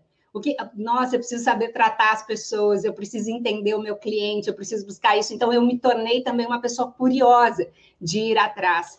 E acho que o grande ponto que eu vejo da maioria das pessoas, todos os que começaram pequeno e chegaram lá no alto, é eles estão olhando, além do transformar a minha vida, agregar valor na vida das outras pessoas não tem nenhum que você fala assim, poxa, o cara foi lá, se sente realizado, né? Se sente bem sucedido. Ele olha para o ponto de eu estou agregando valor na vida das outras pessoas. Porque, de novo, vou trazer o que a grande maioria, o que acontece com a grande maioria. Eu sou recompensado por aquilo, porque a pessoa, ao receber aquilo que eu estou entregando para ela, ela se sente é, a, também movida a te retribuir com aquilo. Então, a maioria das pessoas que eu vejo de sucesso, elas têm esse ponto, a curiosidade, o de ir e, e aprender aquela habilidade que ela não tem, a maior, nem todos. Né? Eu ouvi uma frase do Jacob que fez muito sentido para mim, que é o cara ele pode ser talentoso, mas se ele não tiver disciplina para fazer aquele talento acontecer, ele não vai ter o sucesso. Agora, se o cara nem é tão habilidoso, não tem aquele talento ali, mas ele tem a disciplina para fazer aquele negócio, que é a consistência aí, que, né, que vocês já trouxeram, ele vai atingir o sucesso. Então, acho que é umas coisas aí para olhar, sendo rasa aqui dentro da, da resposta. Acho que... Fala, Beraldo. É, você vê que o impacto de uma pessoa no grupo fica acelerando a gente, faz com que a Lê tenha que cortar o conteúdo praticamente, entendeu? Então tem duas coisas que eu recomendo aqui. A primeira é que na próxima eu quero sugerir que a gente cobre o ingresso das pessoas que quiserem acompanhar o nosso chat aqui do, né, da live. E a outra é pensar mesmo se todo mundo que vem para a live está com tempo, está com disposição, está com energia, se alimentou bem, dormiu bem, e que não vai ficar acelerando o negócio, porque, né? Aí vai, vai, vai causando esse tipo de coisa. Ou seja, a pessoa que está lá com a gente, 3 horas e 33 minutos assistindo, agora, pô, tem um conteúdo resumido por conta da influência de uma pessoa, entendeu? Então, eu vou, vou tranquilo aqui, pessoal, podem ficar na boa, eu vou vou restabelecer aqui essa, essa tranquilidade da nossa live, explorar o conteúdo, levar o melhor para todo mundo que está assistindo e não deixar isso acontecer mais. Tá bom? Então, para mim, a minha concepção, e aí eu vou repetir algumas coisas que falaram, não discordo de nada que foi falado aqui até agora. Mas a primeira coisa para mim é ser uma pessoa que presta, né? Ser uma pessoa que, que de fato é uma pessoa do time do bem, é uma pessoa que é do, correta, que cumpre as regras, que, que cumpre a palavra, que está buscando se resolver, que está se desenvolvendo, que está se tornando um líder melhor, que está em todos os aspectos, uma pessoa incansável nesse processo de se tornar uma pessoa que presta e resolver a vida. E aí resolve a tua vida, entende a tua vida e tem um objetivo. O objetivo não precisa ser um mega objetivo, mas para onde você está indo, né? Porque as pessoas podem te acompanhar, elas podem te, te... Esse, esse objetivo ele vai se ajustando, você não tem ele pronto já e tal, imediatamente você... Cara, qual que é o próximo checkpoint? Qual que é o próximo objetivo? É, etapa que você vai concluir na direção daquilo que você imagina. E aí é coisa indispensável, integridade, né? Talvez nem todas as pessoas entendam o que é integridade, e aí eu vou ter que repetir, eh, talvez ser redundante aqui em algumas palavras, mas é honestidade, é você fazer o certo, é você não enganar, não trapacear ninguém, não trair, não subtrair, é, sabe? É, é nessa linha. Então, integridade, cara, íntegro. É você quando você está sozinho. É, Marcos Marcos, Marcos Túlio Cíceros, um dos grandes nomes do estoicismo, ele dizia, um, é, entre as, as teorias que ele desenvolveu, ele dizia que o bem tem fim nele mesmo. E se você faz o bem por qualquer interesse que não seja ele nele mesmo, você não passa do interesseiro. Então, cara, não tem ninguém te olhando, mas você continua sendo íntegro. Você continua sendo. Tem uma outra passagem aí do Warren Buffett que a, coisa do posicionamento dos funcionários, como é que toma a decisão, como é que você faz alguma coisa e tal. Ele falou assim, cara, se o que você fizer pudesse ser defendido numa corte, caso precise, você consegue se, se garantir? Se você consegue, então faz. Então, é isso, é você com você. Você com você, integridade total. Ah, mas tem um jeitinho que o outro faz. Cara, esse é o outro. Relaxa. É, é, é outro. Não é você essa blindagem, essa coisa toda que a gente estava conversando, tá nisso, cara. Eu faço certo, mesmo que pareça que é difícil. Eu faço o certo, mesmo que pareça que o errado é mais fácil. Mesmo que pareça que aquele que faz errado tem uma vida melhor. Porque daqui a pouco eu vou falar de um outro ponto que você vai entender bem. Então, integridade, pronto. Respeitar as outras pessoas. Você respeita o tempo delas. Você respeita o dinheiro que elas investiram em você. Você respeita a confiança que elas investiram em você. E você se respeita. E não deixa que ninguém desrespeite você. Se você estiver numa mesa e o respeito não estiver sendo servido, você tem que ter a decência de levantar e ir embora. Você ensina as pessoas como elas devem te tratar, uma vez que você respeita todo mundo. E, e na medida que eu vou avançando aqui no que eu penso, elas são, vão formando a base da minha conclusão. Então, não erra nisso, porque eu vou falar uma coisa aqui que pode ser pesada fora do contexto excelência. Você precisa trabalhar num valor de excelência, onde você melhora o tempo inteiro. Essa curiosidade que eles falaram, essa, essa busca por aprender mais e melhor, essa disciplina para você desenvolver a tua aptidão, né? o teu, teu talento. Então, o tempo inteiro. Você questionar um processo que você já está fazendo, ah, mas eu já sou o número um do meu mercado. Tá bom, mas tem alguém que é número dois, número três, ou talvez até seja número um e você não percebeu ainda, vai ver o que ele está fazendo. Questiona o teu processo, questiona a tua maneira de pensar. Questiona quando a pessoa falar que ela tem medo. Cara, medo, medo mesmo? Procrastinação, é essa palavra mesmo? Uma frase que você vê, cara, desconstrói ela, vê o contexto em que ela foi falada. Procura mais informações sobre aquilo para que você se torne cada vez melhor. Consistência nessa coisa que eu vou te falar agora, que é a semeadura. A semeadura vai estar diretamente ligada também à integridade e ao respeito e à excelência. Então, um camarada que você vê no jeitinho, na picaretagem, na tramóia, num relacionamento que trai, numa sociedade que rouba, quando você vê isso aí e você acredita de fato que aquilo é bom, que aquilo é certo, que aquilo traz dinheiro, que, que o que ele posta no Instagram, a vida dele é perfeita, eu te garanto, eu te dou certeza, eu nunca vi falhar a lei da semeadura. Algumas pessoas vão entender como lei do retorno. Meu amigo, ele pode estar com a conta estufada de dinheiro. A vida dele está uma zona em alguma área. Ele vai pagar essa conta em algum lugar, em algum momento. A conta vem. E a mesma coisa se você tem consistência na semeadura daquilo que é bom, você tem um tempo para cada semente que você coloca em solo fértil, a semente é boa, você cuida, você tem um clima bom, e, e tudo isso acontece, acontece, então algumas coisas você vai colher em 15 dias, outras coisas em 60 dias, algumas coisas você vai colher em um ano, algumas coisas você vai demorar 5 ou 10 anos para colher, mas você tem que se manter consistente nesse jogo de longo prazo. E todas as sementes que você plantou atrás, que não são tão boas, e que você tem que lembrar delas, por mais que hoje você comece uma nova semeadura, não esquece que a colheita daquelas vem. Não tem jeito de escapar. Isso não quer dizer que vai anular as sementes que você está plantando agora. Você só precisa ter a próxima coisa, que é paciência. Esse jogo de longo prazo, com tudo isso aqui, exige paciência, exige você se desenvolver, exige você se tornar uma pessoa que merece ter. Você primeiro é e depois você tem.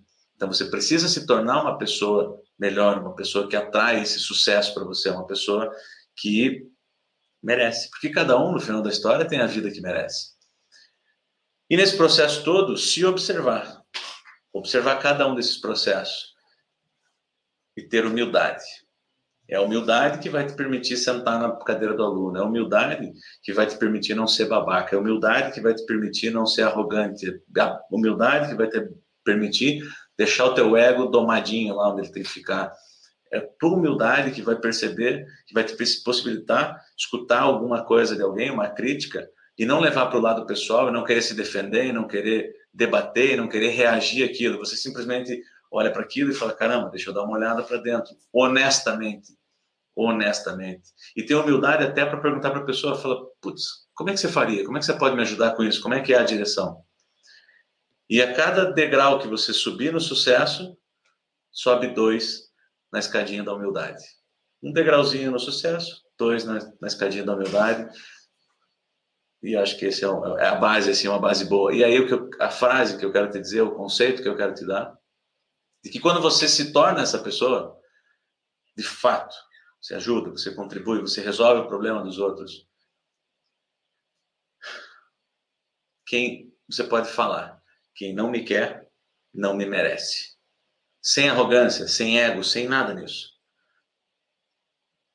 Estou num lugar, a pessoa não me dá valor, a pessoa não gosta do que eu faço, a pessoa não acredita no que eu faço, a pessoa eu simplesmente levanto e vou embora, porque essa pessoa não me merece. Eu tenho trabalhei para ter um monte de características aqui e ser o que eu sou.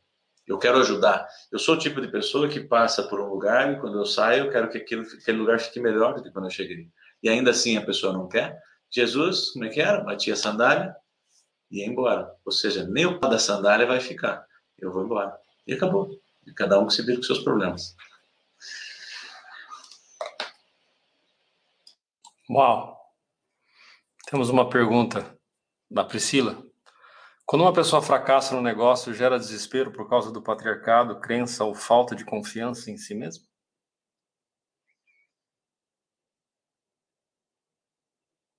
Patriarcado. É, do patrimônio, talvez, Priscila? É, primeira coisa é que o fracasso é um evento, não é uma pessoa. Então, se está vivo, está respirando, só perdeu dinheiro, não perdeu mais nada. Todo conhecimento que você tem, toca o pau, vai para frente. É, não deve, num primeiro momento, sim, você fica meio triste, meio boladão, que você perdeu uma grana, porque, nossa, e agora? O que, vão falar e tal. Mas no final das contas, você sabe que você não vai morrer de fome, no final das contas, você sabe que tem pessoas que vão te apoiar, você sabe que você sabe habilidades que podem te gerar mais dinheiro, e você vai continuar trabalhando. Então, patrimônio, né? Uh... Eu, eu acho que eu, é, eu, eu acho que ela também, eu acho que é patriarcado, patriarcado mesmo. É. E aí eu vou, eu acho que ela, ela deve ter colocado patriarcado, sim, cara. Tá pai. Não, é só eu, eu ia te ajudar nisso, é patriarcado, não patrimônio, eu acho. Tá bom. Então, então, a primeira coisa é a pessoa. Isso não, não decreta uma pessoa. Uma pessoa não é fracassada, é um evento. Essa parada é uma coisa isolada que você teve sucesso em algumas coisas, você teve fracasso em outras coisas, para dar um nome para essas duas, é, para esses dois eventos. É, não deveria gerar desespero por causa do patriarcado, porque afinal essa é a sua Essa é a sua vida. E meu, você assume a responsabilidade total sobre tudo que acontece, até o que é bom e o que não é bom, que dá um resultado positivo, um resultado negativo. Se gera é crença. Patriarcado, tá? É patriarcado mesmo que ela está falando, confirmou tá é, vai gerar crença. Se você der um significado, e a gente está falando com uma pessoa que já está inserida no desenvolvimento pessoal há algum tempo e entende diretamente o que eu estou falando, você vai gerar crença se você quiser, se não é só um fato. É um fato, aconteceu. E esse comparado várias coisas que a gente já passou na vida, meu, é pequeno. E é um momento muito pequeno na história da nossa vida. Então, não deve gerar uma crença, porque eu já quebrei várias vezes, e se precisar, tomara que não, eu quebro de novo, e eu vou continuar, não vou parar. Né? E falta de confiança. Falta de confiança está tudo bem, você passa por uns dias ali meio brocochô, meio não sei o quê, mas rapidamente você precisa reagir a isso, olhar e falar, cara, onde é que eu não tinha habilidade? Como é que eu podia ter feito isso diferente? E você vai voltando etapa por etapa até identificar onde é que está a raiz do problema. E a partir dali você corrige a rota e manda bala.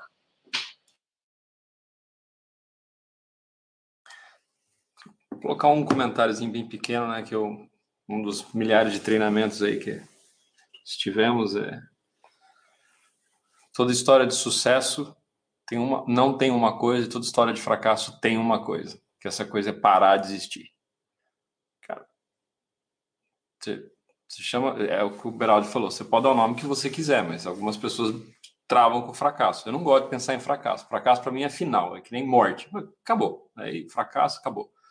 Cara, você pode errar um milhão de vezes e ter palavras, cara, eu tive aprendizados incríveis, né? E uma das coisas no mundo corporativo que para mim é uma reflexão incrível, acho que foi um executivo, sei se foi IBM, uma grande multinacional, e que ele fez uma, uma cagada monstra, assim, e perdeu um milhão de dólares para a empresa, uma coisa assim, monstra. Aí eu falei, cara, aceita minha, minha demissão aqui, você está maluco, cara? Acabei de investir um milhão de dólares no seu treinamento, vou te mandar agora, embora nem fudendo. E esse cara puta, bombou a empresa. Então, assim, cara, para mim, é, é eu, eu, eu, as palavras para mim têm muito significado e tem emoções associadas, né? Porque você estava falando, uma palavra ele traz um cluster, um aglomerado de conhecimento e informação que vai nos colocar no caminho bom, no caminho mal. Para mim, cara, você pode quebrar um milhão de vezes, não é fracasso. Fracasso se existe, aí é fracasso. E a questão do patriarcado, é, e eu acho que aí dá para puxar isso quase que infinitamente, é a questão da expectativa que a família tem, né, de você, se você herdou um negócio, como é que você vai se sentir em relação a isso, você vai desanimar as outras pessoas. E o Gibraltar falou, cara, depois que você recebeu, o jogo é seu. Algumas pessoas começam do zero, algumas pessoas começam do milhão. E talvez seja teu aprendizado seja um milhão. E aí depois você faz dez. Né? Então, lá, a única coisa que eu adicionaria, não adicionaria, mas também colocaria minha percepção em relação a isso. Não sei se é o Jorel, a Lei, o Igor gostariam de dar o pitaco. Acho que o. o... Uh, claro, então. eu, eu, concordo com essa coisa do fracasso, de que ele não existe, né? O fracasso ele só existe porque existe a palavra fracasso, né? Ele só existe porque existe na nossa linguagem. Porque se, se, se, se ele não existisse e no lugar fosse aprendizado, a gente ia passar por isso e falar, poxa, é um aprendizado, vamos seguir. Né? Então, de novo, dando exemplo aqui, quando o leão vai lá e tenta pegar a zebra e ele não consegue, ele não contrata um coach de leões porque ele fracassou, né? Ele não precisa, ai meu Deus, eu nunca mais vou conseguir ca caçar zebras agora, alguém me ajuda. Não, por quê? Porque ele sabe que ele, várias vezes ele não vai caçar a zebra. E ele vai continuar, porque ele sabe que uma hora ele vai depois caçar. É, então, eu acho que o fracasso ele existe muito na nossa linguagem. Então, ele é uma, ele é uma crença. E assim como ele é uma crença, é, quando você coloca aqui, quando uma pessoa fracassa no negócio, gera desespero por causa do patriarcado, se gera um desespero por causa do patriarcado, isso também é uma crença. E se falta confiança em você, isso também é uma crença. Então, no final das contas, tudo é uma crença. É só a maneira como você acredita no fracasso. A partir do momento que você nem acredita que o fracasso existe, pronto. Diluiu. É só mais um aprendizado. Você quebrou, é só mais um aprendizado. Aconteceu tal coisa, é só mais um aprendizado. Então, o fracasso deixa de, de existir. Top. É, e é, de novo, né, a gente precisa olhar, quando uma pessoa coloca isso, né, um negócio, desespero por causa do patriarcado, está identificado onde estava a questão. E eu acho que, que acho não, né, de novo, como, como Carlos, eu gosto de números também, quando a gente olha a quantidade de pessoas que não consegue continuar, dar continuidade num negócio, quando você vai olhar de fato, né? Por que é que você chegou até aqui? E aí a gente vai trazer para a forma é, racional. Cara, o que é que você não conhecia? O que é que te faltou como conhecimento e como competência para tocar aquilo? E aí aqui a gente tem que entrar. Às vezes era emocional, não saber lidar com as situações, né? Correr o risco ali. E às vezes era competência mesmo, habilidade que não tinha para desenvolver. E aí eu só e aí, de novo, entra o que vocês já falaram, que é a interpretação. Se eu interpreto isso como foi fracasso, e aí, cara, minha vida acabou e tal, eu não consigo olhar para aquilo com o que me faltava, ou seja, o que eu não tinha de conhecimento ou de preparo emocional para lidar com aquilo. Ah, quando eu olho para isso, consigo mensurar e trazer caramba, se nessa situação aqui eu tivesse reagido assim, eu não tivesse comprado isso, ou não tivesse investido, ido com tanta sede, ao pote, pote, tivesse me preparado mais, tivesse entendido melhor o mercado, seria assim, tá bom, bora, bora para outra. Só que a gente não é né, preparado para isso. E, de novo, a gente vê várias pessoas saírem de faculdades é, né, que tem um baita conhecimento dentro da área dela, só que ninguém diz para ela que não era só aquele conhecimento técnico da área dela que ela precisava ter além daquele conhecimento técnico da área dela, ela precisava aprender a vender, ela precisava aprender a se relacionar com as pessoas e tal. Então, quando eu olho, eu tiro essa carga de mim, eu sou um fracassado. Opa, peraí, o que é que não me contaram? E o que é que a partir daqui eu posso ir atrás para identificar o que me falta, completar isso e partir para uma, uma nova jornada? E vem, claro, essa coisa que a gente já falou antes, que o Gato falou, eu o ambiente em que eu estou, ele me força a ir rápido, ir rápido, e ter resultado rápido, e, né, viver nessa adrenalina e tal, não sei o quê. E aí eu me envolvo nisso e não me percebo, não percebo quem eu sou e quais os riscos eu vou querer correr dentro desse ambiente, eu só vou entrando e seguindo no automático e seguindo no automático, e isso me faz cometer essas, é, né, esses erros dentro do meu negócio que você fala, cara, se eu tivesse ido mais na moitinha, né? Ao invés de abrir um negócio de não sei quantos metros quadrados, eu tivesse pegado só a portinha ali para eu entender, se eu tivesse feito um produto mínimo viável. Cara, tá bom, aprendi história, vamos lá, vamos trazer para o racional e, e ser mais de novo, eu, eu entendo o que a Priscila, e não estou falando especificamente agora para a Priscila, estou falando para quem está ouvindo a, a, gente além disso. É, eu entendo que a gente cria desejos e satisfações, mas eu, Alessandra, digo para você, antes de se meter a fazer qualquer coisa, ou seja, de se propor a fazer qualquer coisa, Olhe primeiro que é isso. Eu não sou essa que fala, cara, queima a ponte, vamos lá, você vai ser feliz empreendendo e tal, e não se prepara. Assim como tem gente que tem que passar cinco anos num banco de faculdade para se tornar o profissional, para empreender é também a mesma coisa. Empreender não é romantismo. Empreender, você coloca a sua vida, a vida da sua família, você se coloca à frente de várias outras vidas. Então, não trate empreendedorismo como esse romantismo que as pessoas falam por aí. Ai, sua vida vai ser completamente diferente, você vai ser dono da tua vida. Não romantize isso, porque não é nada romântico. Se fosse, nós não veríamos números altíssimos de empresas fechando todos os meses. A vida vai ter a ser completamente diferente. Você vai ser dono da sua própria vida, mas não vai ser do jeito que você imaginava. Não vai ser repentino, vai ter muito. É, não, eu sei, eu, estou brincando porque assim, não, vai ser diferente, sim, como vai ser, vai ser muito diferente. Jorel, você quer completar alguma coisa aí? O pessoal está muito fera. É, eu só queria colocar uma coisa que pelo menos eu não ouvi, eu não sei se eu apaguei aqui em algum momento. Mas uma coisa que eu aprendi, assim, tudo que foi falado, assim, cara, 100% precisa fazer isso, mentalidade, precisa paixão, precisa ter humildade, precisa ter integridade, precisa continuar estudando, precisa ter fome, precisa ter sede, e precisa fazer o bem, tudo isso aí para mim faz muito sentido. Mas uma coisa acho que não ficou claro para mim foi é um negócio que mudou o jogo para mim é para você empreender, você tem que amar vender.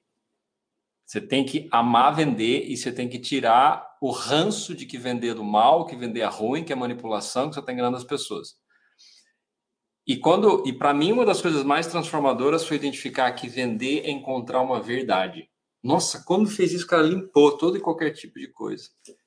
E, o que, que é vender e encontrar uma verdade? A, a minha percepção é a seguinte: o que, que o cliente precisa qual é a realidade do que ele realmente precisa, né? Atrás de todas as objeções, o que, que ele realmente precisa? Essa é a verdade.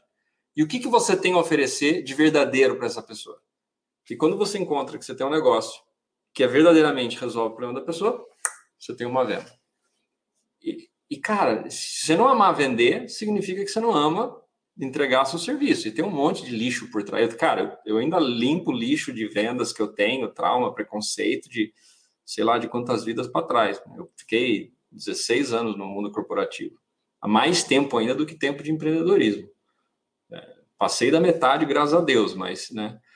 Mas eu percebi que quando poder realmente deixar para trás toda essa bagagem, de vendedor quer passar vantagem, que o cara vai, né? Ainda mais aquela, não sei se vocês conhecem a expressão, vendedor de carro norte-americano. Nossa senhora, o cara lá vende um negócio para ser uma peça, uma lata velha, ele cobra 8 mil dólares e ele vai abaixando até que você percebe que com quinhentinho você leva o bicho. Aí você, cara, nunca na vida quero ser um vendedor, né? Eu morei lá, eu convivi com essas pessoas, né? Com, essa, com esse mindset, essa mentalidade.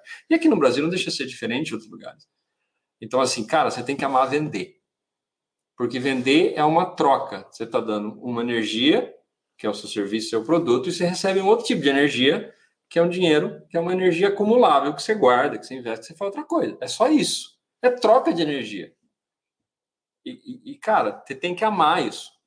Porque se você não amar esse processo de venda da forma mais íntegra, linda, pura que você puder fazer, você vai quebrar. Ou então você vai empreender no mundo de ONG, outra coisa. É melhor ser funcionário mesmo. Você tem que amar vender. E você tem que estudar a venda como uma coisa mais importante da sua vida. Porque se você tem o melhor produto do mundo, o propósito mais lindo do mundo, né? Vamos transformar o mundo, né, Jorel? Ah, eu quero mudar o Brasil. Se você não sabe vender, cara, esquece, enterra a porra da empresa. Então você precisa aprender vendas. E aí, quando você aprende vendas e começa a ganhar dinheiro, você precisa gerenciar o dinheiro. E aí, tipo, você entende que você precisa melhorar seu marketing, e aí você precisa melhorar sua qualidade. E aí, cara, você vai perceber, e eu vou falar da minha experiência. Cara, tem duas coisas que são muito difíceis para mim na vida. Liderança é uma das coisas mais difíceis que tem. Estou estudando essa porra há anos, continuo estudando e continuo sabendo que não sei nada desse negócio. Quanto mais eu estudo, mais eu vejo que tem coisa para aprender. Só, só tem uma coisa mais difícil para mim de, do que liderança que é empreender. Porque primeiro você tem que liderar, se liderar, e aí você vai ter uma equipe, você vai ter que liderar uma equipe. E aí você vai ter que empreender também. Então, cara, você quer empreender, começa a estudar, a ler. Não, não, não queima ponte. Cara, lembra, né? O Beraldi fala muito isso. Você precisa. É, você não faz nove anos, uma faculdade, pós-graduação, para você começar a fazer? Cara, eu estou fazendo uma pós-graduação, pós-graduação de, de empreendedorismo. Alguma hora esse negócio vai estar redondo. Então, é, tudo investe em você, estuda, aprende, né? Outra coisa, acho que talvez não, não falaram explicitamente, cara, vá ter mentores. Vá aprender com pessoas que vão encurtar o seu caminho. Cara, eu aprendi muito com essas pessoas aqui, continuo aprendendo atalhos, porque é muito desafiador. Não acredita num guru na internet, cara, lá esse cara faz tudo. Esse cara pode mostrar o primeiro caminho, mas vá para ter mentores, um cara que já passou por aquele caminho, encurta e, e, agora falando especificamente aqui, cara, tem caras feras. Chama os caras no privado, no, Instagram, no Facebook, no, sei lá, o contato que você tenha. Como é que eu posso trabalhar, aprender contigo? Que é muito mais rápido. É, eu já falei isso antes em alguns lugares, mas a Lê, num insight que ela me deu, ela deve ter me encurtado, sei lá, uns dois anos de bater cabeça. Assim, fácil, fácil, fácil de bater cabeça fazendo coisa errada. Ou continuar fazendo cagada. Então, é, atalhos são muito importantes. Não é o atalho que você não vai fazer o trabalho. Você está fazendo uma longa jornada. O teu atalho é um pouco mais curto. Você parar de fazer toda a bobagem. Você vai ter que trilhar todo o caminho. Mas o mentor vai falar, cara, esse caminho é muito mais largo para você. Você vai ter que fazer cada passo, mas é muito mais leve. Então, essa seria minha contribuição no que foi falado aí sobre empreendedorismo. Só queria complementar um negócio, Carlos, que eu acho que é importante as pessoas falarem, né? Principalmente quem, sei lá, acho que deve seguir muita gente do, do corporativo, assim como também me seguia, e aí as pessoas falam, tá bom, quero fazer isso, como você faz? Eu, eu falo que a melhor coisa é quando a gente pode experimentar empreender com o dinheiro dos outros, que ia ser o intraempreendedor. Eu, eu era a intraempreendedora antes de vir empreender, né? Eu, eu não tinha claro o caminho, como a gente já falou aqui, mas quando eu olhei para trás, eu vi que dentro de cada área que eu passei, dentro da empresa, eu era essa pessoa empreendedora. Eu tratava como meu. Eu tratava o negócio do outro como meu. E isso me possibilitou empreender. Então, isso que a gente está falando aqui do estágio, no seu caso, você está fazendo aí a pós-graduação em empreendedorismo, que é maravilhoso para você entender como é que é esse mundo, porque aqui também a gente precisa entender como é que o negócio, né? Quando a gente entra aqui, a gente é um peixinho no meio de um monte de, de tubarão que já está aqui, ó, rodando. E como é que eu me torno esse peixe maior para também ocupar esse mar de, de oportunidades que está aqui.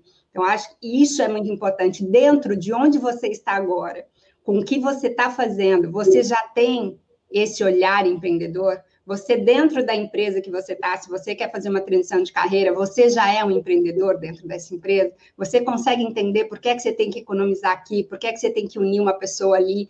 E mais do que isso, é o que você falou aqui, a gente, quando fala vender, é normalmente a gente entende essa troca de eu te dou algo e a pessoa te dá dinheiro, mas não necessariamente. Você pode exercitar, vender, vender a tua ideia dentro da empresa, vender a, o seu projeto para outras pessoas. Isso é um exercício também para quando você já tiver o seu negócio e se for um produto, se for um serviço, você entende os meandros de cara, como é que eu ofereço para outra pessoa para ela comprar o meu sonho, para ela comprar isso aqui que eu estou oferecendo. Acho que isso é extremamente importante, né? Se você pode experienciar dentro do negócio onde você está hoje, dentro da empresa que você está hoje, presta atenção né, em como você age, quais são a sua, a sua forma de fazer esse negócio que está aí, que de repente não é seu, dar certo. E aí, quando você for para o seu, cara, você já vai ter ó, quilômetros rodados e uma probabilidade maior ainda de acertar as decisões o Carlos falou de mentores, né? E, e tem algumas, algumas coisas que eu gostaria de falar sobre isso. A primeira é Hoje tem um movimento relativamente grande de pessoas vendendo mentoria, e não é mentoria. Pode ser curso, treinamento, programa, seminário, workshop, o que for, mas não é mentoria. Uma outra frente de pessoas fala, costuma chamar, né, para incentivar e tudo mais, a chamar o livro de uma conversa com um mentor. E aí você lê um livro e fala, não, meu mentor agora é o autor daquele livro. Existe uma grande diferença entre o que o cara escreveu lá e o que você entendeu do que ele escreveu. Porque entre esse cara aqui e o que você entendeu, tem o teu filtro, a tua interpretação. E a tua interpretação está contaminada com todas as tuas crenças, com tudo que você acredita como verdade absoluta. Então, o mentor é uma pessoa que está te ouvindo, te entendendo e se fazendo entender para você baseado naquilo que ela sabe que você entende e não entende. E para o teu momento, para o teu contexto, para o teu lance, né? É, se eu pego aqui, por exemplo, O Segredo da Mente Milionária é um baita livro.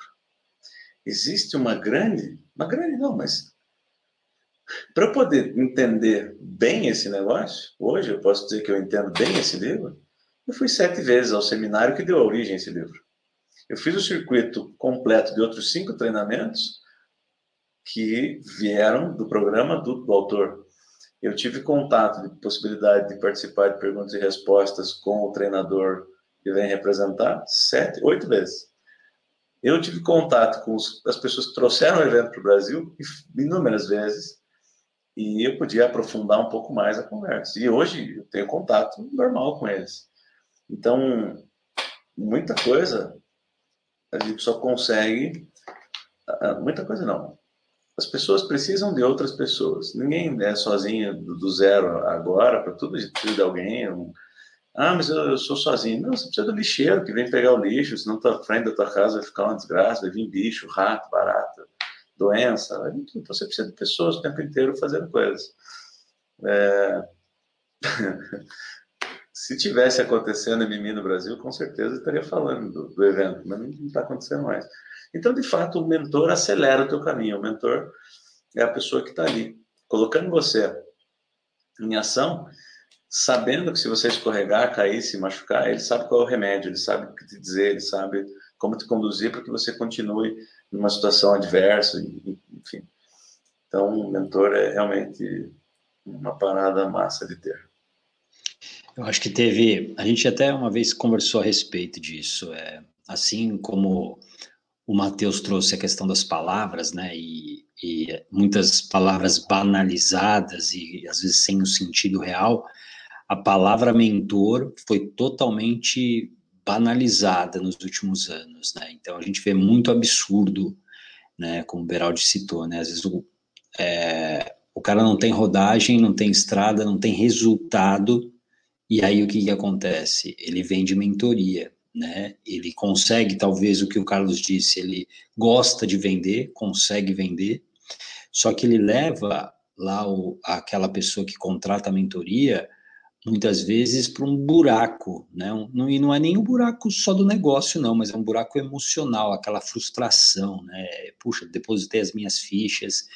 E é por isso que a gente precisa sempre entender, né? Quando a gente vai buscar um mentor, uma mentora, é, a gente está preparado para isso, né? Para esse momento. E a gente viveu isso, né? Nós quatro aqui, a gente viveu muito isso, né? De se vender mentoria por vender mentoria, e aí a gente chegar lá e conversar com a pessoa, sei lá, cinco minutos e entender que aquela pessoa não precisava de um método de marketing vendas, ela precisava de questões, resolver questões pessoais sérias primeiro, para depois ela pensar se era aquilo ou não, para se até um negócio era fazia parte da vida dela. Então, é, é, é muito importante, eu, eu concordo, ter, ter um mentor, ter uma mentora é, é fundamental muitas vezes, mas você precisa estar preparado para isso, senão você cai nessa armadilha é, dessa banalização em cima da palavra mentor, mentoria,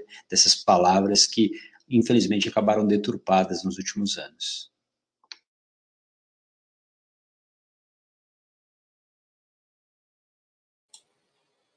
Quem mais?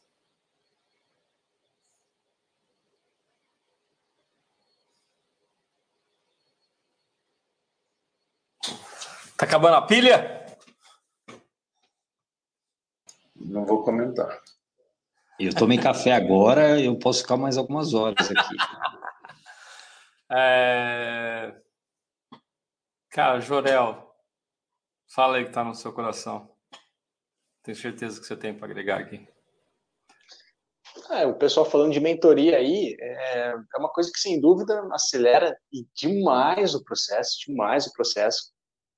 É, quando a pessoa está pronta, o mentor aparece, né? Então você pode ter vários mentores ao longo da vida e, como eu falei, às vezes você tem contato com um conteúdo, com uma forma, uma filosofia e tal. Você acha que você entendeu e daqui passa cinco anos, Aí que você olha para trás e fala, caramba, agora que eu acho que isso faz sentido, agora que eu entendo isso, né? Mesmo mesmo esquema de você ler um livro agora e daqui a cinco anos, enfim. E desde e mentoria só funciona principalmente se você tem humildade suficiente para quando você contratar um mentor ou uma mentora, é, fazer o que essa pessoa está falando e seguir a receita. Porque, caso contrário, primeiro, você não precisaria de um mentor e segundo, você não precisaria contratar a pessoa que te ensina um caminho se você não vai seguir esse caminho, ou se você quer seguir caminhos diferentes, né? Porque o que acontece muito, principalmente no mundo digital, é a, a misturação de várias receitas ao mesmo tempo. Né? Então, todas as receitas funcionam, todas fazem bolo de chocolate. Só que algumas receitas vai ovo, algumas receitas não vai, algumas receitas é light, algumas receitas é sem açúcar, é, enfim, assa, vai na geladeira, sei lá. Cada receita dá certo de um jeito diferente. E a cagada é fazer tudo ao mesmo tempo.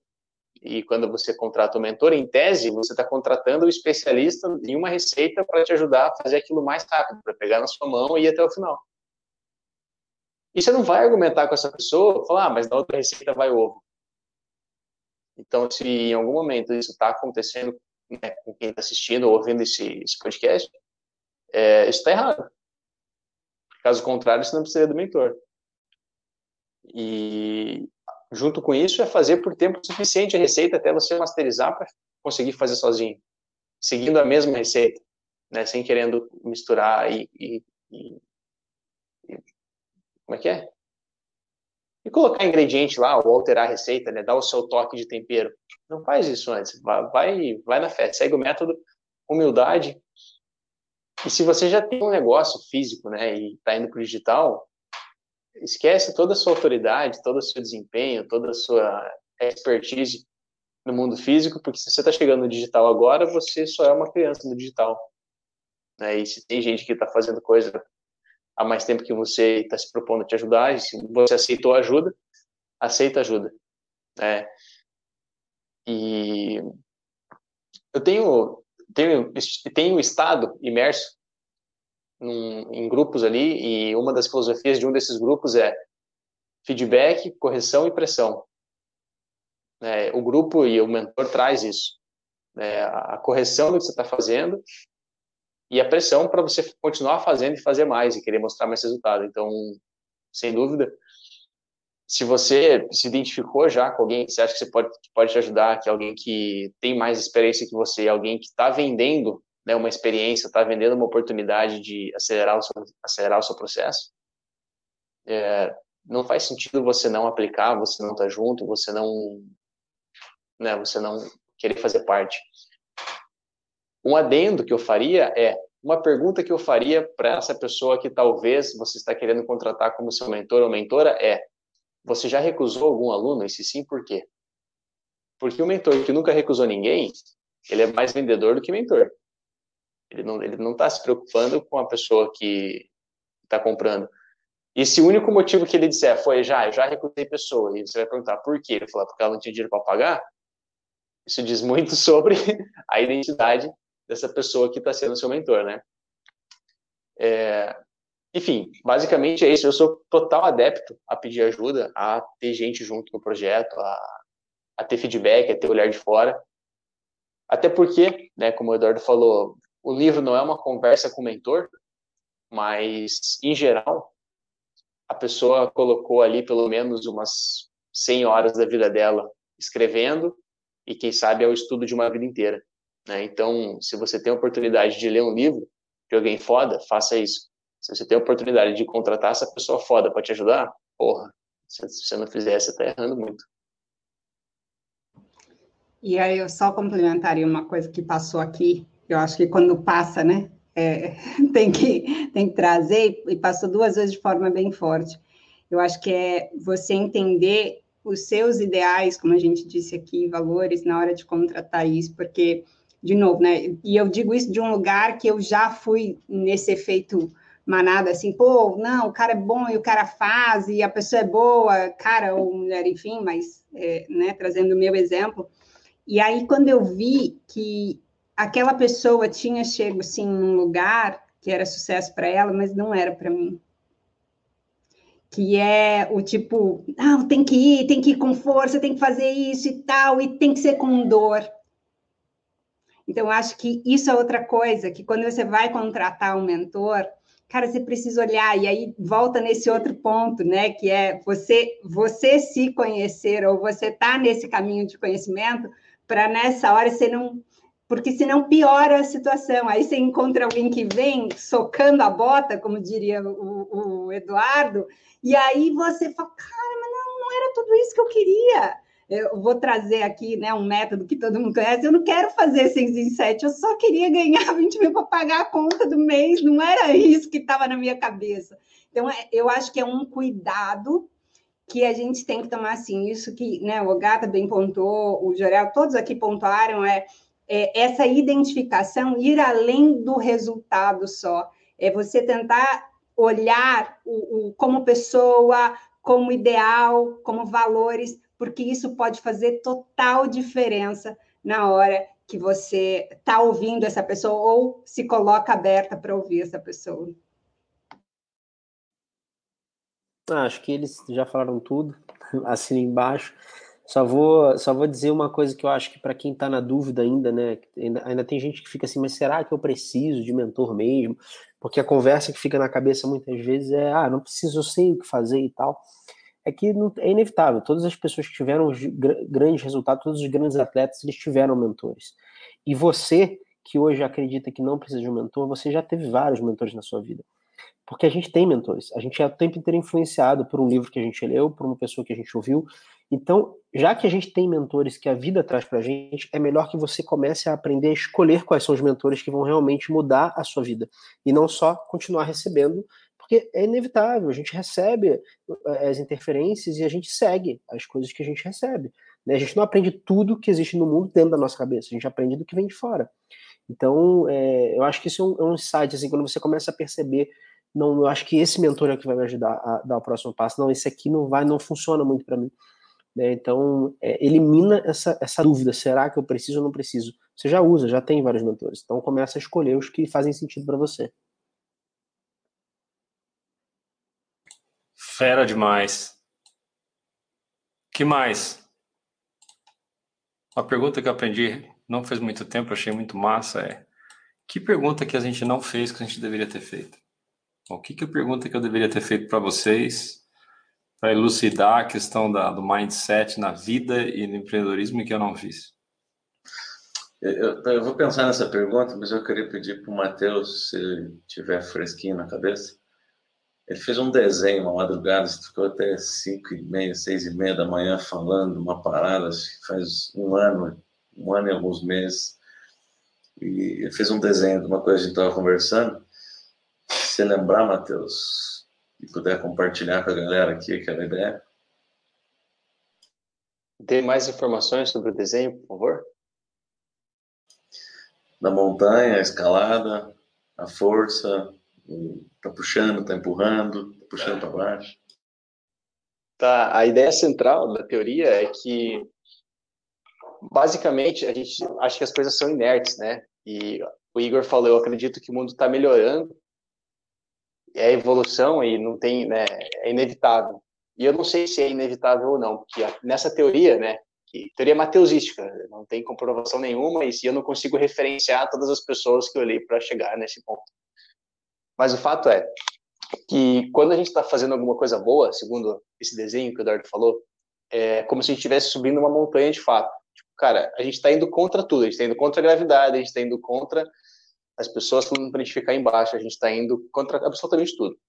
Então, para fazer uma coisa boa, a neutralidade não ajuda. Você tem que botar energia para isso acontecer. A neutralidade por si só, junto com a gravidade, vai te puxar para baixo. Ou seja, quer tipo aquela teoria que é, aquela história, né, que fala que a vida é uma esteira uma, uma esteira de academia. Meu, se tu tá parado, você já ficou para trás, já tá na roubada. É igual. Então, se você não fizer nada, você já tá ficando pior. Você tá ficando mais velho, com menos informação, o mundo tá girando e você já ficou para trás. Ou seja, para você fazer alguma coisa boa, para você se transformar numa pessoa melhor, você sempre vai, tá, vai ter que colocar energia para você subir, você sempre tem que ir contra a gravidade. Pelo menos a força da gravidade vai estar te puxando para baixo. Quanto mais alto, mais força gravitacional, mais energia potencial ali de queda. Se você cair, a queda é braba. Enfim, tudo isso que você já sabe.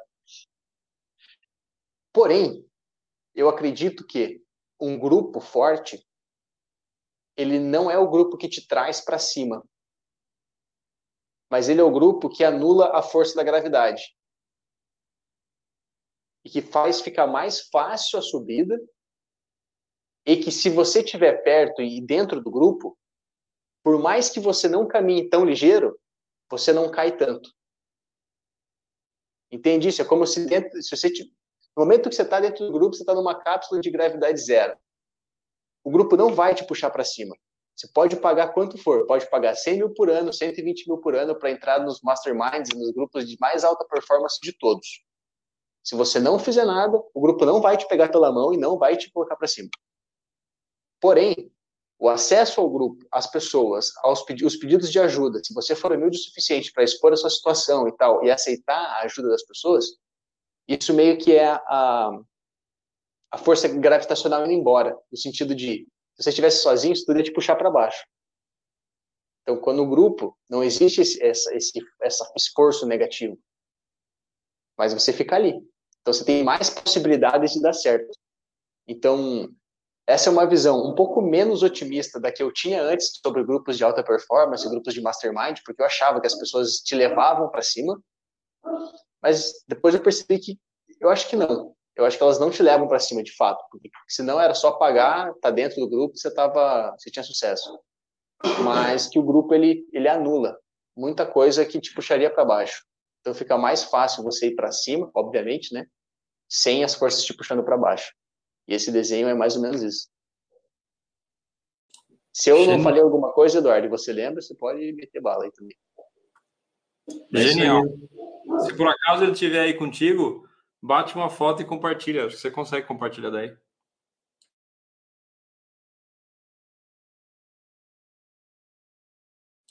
Se não for impossível, tá? Fica tranquilo.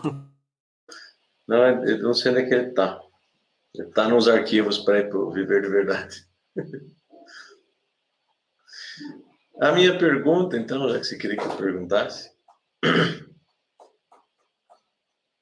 é fácil, individual, tá? É fácil para você fazer isso que é o nosso objetivo aqui nessa sala. É fácil levar a transformação, é fácil querer a transformação das pessoas, é fácil ser esse mensageiro pagar o preço para ser esse mensageiro é uma tarefa tranquila para você? Qual é o peso que você sente? Qual é a... Quais são os sentimentos, as emoções, os pensamentos em relação a isso? Está perguntando para mim? A pergunta para, para seis. Estou perguntando para vou, seis. Vou, vou começar a responder. Eu acho que é mais fácil do que você se transformar, a, a, transformação inicial, né, a sua. Você ser um instrumento de transformação das pessoas é mais fácil do que as pessoas se transformarem.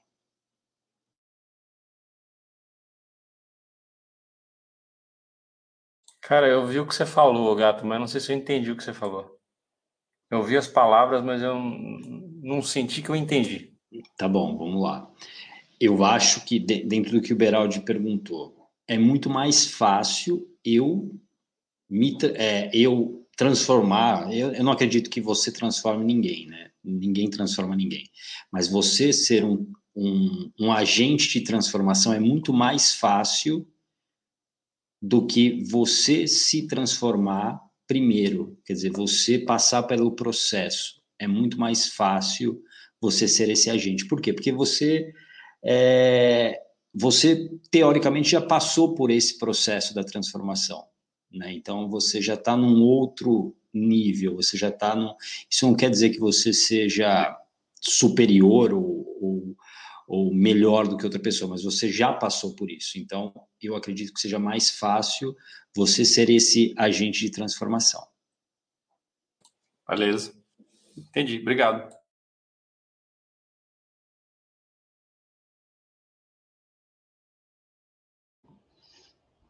Eu vou dizer aqui, sei lá, para mim os dois processos são bem complicados, porque é, eu acho que é isso que o, que o Ogata falou, tem, tem um certo sentido de, tipo, se eu já passei, se torna mais fácil, eu, eu olho de um outro jeito, né? Eu já vi ali, vivi o caminho, senti aquilo, mas, no meu caso, é, eu, eu fico bem preocupada, assim, quando eu estou e, e aí, de novo, né, pode ser só uma crença minha, um jeito meu de pensar, mas eu me preocupo demais em falar uma coisa para uma pessoa e, e influenciá-la, é, e, e, e, aquilo ser um, um, um, potencial que, como você, como o Gata disse, eu não transformo a vida da pessoa, mas eu sou um condutor para que ela perceba que é possível essa transformação, e aí cara, eu estou sendo condutor, eu estou sendo fio vermelho ou fio verdinho agora?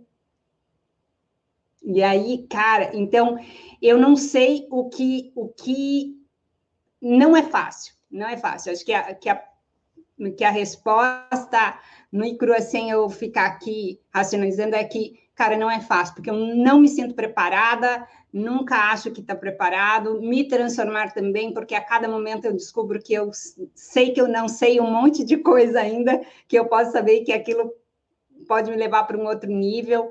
Então, não, não é fácil e muitas vezes é aquilo que a gente já passou aqui, né? Hoje não, não, agora, por exemplo, né? Pô, não é fácil, a gente está aqui e a minha família está lá, tá dormindo. Eles, eles, a gente tem o hábito aqui, né, de orar junto em casa para dormir e tal, e eles já fizeram isso. Então eu abri mão daquele momento com eles para estar tá aqui fazendo isso. E foi uma escolha minha, sim, mas olha só, né? Quando eu olho para isso, qual é a minha escolha? O que, que eu estou deixando para seguir este caminho de, de contribuir, de compartilhar com as pessoas e de ser esse condutor, fio condutor na mão? Então, não é. Eu acho que a gente está sempre nessa escolha de agora eu vou, agora eu não vou, e como é que é para mim? Será que eu estou pronta para ajudar essa pessoa nisso? Então, mas eu concordo com o Ogata que, é, sem dúvida, depois que você passou, é mais fácil para ajudar e dar o caminho para outra pessoa.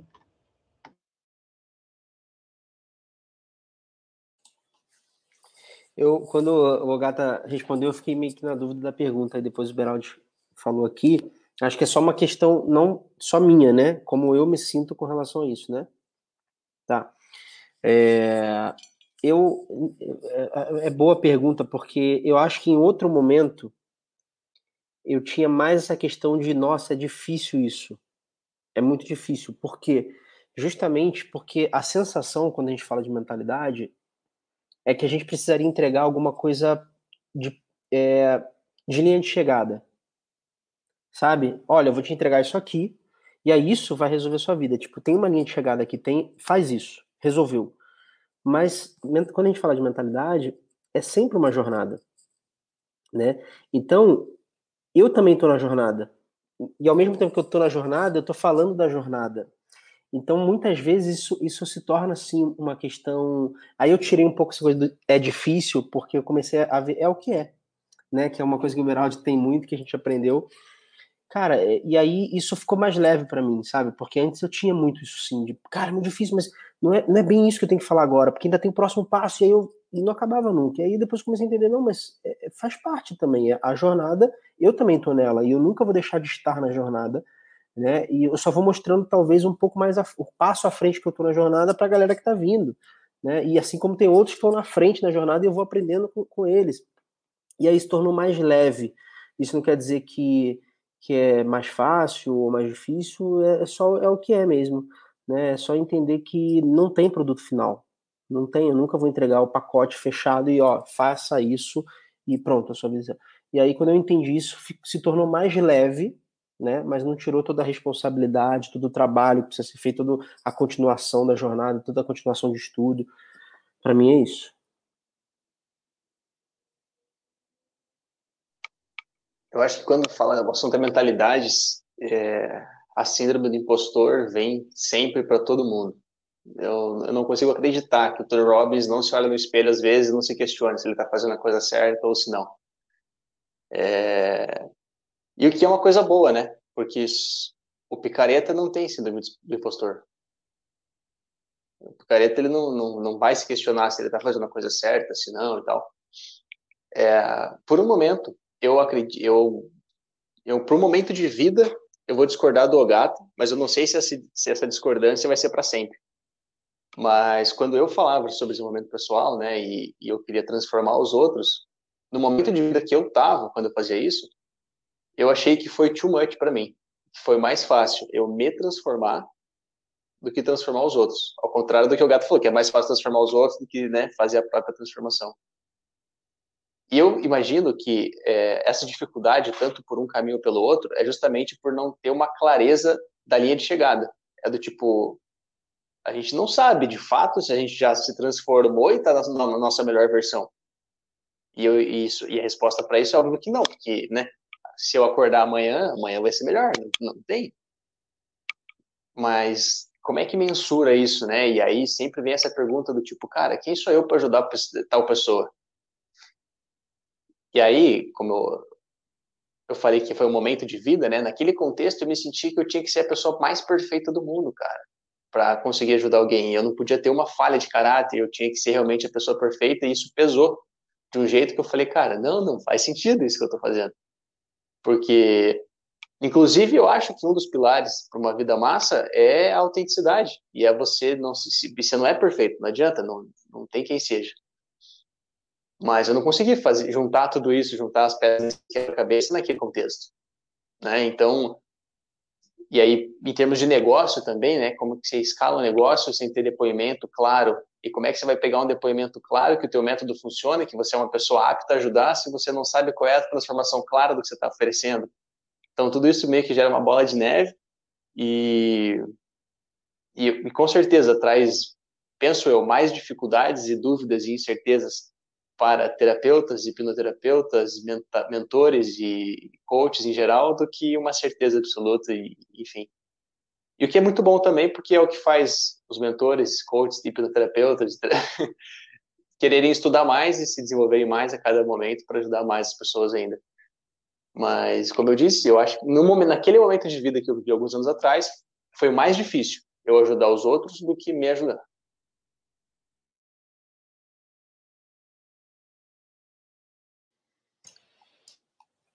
Cara, vocês falam uma pergunta muito difícil.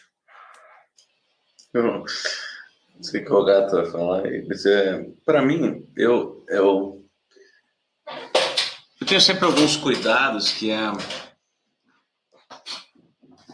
Olha, o tanto que eu tenho cuidado, assim, às vezes o Matheus pergunta alguma coisa, que vai fazer alguma carta de venda, alguma história, ou alguém me pergunta, cara, como é que foi naquele ano e tal. Eu não lembro, minha história simplesmente ela, ela derrete, assim, na medida que eu vou resolvendo as coisas, elas vão sumindo da minha vida. E essa é uma parada mais ou menos intencional, porque eu não quero levar contaminação. Então, por exemplo, quando eu estou num processo de mentoria, ou numa live, ou qualquer coisa assim, é, muitas vezes eu hesitei em falar sobre determinados assuntos no momento em que eu estava passando, tendo que lidar com aquilo na, na, na, minha vida, naquele, naquela hora, assim, sabe?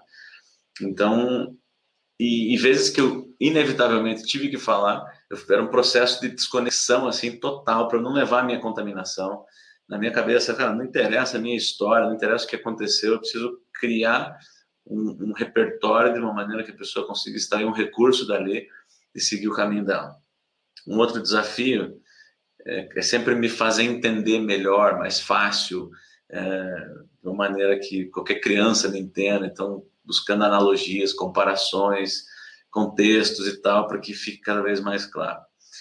E eu tenho uma grande dor de tempos em tempos, que é a dor da frustração é, de ver pessoas que são pessoas boas, íntegras, pessoas que, que poderiam estar, tá, cara, uma milhazinha extra, e elas poderiam pisar num território muito legal, viver uma vida muito mais legal, sentir um pouquinho do gostinho para acreditar mais no processo. E isso me frustra muito, assim. Eu olho e falo, caramba, cara, o que, que, eu, que, que eu posso fazer mais? O que, que, que, eu, que, que eu, eu tô, assim, tem alguma coisa que eu não estou vendo, será? Tem alguma coisa que eu poderia falar agora? E aí nessas horas são as horas que, que, às vezes eu acabo soltando umas mais pesadas, assim, que tipo, eu tenho nojo da tua fraqueza. Não é o nojo da pessoa ser fraca, é o nojo daquele, daquela raiz, daquela crença desgraçada, cara, que não sai dali e eu não sei chegar nela e eu, eu sabe, eu fico triste mesmo, é um, é um processo de tristeza. Eu tenho pessoas muito próximas que eu gosto muito, assim, pessoas que eu amo, inclusive da minha família, que eu olho para a vida, eu falo, caramba, cara, por quê? Tá ligado? Por quê? Tá tudo disponível, tá tudo aí. Atitude, muda atitude, muda o comportamento, devagarinho, cara, passo a passo, muda um pouquinho a direção, cara, um milímetrozinho hoje, mas um milímetrozinho amanhã, não precisa fazer um 180, um 90 graus, nada, cara, um milímetrozinho.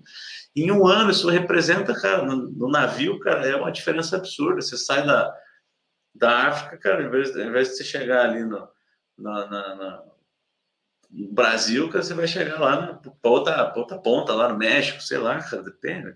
Você percebe que pequenos ajustes ao longo do tempo fazem com que você chegue em lugares diferentes e experimente coisas diferentes. Então, essa é uma grande, uma grande, uma parada que não é fácil para mim. Para falar, para falar, para falar, é, para entregar o conteúdo e tal, eu não tenho dificuldade nenhuma. E tem o preço, às vezes, de, de dar pancada muito forte e às vezes a pessoa dá uma desconectada por um tempo, mas até hoje teve uma vez só que eu dei uma pancada meio que ela ficou meio deslocada assim e no dia seguinte eu voltei e falei, ó, vamos, vamos rever isso aqui, vamos, vamos repassar esse processo para eu me certificar de que realmente era essa essa pancada mesmo. Eu dei uma pequena ajustada e no mais é isso. Os caras Cara, eu vou falar um, algumas percepções que eu tenho em relação a algumas coisas que vocês disseram. De uma forma geral, aí 83,29 eu concordo com o que vocês falaram, mas minha opinião é, qualquer opinião, né? Que nem nariz, cada um tem um e você não quer ficar metendo o dedo na opinião dos outros, né? Então eu vou falar só a minha percepção ah, de como a pergunta que o Beraldi falou sobre como que é para mim essa questão de estar nessa parada de transformação aí. Depois que eu fiquei alinhado com a ajuda da lei, inclusive, para mim ficou muito leve esse processo. E depois que eu continuei entrando, na, descascando as camadas de ego, eu percebi que fica mais fácil ainda. Né? É muito comum quando eu estou dando bônus de mentoria para outros mentorados. Tem um mentorado meu que, cara, o bicho está fazendo trocentas eu acho que ele fez 19 grupos de mentoria eu devo ter feito, sei lá, 10 no máximo, e ele está num ritmo alucinado, transformando, transformando. Ele sempre me chama para falar sobre liderança. E invariavelmente vem aquela pergunta: nossa, mas na minha equipe eu levo nove pessoas, mas tem um que eu não consigo ajudar. Ou está falando, tem quantas pessoas? Eu não tenho dois que eu não consigo ajudar. Quantas pessoas tem na equipe? Tem 60. Mas esses dois eu não consigo. Caralho, cara. Você consegue levar 80, 90% para dentro, está preocupado com aquele que você não consegue. É a porra do ego. Né? E, e, a gente tem essa tendência, né? E o que o Jorel falou, cara, começa sendo você um cara legal, você não vai mudar o mundo, muda o seu mundo. E quando eu entendi isso, e uma frase que para mim é, puta, é epifania desse negócio é: você é suficiente. Você tá lá, o cara te escolheu, você escolheu o cara, você está agindo com integridade, você não simplesmente coloca todo mundo para dentro da sua mentoria, você vai fazer o melhor que você pode, porque você sabe aquele momento. Algumas pessoas você vai ajudar, outras pessoas você não vai ajudar. E para mim o que é mais importante, né? Eu gosto de fazer usar letras e acrônimos, essas coisas, fico inventando essas coisas. Eu tenho vários Is, né? Eu tenho os 10 Is da liderança, da autoliderança de elite. O primeiro I, e para mim transcende, né? Isso é o ser humano, é intencionalidade. Cara, se eu tenho uma intencionalidade pura, verdadeira, de ajudar outra pessoa, com certeza vou fazer cagada no processo. Mas não adianta eu me recriminar porque essa pessoa não se transformou. A primeira mentoria que eu fiz foram quatro pessoas. Duas pessoas arrebentaram de ter sucesso e duas pessoas, né? Eu sei que eu não causei dano para essas pessoas, é possível que essas pessoas tenham ficado chateadas, mas eu me recriminava, cara, duas pessoas, 50% de taxa de conversão, de ajudar as pessoas, mas que lixo que eu sou de mentor. Né? E aí depois eu entendi que os caras podiam escolher seguir as minhas recomendações e não seguiram. E os caras que seguiram bombaram, os caras que não seguiram não bombaram. E pode ser que eu tenha colocado algum processo de comutação que tenha fudido, mas o que eu vejo é o ego é meu inimigo. Quando eu estou no alto, quando eu estou no baixo, quando eu estou no platô, quando eu estou subindo, estou descendo. Cara, ele está lá o tempo todo para te fuder. Vai lá, faz o que você tem que fazer com humildade, faz o melhor que você pode fazer. E aí eu, a gente falou muito de sucesso, eu falar o que é uma definição de sucesso para mim dentro do meu trabalho, do ponto de vista de sucesso de transformação, não do ponto de vista de sucesso financeiro. Sucesso para mim no processo de transformação é eu ajudei alguém e se eu não ajudei alguém, eu aprendi algo. Porque significa que numa próxima circunstância, num próximo momento, eu vou conseguir ajudar talvez um pouquinho mais essa pessoa. E quando eu faço isso, o que eu aprendi, essa definição não é minha, eu peguei e falei, se a definição é boa, vou pegar para mim, é, cara, eu sempre tenho sucesso. Eu sempre tenho sucesso. Porque se eu não conseguir ajudar a pessoa, eu falo, cara, o que, que aconteceu que eu não te ajudei? Me fala, que, que a palavra que eu falei, que gatilho que eu coloquei, não coloquei. Então, assim, eu não sei se é o momento, momento que eu estou chegando, mas hoje para mim essa transformação é muito leve. E em certos momentos a minha autotransformação, puta, é um desafio. Em alguns certos momentos a minha autotransformação é leve. Mas depois que eu virei essa chave, transformar, ajudar outras pessoas a se transformarem, e aí 100% que o Kogata falou, cara, ninguém transforma ninguém, a gente só dá os piparotes para a pessoa falar, puta, isso faz sentido. Aí dentro da cabeça da pessoa, a pessoa vai, né? O, o exemplo que o Matheus falou sobre o negócio da. Né, eu imagino o campo de força do cara subindo no grupo, subindo. cara, você vai fazer a sua parte. Se você não fizer a sua parte, não tem milagre que vai fazer. E, e, o último ponto que eu gostaria de colocar aqui, que comentaram, é assim, é, dois pontos, né? Eu sei que o Beraldi fala muito com isso, com cuidado da contaminação, que é impossível a gente não contaminar as pessoas com as nossas ideias, com as nossas influências. A gente vai contaminar mais ou vai contaminar menos? Quando a gente acha que a gente não está contaminando, aí a gente está mais contaminando, né? Provavelmente, né? Porque é a nossa mente fazendo um plano da mente. Cara, relaxa, faz o melhor que você pode fazer, usa seus planos de descontaminação e fique em paz com isso. E a outra coisa é qual o meu papel aqui?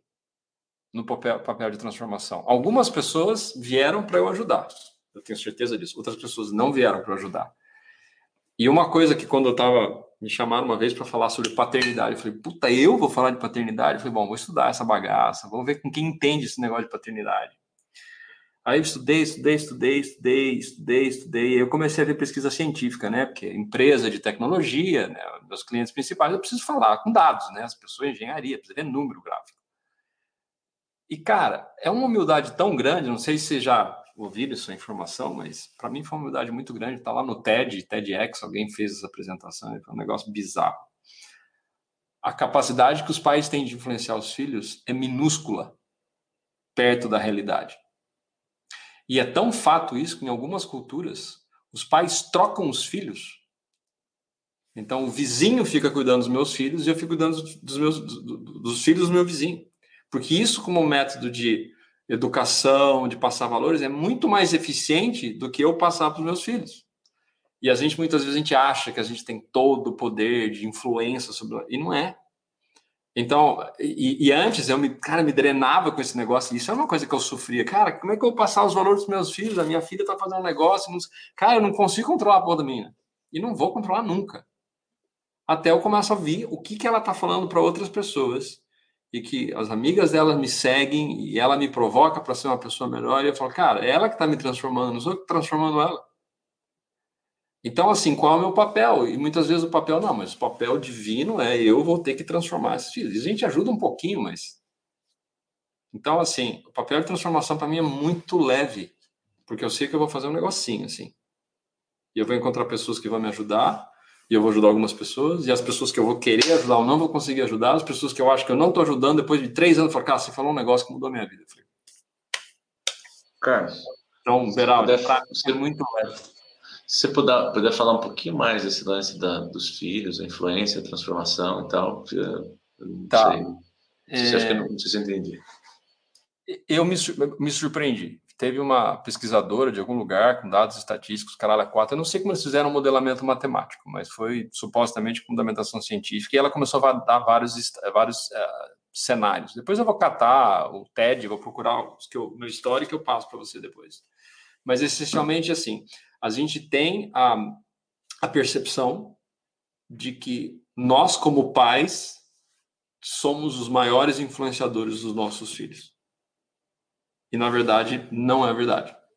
Maiores influenciadores, se a gente for somar as outras parcelas, a gente tem uma, obviamente, uma grande parcela de passar valores, criar contexto, mas nós não somos os maiores influenciadores dos nossos filhos. Suponha assim, é 49, 51%, alguma coisa assim. E, então, assim, a gente busca fazer o que é melhor, busca passar os valores, porque se fosse fato, né, e aí uma das, das representações disso é você pega irmãos gêmeos, pessoas que viveram isoladas numa fazenda e a, a, a, mesmo contato com os pais, mas eles tiveram contatos externos diferentes e as pessoas são completamente diferentes. E eu vou falar como pai qual a sensação que eu tive? Alívio. Um puta de um alívio. Cara, eu vou fazer o melhor que eu posso, mas, cara, sabe que tá nas mãos de Deus esse negócio? Porque a pessoa veio de um jeito, ela vai ter os seus contatos dela, vai ter as influências dela. Então, para mim, foi muito trabalho, foi um trabalho grande de humildade, mas de alívio. Cara, eu vou fazer o melhor, mas eu vou ficar em paz com isso. Então, dá para concluir alguma coisa do tipo: eu não sou o principal responsável, mas se eu sou o detentor do poder, se eu preparo o contexto e eu propositalmente insiro meus filhos em contextos que, na minha ideia, são mais favoráveis para ele, eu, eu ainda fico mais né? Quem não assistiu vai ficar fora do contexto, mas quando eu assisti recentemente O Poderoso Chefão, cara, fica claro que o Michael caiu no funil do pai dele. Falei, cara, você, você, ele, ele foi tudo preparado o ambiente, porque pegou na ferida do Michael e falou, cara, eu vou, eu vou ter que ficar esse tempinho aqui.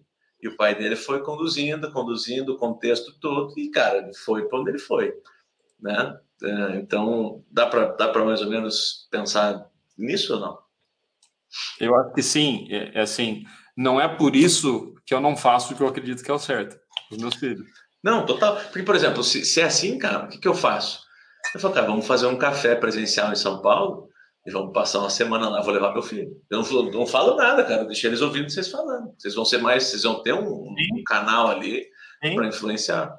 Sim, e, e, e, eu acredito que essa talvez seja uma boa técnica, porque é aquela história, né? Eu sei que o Igor estuda pra caramba hábitos, né? E quando você vê, né, trabalho, né? Eu acho que um dos mais famosos aí da Carolina do Norte, Duke University, que 40% de tudo que a gente faz. Aí você vai ler o, o Atomic é, Acids, né? Ácidos atômicos, hábitos atômicos, né? Que é o Atomic Habits, né? Do James Clear. Ele fala, na verdade, é muito mais, né? Porque quando você define uma ação como hábito, todas as outras horas vão ser envolvidas. Então, é tipo 70, 80, 90% da nossa vida é fundamentada em hábitos, né? E aí o que eu acredito é isso. Se você, como pai, você está criando um contexto positivo, você indiretamente tem esse poder, mas não está vindo de você. Então, Sim. por isso que eu acredito em criar um contexto. Mas assim, aí vai além do que o TED, né? Eu teria que ir mais a fundo nisso. Mas, é, eu continuo fazendo o que eu estou fazendo, mas para mim trouxe leveza trouxe leveza no processo. Porque, cara, eu vejo os meus irmãos, cada um é de um jeito completamente diferente, mesma família, mesma criação, mesmos pais. E, e eu vejo várias outras famílias que é assim, como é que pode ser tão diferente uma pessoa da outra? E, e quando eles fazem aqueles estudos, né, de longitudinais, né, 10, 20, 30 anos, acompanham os gêmeos, né, que tiveram toda a mesma coisa, não sei o quê. No momento que separa, o negócio é, às vezes, assim, não importa como você separa, passa algum tempo, volta exatamente como a personalidade foi, porque teve uma tia, ou jogou mais videogame, ou ficou na casa do primo por alguma razão. É um negócio bizarro, cara. É... Sim. E essa, essa influência é tão forte é, na família. Existem alguns estágios, né, onde a mãe e o pai são os heróis do filho, depois se tornam os irmãos mais velhos, os heróis, e depois os amigos dos pais, né, adultos fora, fora da casa. E é muito, é só a gente trazer para a realidade, inclusive das mentorias, de fato. É muito difícil. Não vou dizer que não vou pelo caminho difícil, vou dizer é muito mais fácil uma pessoa que não te conhece pessoalmente levar a sério e acreditar nas coisas que você fala do que alguém que é seu amigo há 10 anos. Porque, e a criança é a mesma coisa. Então, por exemplo, por que, que é, o amigo adulto do seu filho tem mais influência sobre o seu filho do que você? Porque ele só está vendo aquele teu amigo ou aquela tua amiga naquele momento. Então ele não vê brabo, não vê gritando, não vê chutando as paredes, não vê quando chuta a quina, a quina do móvel, não xinga, entendeu? E, e é por isso, essa, essa demanda de porcentagem né, do quanto a influência externa tem na criação. Eu acredito que seja isso, né? Pode ser que você tenha dados, né, referência em relação. O que eu vi é, é deu alguns exemplos e o que ficou marcado para mim é cara, não pega tão pesado em você se o negócio não está do jeito que você está indo. Cara, você tem uma parcela importante, mas não é a maior parte.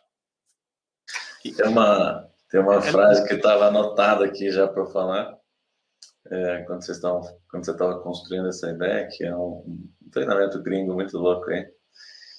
Tem um, na edição que eu estava, naquele contexto, ele falou uma frase que foi muito interessante. Ele falou: nossos filhos irão se tornar o que eles quiserem e depois vão nos culpar por isso de qualquer jeito. Então está muito alinhado com isso, né? Está muito porque é, esses esses 49% aí com certeza vão influenciar, né? No sentido de repetir o nosso comportamento ou repelir uma mescla disso entre pai, mãe, vó e coisas pessoas que estavam mais próximas.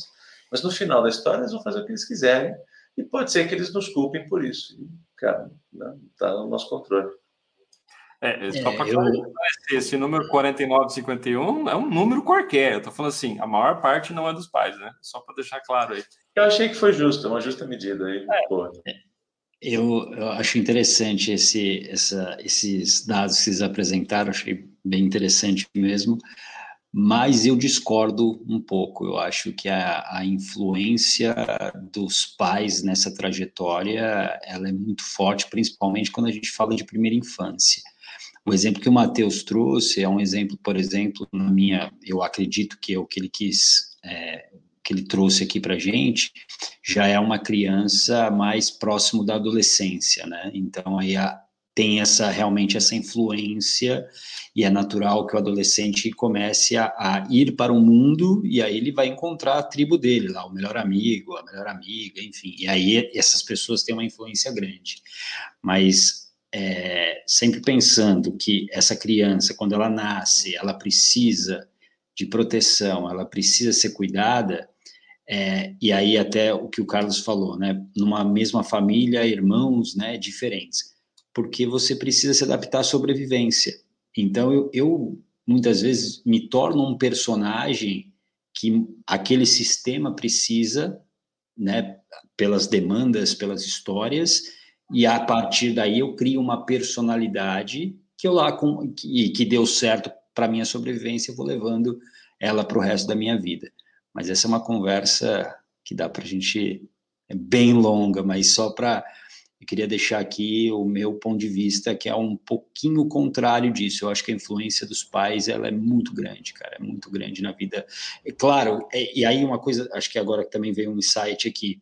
É, muitos pais acabam é, é, carregando uma responsabilidade e acabam, ao mesmo tempo, jogando essa responsabilidade para os filhos, porque eles não criam os filhos para o mundo, né? Eles criam os filhos para as demandas deles. E a gente precisa, como pai, como mãe, é, talvez curar as nossas feridas para aí sim eu poder é, criar os meus filhos para o mundo. Acho que o Gata falou, complementou nesse finalzinho que eu ia que eu ia dizer, né? Dado que aqui em casa eu tenho uma adolescente e um pequeno, então eu consigo olhar bem esse estágio de que quando ele começa a olhar mais para fora, para o mundo, e, e, e, enquanto ele também está cobrando da gente um posicionamento para ele crescer. E aí eu só uso uma frase para todo mundo que fala como é criar filho. Eu falo, cara, orar e vigiar fala o que você acha que é e vigia o tempo todo para ver se não está, sabe, ele não está indo quilômetros muito distante para você puxar, falar, opa, se ainda não está na hora de você seguir aí sozinho e esse caminho.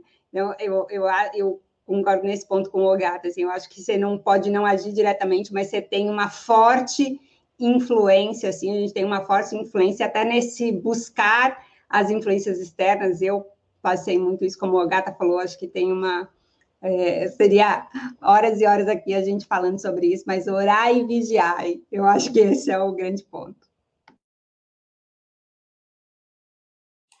É, e de novo, é, muitas vezes estudos, eles é, podem ser imperfeitos, né? Quantas vezes a gente não tem encontrado estudos, mas eu achei, para mim, o que é mais válido desse processo é a coisa que o Beraldi falou, é a questão do contexto se você, como pai, cria um contexto positivo, todas as influências vão ser positivas, dentro do que você acredita que é positivo do seu sistema de valores. Né? E, e o que eu acho que acontece, é, né, a Lê tem diferença de idade dos filhos razoável, eu também tenho uma de 17,5, eu tenho um de menino de 3 anos, e assim, eu vejo que de 3 anos ele é muito mais influenciável por mim do que a minha de 17 anos. E a tendência é que hoje, pelo acesso à informação, porque como é que era antes? O pai falava, beleza, é verdade, meu pai falou, eu não, eu não consigo contestar a verdade. Hoje o que a molecada faz? É verdade mesmo?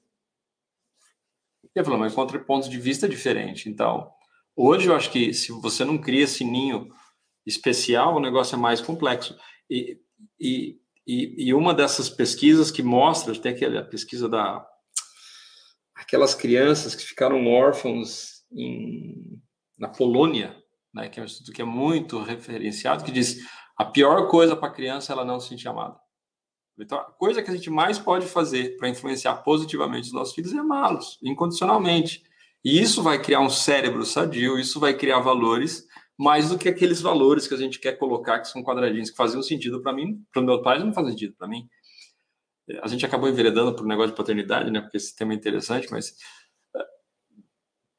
eu acho que o último pensamento nisso, para a gente ou encerrar ou dar sequência para outra pergunta, é. muitas vezes o que fazia sentido para os meus pais e eu percebo que eu estou simplesmente repetindo o padrão em mim, eu falo, opa, pera, quem que tá falando? Sou eu, pai da Clara e do Benjamin, ou o senhor Rafael Dana Balbino? Peraí, para descontexto. E aí o que eu percebi, porque eu tive uma adolescência meio complexa, eu fiquei doente por 14 anos, eu não sabia o que era relacionamento, não, cara, eu tinha que lidar com câncer com 14, 15 anos, e minha cabeça era, não era, eu fui desenvolver maturidade emocional depois dos 30, 35, porque tem coisas que ficaram com gaps que não foram fechados. Então eu estava simplesmente repetindo para o peraí, cara, a realidade é completamente diferente, não faz sentido isso. E aí eu, eu jogo, né, eu vou pesquisar, mas eu falo para Clara, assim, olha, eu não sei o que é o melhor aqui, mas eu me sinto desconfortável por causa disso, disso, disso, disso. E talvez eu vou estar errando aqui, mas a minha intenção é acertar, né? E, e eu, o que eu busco fazer é não só amar, mas demonstrar amor. E muitas vezes a nossa forma de demonstrar amor não é a forma que os filhos querem que o amor vinha, né? E aí é cinco linguagens do amor, tá, tá, tá, outras coisas. Fecha esse parênteses gigantesco. Por isso que depende, isso depende muito da interpretação, né? Das percepções que cada, cada um tem. Por, por mais amor incondicional que você dê a teu, ao seu filho, para ele talvez falte. E aí essa interpretação é que fica. Por isso que eu, eu uso uma frase inspirada no meu amigo Beraldi, né, no, que é, é, os, nossos, os nossos pais ferraram a nossa vida, assim como nós ferramos a vida dos nossos filhos. Esse é o ciclo da vida. Né? E aí, sem culpa, acontece, e você faz, às vezes, na melhor das intenções, mas é uma coisa que não está no seu controle. Sim. Muito massa. Conclusões finais sobre mentalidade de sucesso na vida e no empreendedorismo.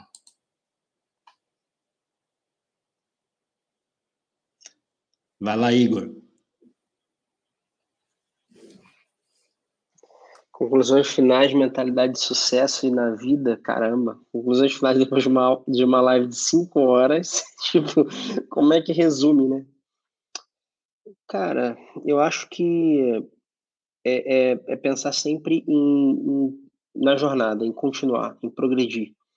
Né? A, o cérebro, a nossa mente é a ferramenta mais poderosa que a gente tem. É a ferramenta mais poderosa. E é a que a gente menos sabe usar. Essa é a real. Então, uh, se, for para dar uma, uma, uma, um encerramento assim, né, de, de conclusão, é buscar você trabalhar essa mentalidade mesmo, entender que, que não tem como você não olhar para isso, não olhar para trabalhar a mentalidade, né? E aí, trabalhar, quando a gente fala de mentalidade, a gente ficou cinco horas aqui falando, isso é um pedaço muito mínimo né, de, uma, de, de milhões de possibilidades para você trabalhar a sua mentalidade. E aí é, é você começar a buscar o que faz sentido para sua vida, né? O que que, onde, porque também existe, onde estão os gaps na sua mentalidade, né? O que que você precisa para sua mentalidade? Porque muitas vezes o que está nessa live aqui não é o que você está precisando, né? É, é, o que está num, num, outro conteúdo. Então, é, mas eu acho que o importante é você despertar para isso. Não tem como você não olhar para isso. Eu acho que antigamente, uh, quando a gente pensava em saúde, as pessoas pensavam em saúde. O que, era saúde para as pessoas né, lá atrás? Era simplesmente não ficar doente. A pessoa que não ficava doente, ela já estava com saúde. E aí depois a gente passou para um segundo estágio, que era para começar a fazer exercício. Né? As pessoas começaram a entender que o exercício é que trazia saúde. Aí depois começaram a entender que não, que os alimentos também traziam a saúde, né? Não só o exercício, mas a gente também precisava se alimentar bem, até que a gente começou a entender que a nossa mente também é um, é um talvez a mais importante de todas. E eu estava até, a gente comentou aqui no, no, sobre o Wim Hof em algum momento, sobre a respiração, né? E aí eu estava vendo algumas coisas sobre respiração. É, e é fato, assim, de melhoras só com o cara fazendo só respiração. Gente que emagrece, inclusive, só eliminando enzimas por causa da respiração. Você fala, cara, é incrível o poder que existe que a gente não faz ideia ainda, né? Que a gente ainda está é, é, é, descobrindo. Então, a nossa mentalidade, a nossa mente é muito poderosa, ela é muito poderosa e a gente usa muito pouco dela. Então, sair desse estigma de que saúde né, é só comer e malhar, e embora isso também seja muito importante, mas eu acho que no final das contas, para a gente ter uma vida incrível, a ferramenta mais importante que a gente precisa saber usar é a nossa mente. E, e como isso é uma busca é, longa, a gente precisa começar logo. Né? Então, começar a trabalhar o quanto antes a sua mentalidade. Esse é o meu, meu insight final aí depois de cinco horas. Quem segue? O que eu tenho a dizer é que a vida é longa ainda, tem bastante tempo. A gente dorme quando a gente morre, né? Então até lá tem tem muita coisa a se fazer ainda, não vai ser de uma hora para outra. E se tu acha que, para quem está ouvindo, né, não, se você não sabe ainda se você já saiu do zero a um, é porque você não saiu ainda. Se, se você já saiu, você já sabe. E se você não saiu ainda, é, vai para a biblioteca mais próxima, que chama celular, digita no Google ali, vai escutar Tony Robbins, vai escutar Napoleon Hill, vai escutar Jim Rohn, vai fazer essa primeira parte de tudo para você começar a perceber que existem outras possibilidades. Mas só vai fazer isso se você achar que não tá bom. Porque se você tá tranquilão, tá feliz, a vida tá boa, exatamente do jeito que você tá, e você só por um acaso ligou o YouTube agora e escutou isso que eu falei, não, não faça isso. Não vá procurar esses caras, porque você vai perceber que você pode ter uma vida bem melhor caso você queira. E esses caras possivelmente vão plantar uma semente na sua cabeça de que a vida pode ser mais. E aí, uma vez que você percebe que a vida pode ser mais, você nunca mais consegue desver isso. E se tu não vai para cima, se, uma vez que você sabe que existe uma outra possibilidade, você já foi convencido disso, e não faz esse movimento do zero a um, aí você começa a sofrer e sofrer bastante. Toda vez que você vai dormir, que você vai, você tá sozinho, vem aquela vozinha que fala: "Você sabe que você devia estar tá fazendo coisa que você não está fazendo, né?" Ou pior, né, que diz: "Você sabe que você não devia estar tá fazendo isso que você está fazendo, né?" E aí a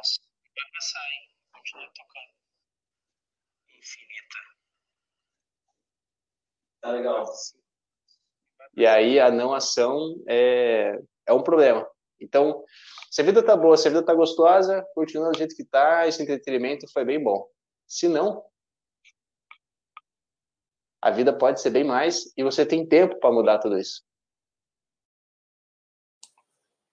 Show. Quem segue? Eu vou aqui. É, vou discordar do meu amigo Matheus. Todo contra agora no final.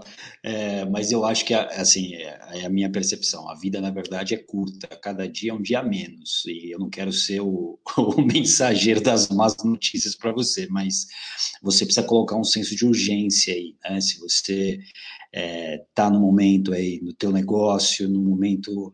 É, talvez alguma, algum sentimento em relação à tua vida pessoal que precisa ser mudado, você precisa botar senso de urgência. Enquanto você não coloca esse senso de urgência e não torna ele prioridade, nada vai acontecer. Então, perceba que, claro, é importante você ter tempo né, para você ganhar conhecimento, buscar conhecimento, encurtar muitas vezes esse caminho, como a gente falou aqui sobre os mentores, mas a cada dia um dia menos. Então, é, é importante você começar a se movimentar. Sem ação não há transformação. Sem ação não há transformação. Você fica estagnado e aí muitas vezes dentro de um ciclo de sofrimento, um ciclo onde você se vitimiza e nada acontece também. Então, a vida é curta e você precisa botar ação nela. Massa, quem segue? Bom, é, pois desses feras aí falando, eu, eu acho que eu vou trazer para uma coisa mais etérica, assim, sei lá, mas eu, eu vou trazer o seguinte, para reflexão de quem chegou até aqui e ainda talvez esteja nesse estágio que, cara, será que é? Eu diria para você, cara, pensa, reflete aí, se foi por acaso que você venceu a primeira batalha para você chegar nesse mundo, que é a briga que você ganhou com diversos outros espermatozoides para fecundar um óvulo e estar aqui nessa vida. Será que foi só para você ser um ser que vai ter uma passagem aqui e não vai fazer nada de diferente, a não ser ficar, de repente, aí é, acomodado com uma vidinha mais ou menos, que você não é feliz, que você não faz ninguém feliz e que você não contribui para esse nosso universo, para esse mundão. Cara, se você refletir sobre isso e pensar por que é que eu ganhei aquela batalha no meio de milhões que estavam ali, que queriam, eu fui o premiado, eu não vou fazer nada com isso e aí você né, para e pensa o, o, nível de contribuição que a gente está trazendo. E aí, dado que você refletiu sobre isso e falou, cara, não, eu posso mais, aí a gente segue, segue ouvindo esse áudio mais algumas vezes para você entender que a nossa transformação, e eu vou tender a concordar com o Gata no final da live, de que a vida é, é isso, né? É um dia menos. E esse senso de urgência não é para você parecer melhor que ninguém. É para você, no final da tua vida, olhar no espelho falar: valeu a pena. Não é por ninguém, é por você mesmo. Para no final da tua vida, você olhar no espelho e não ter uma ponta de arrependimento. E não interessa se você tem 40, 50, 60, 80 anos. Daqui para frente, como a gente, eu acho que ninguém é, pelo menos não que eu tenha conhecimento, sabe o dia exato e a hora que vai, né, que vai sair desse mundo aqui. É, então, se você tem 10 anos, 20 anos, bora fazer o melhor, porque a gente ainda tem. E aí, cara, se você pudesse contribuição para esse mundo, já imaginou como é que seria se olhar lá no final da tua vida? Acho que eu diria isso. E a vida recompensa quem age. Então, não interessa, muitas vezes a gente fica, né? Será que o caminho está certo? Será que o caminho está certo? no mínimo, você vai ter um baita aprendizado com aquela ação que você vai ter. É melhor se você souber a rota, o caminho. Mas se não, só não fica parado, como disse aí o Matheus, né? Lá na esteirinha, ela tá indo, tá passando, só não fica parado, cara. Vamos lá, vamos apostar que a vida é mais que isso que você está vivendo. Demais. Foi muito massa estar com vocês aqui hoje, com todo mundo que assistiu até aqui, ao vivo, no replay. Eu realmente reconheço, eu acho que se você resolveu ficar cinco horas aqui, pouco mais, acompanhando esse conteúdo, você está buscando um caminho melhor, você entendeu que é possível esse caminho melhor. E eu não estou aqui nem para concordar, nem para discordar, mas eu acredito que a vida é um jogo de longo prazo. Mais do que isso. A vida é o maior período de tempo que você vai poder experimentar na tua vida. Nada vai ser maior do que a tua vida. Então, nesse período todo, você precisa entender que as pessoas não te devem nada. Ninguém te deve carona, ninguém te deve mesada, ninguém te deve explicação. O que tinha que acontecer para você aconteceu. Você caiu no mundão. Você faz parte do planeta Terra, em algum lugar desse mundo você está, e a responsabilidade pela sua vida é tua. Não é de mais ninguém. Então ninguém te deve nada. Teu marido, tua esposa não tem que te dar carona, não tem que lavar a louça, não tem que buscar teu carro, não tem que fazer nada. Ninguém te deve nada. As pessoas fazem porque fazem na hora que podem fazer. Mas ficar esperando que alguma coisa aconteça porque, ah, deveria, esquece. Tem uma outra coisa que você não pode se enganar, é que a vida, além dela não estar tá nem aí para os nossos planos, ela vai atropelar. Ela vai passar trator em cima de você e não está nem aí. E é assim para você, e é assim para 100% da população que está respirando ainda. 100%. Então não acho que você é especial porque você está com uma dificuldade, porque você cresceu ali ou aqui. A vida é isso aí, vai te atropelar e não está nem aí para os seus planos. Cabe a você endurecer. Cabe a você, fica cada vez. Se a tua situação está difícil, então fique mais difícil. Levante, olha quem está te batendo, encara essa parada e vai para frente. Cada um, nesse exato momento, tem a vida que merece. Para algumas pessoas é gostoso ouvir, para outras não é tão gostoso. Mas a gente está onde está exatamente porque merece estar. E a vida, a falou que recompensa quem age. Quem age merece receber. Quem age merece o sucesso. Quem age na direção de conquistar os seus objetivos e não parar até lá. E aí talvez você tenha se desesperado agora, e eu não quero isso. Porque eu posso te garantir uma outra coisa que não importa onde você está hoje, não importa quem você é, não importa a tua condição financeira, não importa a tua condição de saúde, não importa o que aconteceu com você até aqui. Hoje, você pode tomar uma decisão e começar a construir uma direção, numa direção completamente nova, um resultado completamente diferente daquele que você tem hoje. Basta que você se comprometa, você toma a decisão, se compromete e, se, e é consistente todo dia para chegar onde você quer. A gente já sabe que crescer dói, sempre doeu e sempre vai doer. Faz parte do processo do crescimento. Doer um pouquinho. Você vai mexer em coisas que estão lá, que você nunca nem soube que estavam lá. Você vai descobrir coisas que você vai precisar voltar lá e resolver. Vai, vai doer, vai, vai chorar um pouquinho. Você vai passar uns dias meio sem saber o que fazer e tá tudo bem. Faz parte do processo essa confusão, essa essa essa tristeza, mas vai passar. O sofrimento, esse conta-gotas da agonia que você vive muitas vezes, vai acabar. Porque quando você enfrenta a dor e você passa pela dor com as ferramentas certas para resolver ela de uma vez por todas, você vive mais leve, você vai deixando os lixos do passado. Então vai doer. Eu agradeço demais por você ter ficado aqui até agora, agradeço demais por estar aqui com meus amigos, batendo esse papo, o convite do Carlos, que organizou isso tudo, que é uma pessoa incrível. Só tem gente incrível aqui, se eu falar de cada um, vai ficar mais cinco horas aqui.